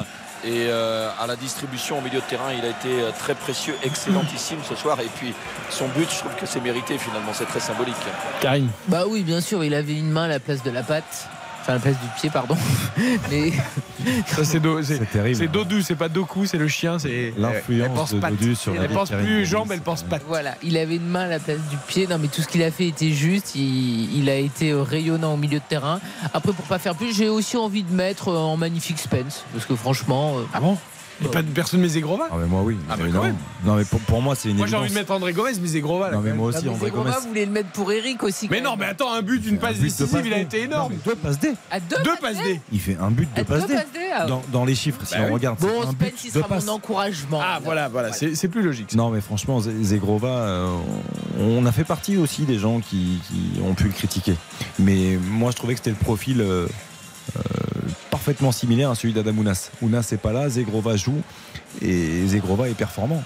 Il a mis beaucoup de variété dans son jeu, dans ses centres, pied droit, pied gauche, deuxième poteau, premier poteau, il est buteur. C'est lui qui permet quand même à Lille, à Lille de se relancer et deux passes décisives derrière. Pour moi, Zegrova. Baptiste Euh, André Gomez. Ouais, André Gomez, il a été monstre. Mais attendez, attendez, la deuxième passe décisive. vous Non, non. parlez- Oui, bah, parce que c'est lui qui donne le ballon à André Gomez, mais après André Gomez, il fait trois crochets, donc pour moi, je suis d'accord. Il n'y a pas de passe Bah, décisive. Dans, dans les faits, Ah oui. ce que je dis. Non, mais t'as raison, Karine, t'as raison. Parce que là, j'étais en train de raison. me dire, attends, ils Non, vont gagner je- combien J'étais en train de me dire la même chose en revoyant le but d'André Gomez. Allez, 22h57, André le Gomez, il n'y a pas de catastrophique. passeur décisif, c'est André Gomez. Le catastrophique. RTL Foot, Je me suis dit la même chose en regardant le sauf Le- que dans les faits, c'est ce qu'on en Oui, fait oui, aujourd'hui, c'est vrai. D'accord, mais enfin, Xavier, t'es Le- dans les faits, t'es dans la réalité. Le catastrophique, je- Philippe Audouin. J'ai du mal à trouver un catastrophique. Évidemment, je vais le chercher euh, du côté rennais. Euh, ça me fait mal de dire ça, mais Désiré Doué n'a pas été euh, au niveau. euh, il est jeune, il n'a que 17 ans, donc le mot catastrophique est un peu excessif. Oui, bah souvent, souvent, mais. Mais, mais ce soir, il n'a pas été tout à fait au niveau qu'il a pu avoir euh, depuis euh, le début de la saison. Et puis, euh, il a un tel potentiel qu'il peut faire beaucoup mieux que ce qu'il a fait ce soir. Allez, il nous reste 20 secondes chacun. Bah, ils ont pas perdu, mais Yoro, franchement, son match, parce que évidemment. C'est bien repris après quand même. Euh, euh, non, non, parfois il aurait pu être sanctionné, l'arbitre l'a pas sanctionné. J'ai trouvé qu'il était toujours à la limite et que l'arbitrage allait plutôt dans son sens. Après, catastrophique, je trouve ça trop dur, mais euh, j'ai pas trouvé qu'il s'était bien relevé et qu'il avait fait un, un très bon match. Il n'y a pas de catastrophique. Non, mais le catastrophique en soi, non. Mais moi, je vais mettre Jonathan Bamba. J'ai été euh, encore une fois déçu de son match. Je l'ai pas trouvé euh, vraiment influent sur le, le match du LOSC. Autant on a vu une belle équipe illoise en deuxième mi-temps. Moi, lui, il m'a fait malheureusement ni chaud ni froid. Moi, je vais mettre Flavien T, qui pour moi, euh, au milieu, s'est fait manger complètement par André Gomez et Benjamin André. Euh, Santa Maria, il a quand même existé de Ah par oui. son abattage, mais Flavien T, euh, qui a plus de qualité technique, euh, n'a pas existé du tout. Baptiste. Je voulais dire Fabien T aussi. Bon, allez, on termine avec les encouragements. Les encouragements Pour terminer. RTL Foot, Les encouragements. Spence, donc pour Karine. Bon, et théâtre aussi, parce que j'ai vraiment aimé le match de théâtre aussi. Philippe Audouin. J'ai longtemps pensé à Spence, mais euh, Zegrova m'avait beaucoup plu euh, déjà en début de match. Et euh, même en deuxième mi-temps, je trouve qu'il est resté sur sa lancée du début de match. Donc pour moi, je vais noter Zegrova en encouragement. Moi, je pense que je vais avoir le même que Xavier Domergue. Lenny Euro Ah non. Moi, Lenny Euro. Tu en fait, l'encourages Ouais, je Ah l'encourage non, parce que attends, plusieurs fois. ça, ça peut arriver à tout le monde de- sur un mauvais ballon d'André Gomez de rater un contrôle. Et après, je trouve qu'il s'est, pour un jeune joueur, il s'est plutôt bien repris. Il a fait une intervention décisive, notamment En fin de dans match, la ouais. surface de réparation, un tacle sur le ballon dans une zone très très Et dangereuse. notamment sur Borijo, il aurait pas dû être sanctionné? Ah, vous n'êtes pas d'accord. Allez, pas, vous allez débattre en dehors de l'émission. Pour moi, ce sera Timothée Weah qui a remplacé Ah oui, Ismaili, bien qui a fait un match extraordinaire. Euh, piston gauche, ailier gauche, et arrière gauche. Donc Timothée Weah pour moi pour les encouragements. As raison. ouais. Merci Philippe Audouin d'avoir été avec nous. Rendez-vous demain pour Brest-Lens. La voix tient, donc ça ira. Euh, et merci à Xavier Demergue, à Karine. Galli, à Baptiste Dury, à Oriane, à toute l'équipe, à Geoffrey la réalisation. On se retrouve demain 20h, 23h avec Marseille-Nice à 20h45 auparavant. Évidemment, on refait le sport avec Isabelle Langer dès 19h15 avec notamment une une large page rugby pour l'entrée en liste de l'équipe de France à Rome face à l'Italie dans le tournoi Destination. RTL. Dans un instant, vous avez rendez-vous avec George Lang pour la collection RTL. Il est 23.